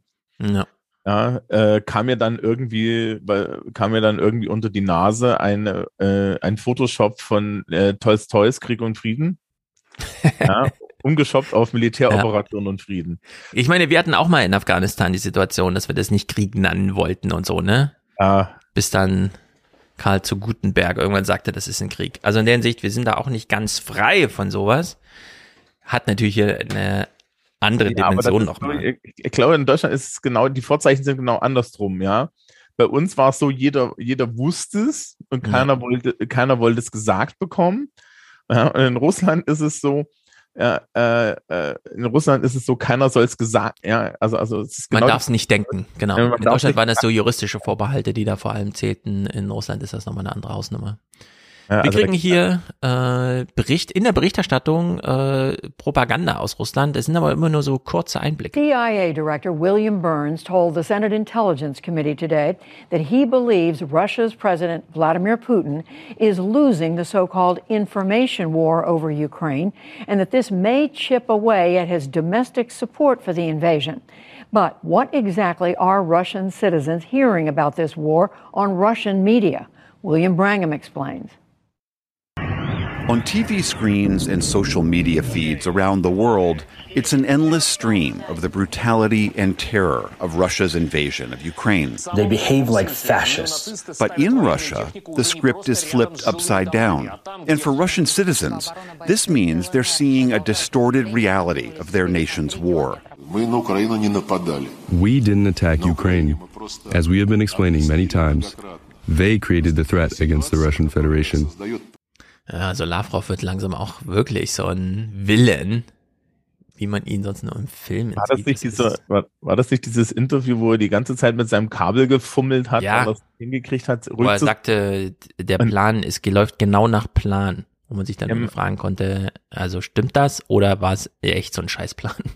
Ähm, dann muss man dazu sagen, der ist jetzt seit 30 Jahren plus irgendwie. irgendwie nee, so 20, der kam so mit. 20 Jahre, also seit, genau. Der Dienstälteste ewig, zumindest hier. Ewig lang Außenminister, ne?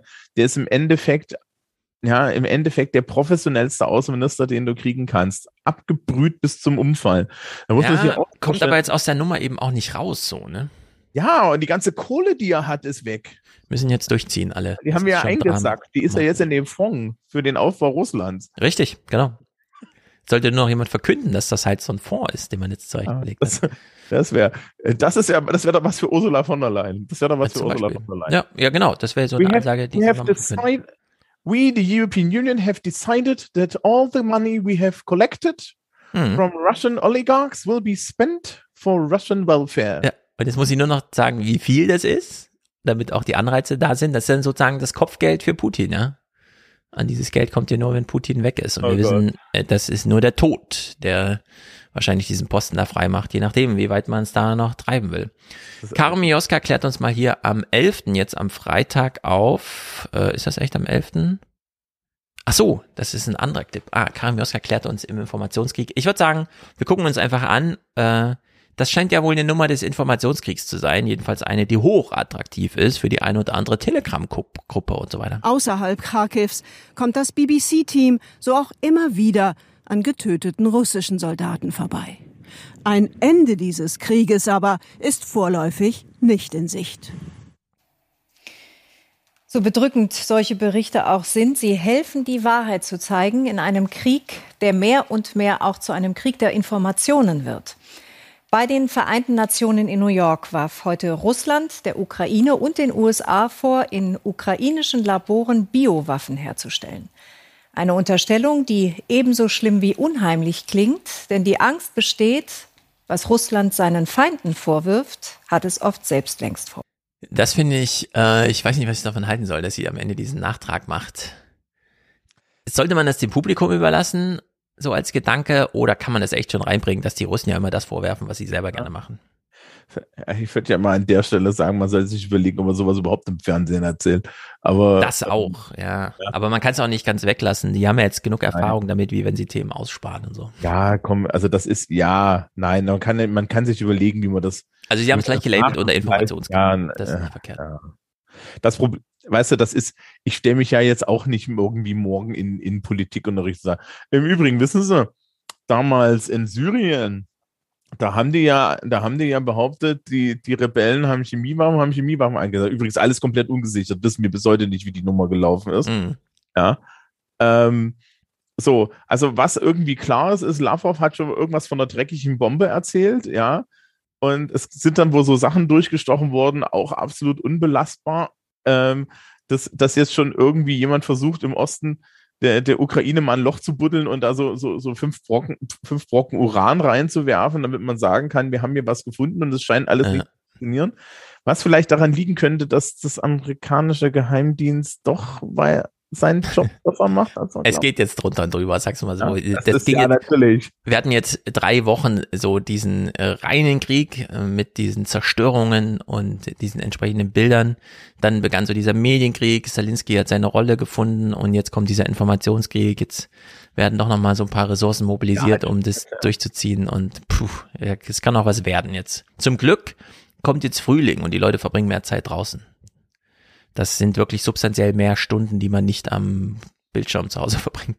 Mal sehen. Ähm, ich habe erst heute mit einer Freundin geredet, die meinte, sie guckt seit zwei Wochen kein, keine Nachrichten mehr. Das kenne ich von sehr vielen Leuten. Das haben mir auch viele gesagt. Ich sage dann immer, ja, äh, ich mache das genauso und als Angebot einfach Fernsehpodcast. Am Sonntag drei Stunden, dann gehen wir so die ganze Woche durch oder jetzt hier mal die drei Wochen amerikanisches Fernsehen. Danach kann man auch wieder einfach warten bis nächste Woche, denn es gilt ja, was die vorhin gesagt haben, man muss jetzt nicht tagesaktuell und so weiter, das machen ja die ganzen Analysten und es wird ja auch nicht in dem Sinne so was passieren, sondern der Wochenrhythmus ist nicht ganz verkehrt. Wenn man dankenswerterweise nicht involviert ist in den Krieg, dann ist es natürlich anders, aber wir sind nun mal durch die NATO-Grenze. Aber ganz ehrlich, wenn du in den Krieg involviert bist, dann brauchst du die Nachrichten auch nicht. Ja, stimmt, dann brauchst du auch Nachrichten in dem Fall nicht, sondern interessiert sich elementare. Ja. Und das ist, glaube ich, so. Ich meine, das klingt jetzt so ein bisschen so, als würden wir den Sargnagel in, in, in, in die Nachrichten schlagen, ja. Aber ähm, man könnte sich Naja. halt, wenn man- und, ne, also wenn, wenn wenn man das jetzt so, so mal durchdenkt, könnte man sich natürlich an, in, in, in- in den Hauptstadtstudios und in den Redaktionen und so weiter überlegen, okay, ja, wenn das so ist, könnten wir ja auch einfach mal noch ein anderes Angebot machen. Hm. Ja, es, äh, ich, ich, höre hin und wieder oder jetzt ein bisschen öfter diesen, diesen Nachrichten-Podcast vom Deutschlandfunk, ja, diese, diese, diese, diese Kurznachrichten im Endeffekt machen.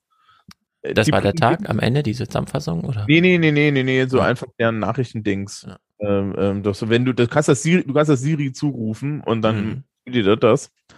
Und ähm, da ist, da ist das Interessante, die erzählen immer die Corona-Inzidenzen Ja.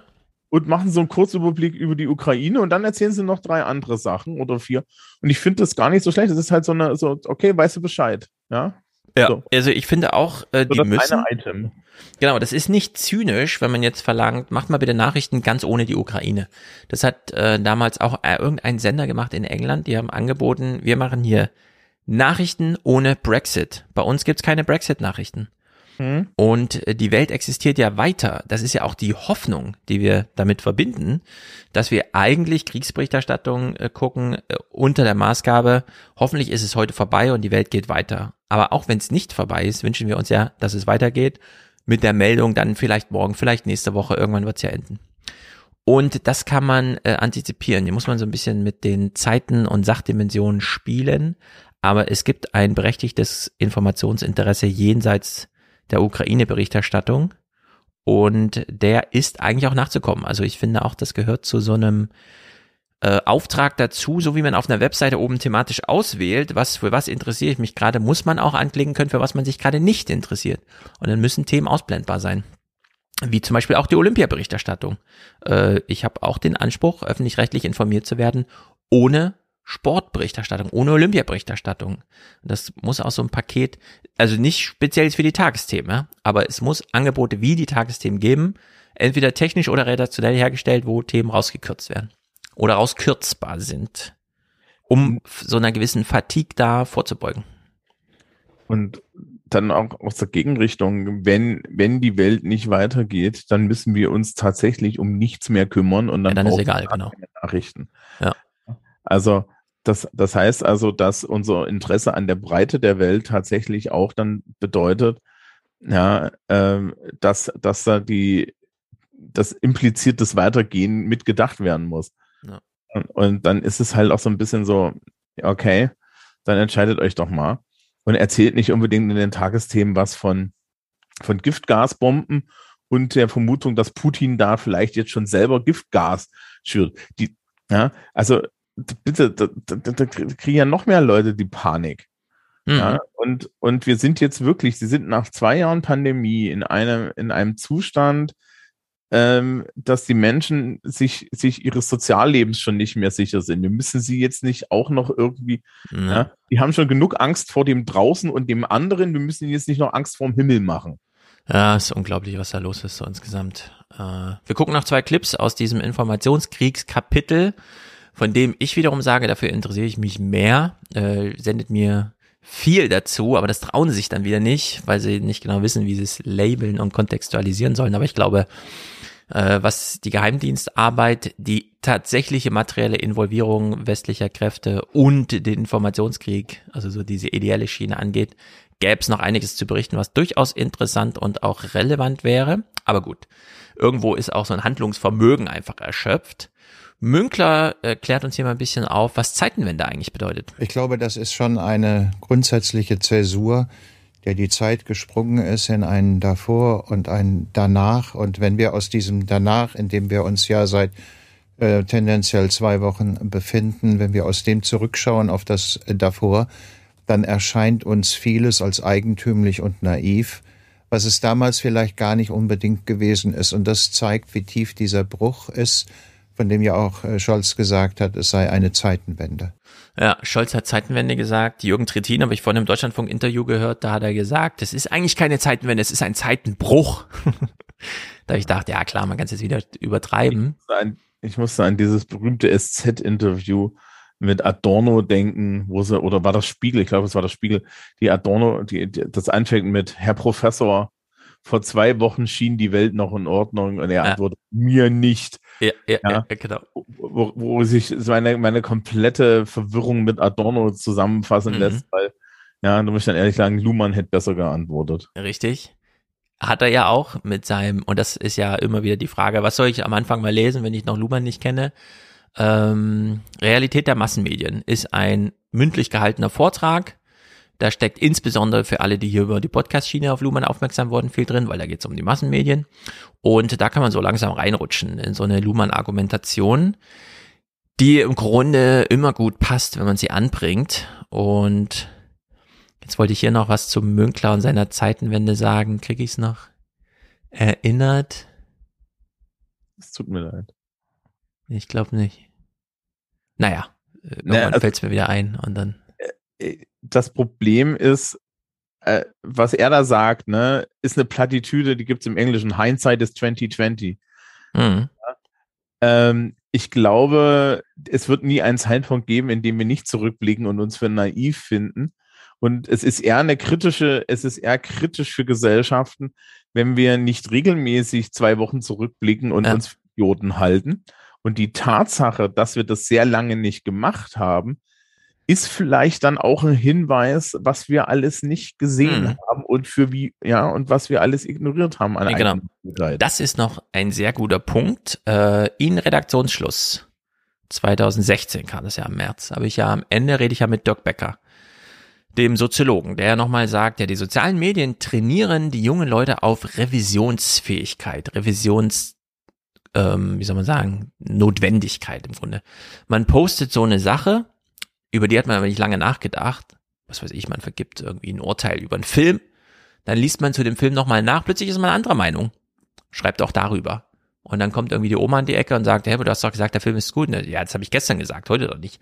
Also die Jungen, durch die ihre flottes und äh, ruckhaftes, spontanes Medienverhalten, sind ziemlich reversibel. Bis hin zu, dass sie sich schon gar nicht mehr festlegen, sondern ich glaube, ich habe heute Nachmittag Zeit, ich komme dann mal rum, aber ob dann wirklich mal abwarten, ich sag dir vorher nochmal Bescheid, was heißt vorher, also zehn Minuten oder so, keine Ahnung. Während die Älteren, die sich beim also zum Kommunizieren hinsetzen und einen Brief verfassen, von dem sie wissen, der kommt erst morgen an, der muss auch morgen noch gelten. Ja, hier wird gar nichts mit Revisionsfähigkeit reingebaut.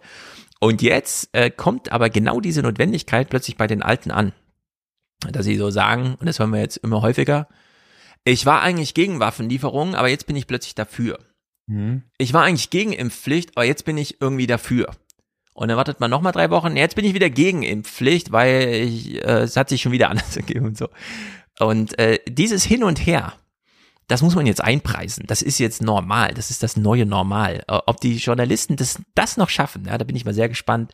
Denn dieses ewig lange Markus Lanzsche nachgehake zu, sie haben ihre Meinung geändert, das will ich jetzt mal im Kern wissen. Da kam einfach, ich habe ich hab halt meine Meinung revidiert. Wie lange wollen wir jetzt noch daran rumdoktern? Es war halt da so und jetzt ist es halt so, da war es halt Zeit dazwischen verlaufen. Ne? Und äh, also da merke ich immer wieder jetzt, äh, ja, Lanz, das war alles toll bei äh, Corona und so. Aber jetzt, bei dem Krieg, ist das schon eine sehr aufwendige Argumentation und dann, äh, das war vielleicht mein Punkt von vorhin, ich weiß nicht genau, dieses ewige, das hat mich die ganze Woche aufgeregt. Anne Will, Maybrit Illner, Maybrit Illner nochmal doppelt, weil Donnerstag reicht nicht, sie macht Sonntag noch eine Sondersendung. Parallel zu Anne Will oder so, keine Ahnung, jedenfalls am selben Abend. Und nur um das Gespräch am Laufen zu halten, die ganze Zeit, ja, sollten wir nicht doch Waffen liefern, sollten wir uns nicht da doch engagieren? Und wir haben ja vorhin gesehen, wie dann Graf Lambsdorff einfach mal sagt, wenn sie einen Atomkrieg wollen, es ist einfach eine Entscheidung 0 oder 1.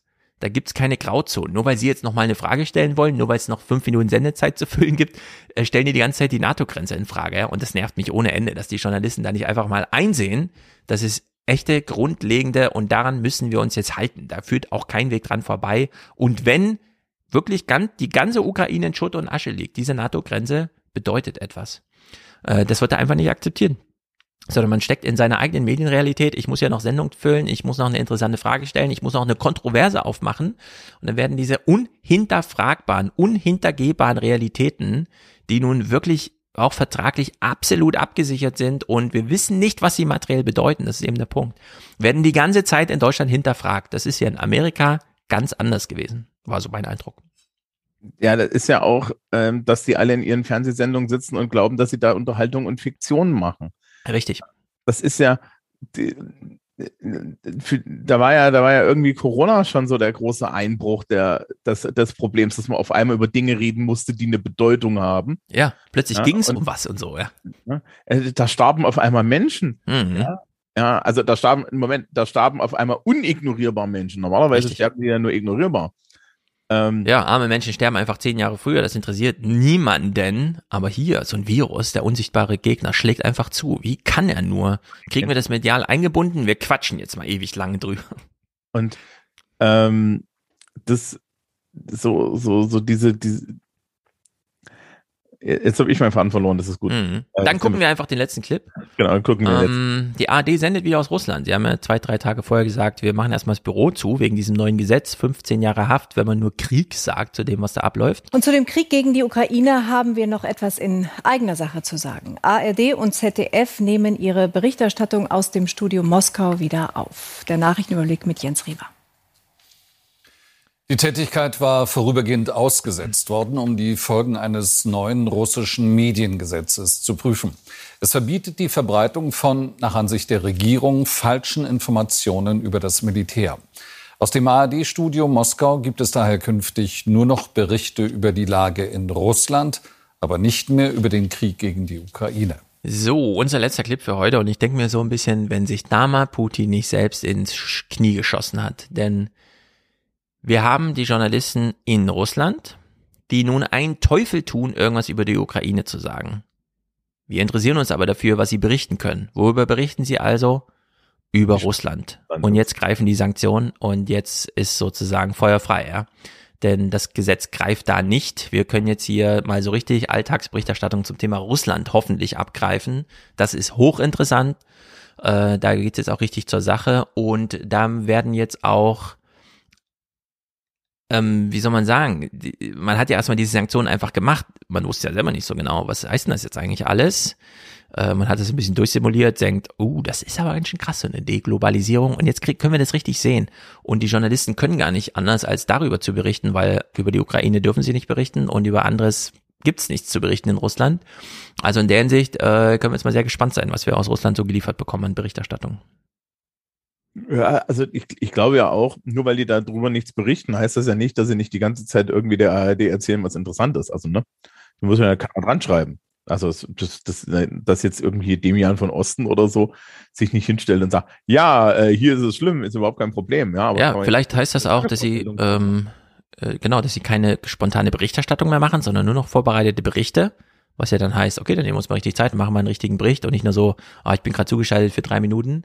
Also in der Hinsicht, äh, interessant. So, so ein schöner 15 Minuten für den Weltspiegel.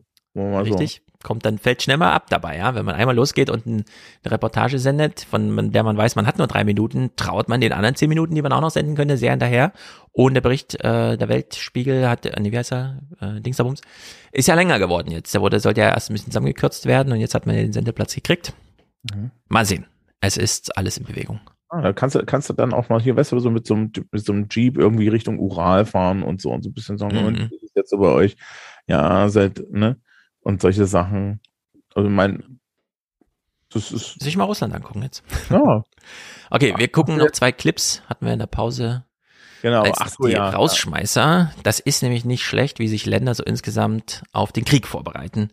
Finnland ist nicht in der NATO, das erste Mal gibt es jetzt eine Mehrheit dafür, dass sie es gerne wollten. Und statt NATO haben sie anders investiert. Es ist wirklich beeindruckend. Seit dem Kalten Krieg sind die Finnen für den Ernstfall vorbereitet. So gibt es unter Helsinki ein riesiges Bunkersystem. Die ganze Stadt könnte hier 20 Meter. Er hat gesagt, gesagt, die ganze Stadt unter der Erde bei einem Angriff Schutz finden. Es gibt Sport- und Spielplätze und ein Belüftungssystem, das an Federn aufgehängt ist und so eine heftige Detonation überstehen könnte. Die Wehrpflicht haben sie in Finnland nie abgeschafft. Es gibt eine Million Reservisten und die Militärausgaben blieben konstant hoch. Ähm, mhm. nicht schlecht. Und was ist natürlich Finnland jetzt in diesem Zustand? Ein Hoffnungsland für viele Russen. Noch ist das Land ein sicherer Ort, auch für viele Russen. Seitdem russische Flugzeuge nicht mehr in die EU fliegen dürfen, kommen sie mit diesem Zug aus St. Petersburg und lassen alles zurück. Für wie lange, wissen sie nicht.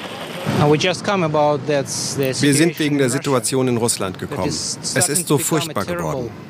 Dieser ganze Krieg, der von diesem verrückten Idioten Putin angezettelt wurde. Wir sind entsetzt und wir wollen nicht zurück in die Zeiten der Sowjetunion. Der Putin spinnt doch, der blöde Idiot. Ich hau da erstmal ab. Also Brain Drain auch aus Russland, nicht zu unterschätzen. Zwar nur mit dem Zug, aber trotzdem. Ähm, Gut, ja. Da gab es ja diese Geschichte, dass du, wenn du aus, aus Russland raus willst, aktuell du auf keinen Fall sagen sollst, dass du in der IT arbeitest, weil da kommst du nicht raus. Ja. Ähm, also ne, so, so, sieht das in Finnland übrigens natürlich auch aus, weil die, weil, weil die eine russische große Grenze haben. Mega. Und ja, dann tatsächlich auch es diesen Winterkrieg gab in, in, in äh, gegenüber den Finnen. Ja. Mhm.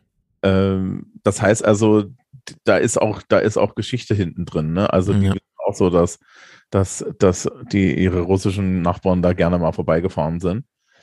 Da kommt übrigens der Begriff Molotow-Cocktail her. Von dem Außenminister, oder? Hieß äh, der Außenminister? Naja. Molotow? Wer war das? Irgendwo. Ja, irgendwie ist die Geschichte so, dass sie, dass, dass, dass irgendwie ist die Geschichte so, dass sie den nach ihm benannt haben, äh, weil sie dann damit die ganzen Panzer angezündet haben, von denen er irgendwie behauptet hat, die seien da ja nur zur Spazierfahrt oder so. Also ist, man kann das nachgucken. Ich habe das letztens irgendwie gehört, aber es ist ganz lustig. Ja. So, dann beschließen wir mit der letzten Meldung hier. Der Puppe hat mich nochmal darauf hingewiesen, er guckt mit Verzug, aber dann hoffentlich mit höherer Geschwindigkeit. Ähm, es gibt wohl eine ganz große Gasleitung zwischen Russland und China. Die wurde jetzt auch eröffnet. 2. Dezember 2019 ist die Meldung. 50 Milliarden hat die gekostet, ist allerdings äh, dafür, dass sie drei, viermal so teuer ist wie Nord Stream 2, auch drei, viermal so lang. Äh, ich habe von der noch nichts weiter gehört. Sie ist wohl in Betrieb. Das, was ich gehört habe, ist, dass es doch auch von Seiten Russlands mit erheblichen und noch jahrelangen Bauzeiten, äh, um dann wirklich all das, was nach in die EU geliefert wird, da umzulenken. Also da ist einfach, zumindest beim Gas, nichts schnell zu machen. Öl ist ja ein bisschen einfacher zu handeln, da ist einfach große Börse und so weiter, was ja mit dem Flüssiggas auch schon wieder, wenn man es denn ordentlich runterkriegt von den Schiffen, also so eine Anlandungsding muss schon sein, gibt's in Deutschland nicht, aber in der Rest des, der EU, dann kann man es halt so irgendwie aufbereitet weiter verteilen. Naja, die Sachlagen sind, wie sie sind. Gut, dann beschließen wir diesen Abend. Wir haben drei Wochen amerikanisches Fernsehen geguckt mit ein bisschen deutschen Einsprengseln. Äh, ich danke dir, Thomas, für diese Geduld. Wir haben tatsächlich fast 90 Clips geschafft. Außer Energieimporte, aber nein. Das wird dann nächste Woche. Genau, haben wir ja alles soweit im Bild, solange das nächste Woche noch aktuell ist. als ob nicht. Äh, bei der, bei der Gaspipeline ist übrigens gar nicht die, die Frage, äh, dass das jetzt aktuell technisch nicht geht, das ganze Gas darüber zu kriegen. Da ist auch die zweite Frage, hat China überhaupt dafür einen Bedarf? Äh, das kommt noch dazu, genau. Jetzt einfach die, also Gas ist halt doch recht speziell so. Ob man das jetzt einfach alles verwendet bekommt und unendlich speichern ist auch schwierig. Naja, müssen diese Länder unter sich klären. Wir gucken mal, wie die chinesische Lage ist morgen alle selber in den Nachrichten. Also in den Textnachrichten, da reicht's mal kurz nachzulesen. Muss man für kein Fernsehen gucken. Das reicht dann wieder nächsten Sonntag. Gut. In äh, äh, Musik ist diesmal, äh, Matthias hat aktuelle Musik geliefert. Es geht also um Putin. Er hat so einen Vortrag gefunden. Ich fand das ganz interessant, was es immer dann wieder gibt, so auf YouTube. Nicht nur inhaltlich, sondern auch in der Art und Weise des Vortrags. Hört ihr gleich. Nicht schlecht. Und danach Audiokommentare, unter anderem wieder von Lynn. Ich freue mich sehr aus der Schweiz. Sie zeigt nochmal die ETH-Initiativen, die da so in Zürich jetzt auf äh, auch angerufen werden können, abgerufen werden können, für alle, die es irgendwie betrifft. Wer weiß. Gut, dann Thomas, Grüße, bis bald. Tschüss. Und äh, hier kommt der ganze Anhang. Bis nächste Woche, da ist Mick da, da gucken wir in deutsche Nachrichten, sofern es da was zu ernten gibt. Haut rein.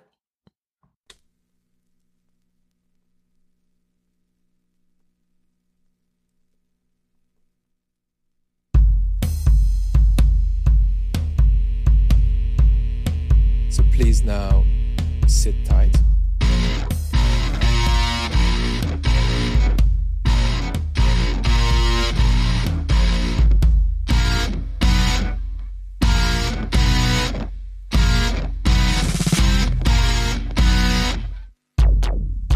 Look at Narishkin's lips shake and his hands tremble.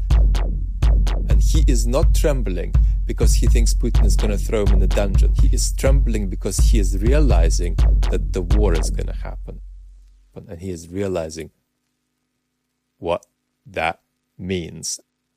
If their original Blitzkrieg plan had worked, the chances are TV Rain, Echo Moscow, this extraordinary platform that these bastards shot that was Russia's main way of talking to itself. These platforms would have still been there if the Blitzkrieg succeeded. But once it failed, the informational autocracy structure could no longer handle the reality that was going to abruptly affect Russians. And so that media, because the war failed, boom, had to go. It started a war that has and will abruptly affect the lives of Russians. They're not going to have Visa, they're not going to have Lego, they're not going to have iPhone, they're not going to have social media apps. The regime couldn't handle the war informationally. So, this is what I want you to put on repeat. The logic of escalation of that gang at the top of the regime goes beyond the Ukraine. So, please now sit tight escalation for them is not a means to an end. It is the mode that they are in. That capsule, you should think of it basically as a kind of escalation machine that can keep on escalating but can't make any concrete plans. So what are they going to do next? Sit tight. Putin has a briefcase. There are tools in it. He will keep getting out one tool after another. One is a delimited tactical nuclear strike. Putin is ready to use that tool as long as he feels the circumstances are right. So it could be against NATO infrastructure, it could be against a NATO military target in Eastern Europe without targeting civilians. And you might say, well, whoa, whoa, whoa, whoa, whoa, whoa, what are you talking about? And I am going to tell you, you are not understanding the crisis because you are focusing on Ukraine. Putin, in his mind, is not at war with Ukraine. Putin is at war with the United States. He is engaging in a kind of rollback of American and NATO military assertion against his borders. Putin wants to escalate the chances of World War III without causing World War III.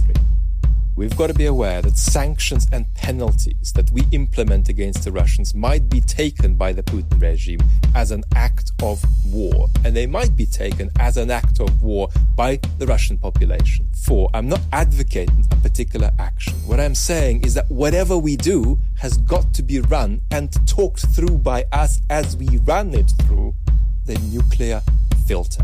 We want to keep the sanctions as they are, run that through the nuclear filter. We want to increase the sanctions even more, run that through the nuclear filter. We are hearing Ukrainians imploring us for a no fly zone over part of the country. We can look at that. We can look at NATO saying no, but we can weigh this up and say by how much are we willing to endanger the lives of billions to protect the lives of a European people terrorized by a debased regime in Moscow. How do we respond? Realize that Ukraine is at the center of this tragedy, but that the logic of escalation of the Kremlin is independent of Ukraine. Break out of the idea that Putin has a plan beyond Ukraine, a plan to do nothing more or to go beyond Ukraine. He doesn't have a plan like that. The plan is just to persist in ad hoc escalatory actions and then see what happens.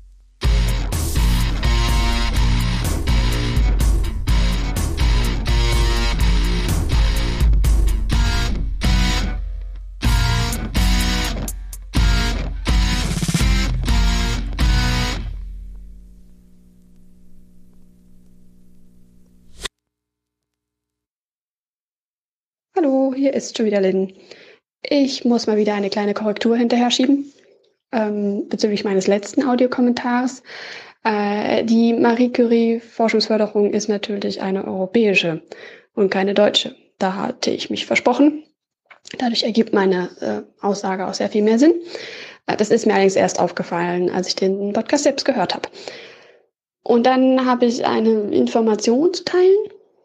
Äh, viele ähm, Organisationen ähm, machen ja, versuchen gerade äh, Leute aus der Ukraine aufzunehmen äh, und sie zu versorgen. Und die hier an der ETH haben wir uns natürlich auch gefragt, was wir tun können. Und die ETH hat jetzt ein Programm aufgesetzt, äh, um äh, Forschenden zu helfen. Also sprich, es geht darum, ähm, Forschende ähm, schnell in Verträge zu kriegen, dass sie halt hier zum einen länger bleiben können, zum anderen ähm, eine Lebensperspektive haben. So, man kann sich das sehr gut vorstellen, wenn man so von heute auf morgen fliehen muss und erst hatte man noch Job und geregeltes Leben und auf einmal ist das alles weg und man sitzt irgendwo in einer, in einer provisorischen Unterkunft, weil man fliehen musste. Und den Menschen zu helfen, ihnen nicht nur ähm, einfach sie in Sicherheit zu bringen, sondern es auch eine Perspektive zu geben. Es gibt da verschiedene Arten von von Verträgen und Möglichkeiten und es betrifft halt nicht nur jetzt irgendwie ähm, Fellowship Researchers, sondern auch Postdocs und PhDs, Masteranden also, und auch Studierende. Ähm, und äh, wenn man quasi jemand ist, dessen Leben gerade durch den Ukraine-Krieg äh, ruiniert wurde, dann kann man sich dort melden. Die Bereitschaft ist sehr, sehr groß zu helfen. Äh, es gab bei der Bekanntmacher natürlich sofort Fragen, so ja, was ist, wenn das jetzt nicht unbedingt jemand ist, der einen ukrainischen Pass hat, aber der eigentlich quasi dessen, dessen PhD jetzt daran gescheitert ist, dass die Uni dicht machen musste, weil Krieg ist, äh, darf sich so jemand auch bewerben? Und die Antwort ist ja. Ähm, also man versucht, man will versuchen, im Zweifelsfall alles möglich Mögliche zu machen, um Menschen zu helfen. Und äh, das Problem eigentlich an der ganzen Sache, und deswegen teile ich diese Information hier, ist, äh, die Leute zu erreichen. So, also die Idee war erstmal so, ja, naja, jede Arbeitsgruppe kann ja dann, also man kennt ja irgendwie so sein, sein Spektrum an ähm, Fellow Scientists, äh, kann mal gucken, ähm, wer da so in Frage käme, den man dann zum Beispiel als Gastwissenschaftler einladen kann. Äh, so und ähm, das Problem ist, äh, die meisten Seiten ähm, der Hochschulen und Universitäten, Institute sind down. Äh, und selbst wenn man irgendwie eine Kontaktadresse, Daten, Telefonnummer hat oder sowas, da geht niemand ran. Also das Problem ist gerade die Menschen zu erreichen, die ähm, äh, ja, da, denen dadurch geholfen werden könnte, wenn sie wollen. Und äh, deswegen, ja, vielleicht äh, kennt ja hier jemanden, den das betrifft und kann äh, die entsprechenden Infos weiterleiten oder äh, wenn hier Menschen zuhören, die sich mit Unterbringung von Flüchtlingen beschäftigen. Ich weiß, dass es, im, dass es nicht nur die ETH gibt, es machen auch viele andere Organisationen. Allerdings, das ist mein Laden und ich weiß, wie hier gerade die Stimmung ist und äh, kann sagen, dass sehr, sehr viel Bereitschaft da ist, zu helfen und äh, das irgendwie möglich zu machen. Und deswegen dachte ich, ich gebe das hier einfach mal weiter, weil ähm, ich wahrscheinlich mich genauso fühle wie viele andere. Ähm, ich würde gern was tun, nur äh, abgesehen von irgendwie Geld spenden, habe ich nicht viele Möglichkeiten, wirklich aktiv etwas zu machen. Und äh, ich weiß, meine Arbeitsgruppe würde sich wahnsinnig freuen, wenn wir ähm, Leute bei uns aufnehmen könnten. Also freuen im Sinne, nicht, freut sich natürlich nicht für die Menschen, dass sie in dieser Situation sind, aber äh, wir würden gerne helfen. Wir haben, wir haben Büroplatz, wir haben Laborplatz. Äh, wir können die Strukturen zur Verfügung stellen und es gibt sogar Geld für Umzug, Familiennachzug und sowas. Und ähm, die Schweiz hat gerade äh, etwas ähm, freigeschaltet, nennt sich Schutzstatus S. Das ist ein besonderer Asylstatus, wenn man so will. Äh, wobei, ähm, also Leute, die halt auf ihre, die Abwicklung ihres Asylantrages warten, haben relativ limitierte ähm, Möglichkeiten. Also das ist ähnlich wie in Deutschland. Sie dürfen zum Beispiel nicht arbeiten oder so. Und der Schutzstatus S überspringt das quasi. Das heißt, die Leute dürfen arbeiten, sie dürfen studieren, sie dürfen zur Schule gehen, ähm, dürfen sich recht frei in der Schweiz bewegen so, äh, und ähm, haben auch einen, also der Schutzstatus gilt auch relativ lange. Und äh, das macht dann vieles nochmal einfacher ja, so viel dazu. Also, wen es interessiert, äh, Solidarität, ITH, nicht unbedingt der schmissigste Name, aber äh, ja, ich hoffe, es erreicht ein paar Seelen. Ja, äh, damit äh, von mir genug. Wir sehen. So, hallo. Ähm, ja, Kerstin hier. Ich höre gerade euren Podcast äh, oder deinen Podcast äh, vom 6.3., alle im Krieg. Äh, fand ich großartig, das Format mal in der Form mit Kunst und Krams, äh, sehr spannend auch. Ähm, ich wollte zum Thema Karneval mal ähm, die ähm, Vera Zingsem ins äh, Spiel bringen. Die Bücher schreibt zum Beispiel auch, dass die Kölsche Königin und ihr Karneval, ähm, da geht sie auch darauf ein, dass das Karneval herzuleiten von Lebewohlfleisch wohl eher so sich ausgedacht ist und dann doch eher Sinn macht, äh, Karneval von Carnavalis kommt, äh, was Wagenschiff bedeutet. Ein Schiff also, das über Land gezogen werden konnte ähm, und so weiter. Ähm, fand ich sehr aufschlussreich. Auch ihre Bücher ähm, Lilith, Adams erste Frau, zum Beispiel und ähm, auch noch ein Buch, habe ich jetzt gerade den Titel nicht parat, äh, wo es darum ging, äh, wie unser Leben oder unsere Kultur durch diese alten ähm, Stories irgendwie äh, beeinflusst wird, also das Christentum und so weiter. Äh, besonders auch eben die Adam und Eva Story. So, ja, ansonsten vielen Dank für diesen Podcast und so weiter. Ähm, bis demnächst mal. Hallo Stefan, hier ist Erik. Äh, ich höre euch jetzt seit einer ganzen Weile hier im Fernsehpodcast, auch in den 29ern.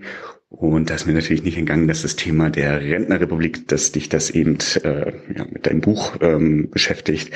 Ähm, und du das ja in diesem Podcast eben auch schon immer äh, ein bisschen mit anteaserst, beziehungsweise auch deutlich da Statements und Thesen ähm, zu, zu formulierst. Ich habe mich gefragt, ob diese Perspektive, zumindest wie ich sie jetzt bisher in den Podcasts ähm, äh, kennengelernt habe, vielleicht auch äh, ein Stück weit eine sehr defizitäre Perspektive ist. Also ähm, verstehe mich hier nicht falsch. Ich sehe schon äh, die Kritikpunkte und das hat mich äh, beispielsweise auch bei unserer letzten Wahl wahnsinnig genervt oder wahnsinnig auch nochmal ähm, meine, meine Perspektive dafür, ähm, dafür geschärft, was dort in der, äh, in der Wahl passiert, also wer hier auch äh, wen und was wählt. Mm, und dennoch habe ich mich gefragt, dass wir jetzt eben in solchen, in der Zeit, wo wir eben erleben, dass, äh, dass, äh, dass Russland einen Angriffskrieg äh, in der Ukraine führt, ähm, ähm, dann eben auch mit einer Erzählung äh, von die Weltordnung verschiebt sich hier. Wir kommen wieder in wirtschaftlich schwierige Zeiten. Da vielleicht auch so auch so eine Resilienz liegt ähm, äh, in dieser äh, republikanischen Perspektive. Also Vielleicht äh, ganz konkret, ähm, wie können wir vielleicht in der Gegenwart auch von den Erfahrungen, äh, die diese Menschen äh, in, in Zeiten des Kalten Krieges gemacht haben, profitieren? Profitieren wir vielleicht jetzt auch davon, ähm, dass wir eben ähm, so, ein, ja, so eine starke Perspektive auf Wohlstand hatten, haben wir jetzt vielleicht auch so etwas wie eine wirtschaftliche Resilienz, ähm, dass wir eben diese großen Sanktionsbollwerke dort, diese großen äh, wirtschaftlichen Sanktionsbollwerke da irgendwie auspacken können. Ja, die Frage fände ich total interessant, ähm, würde mich freuen, äh, da vielleicht auch noch mal eine Perspektive von euch zu bekommen. Ciao.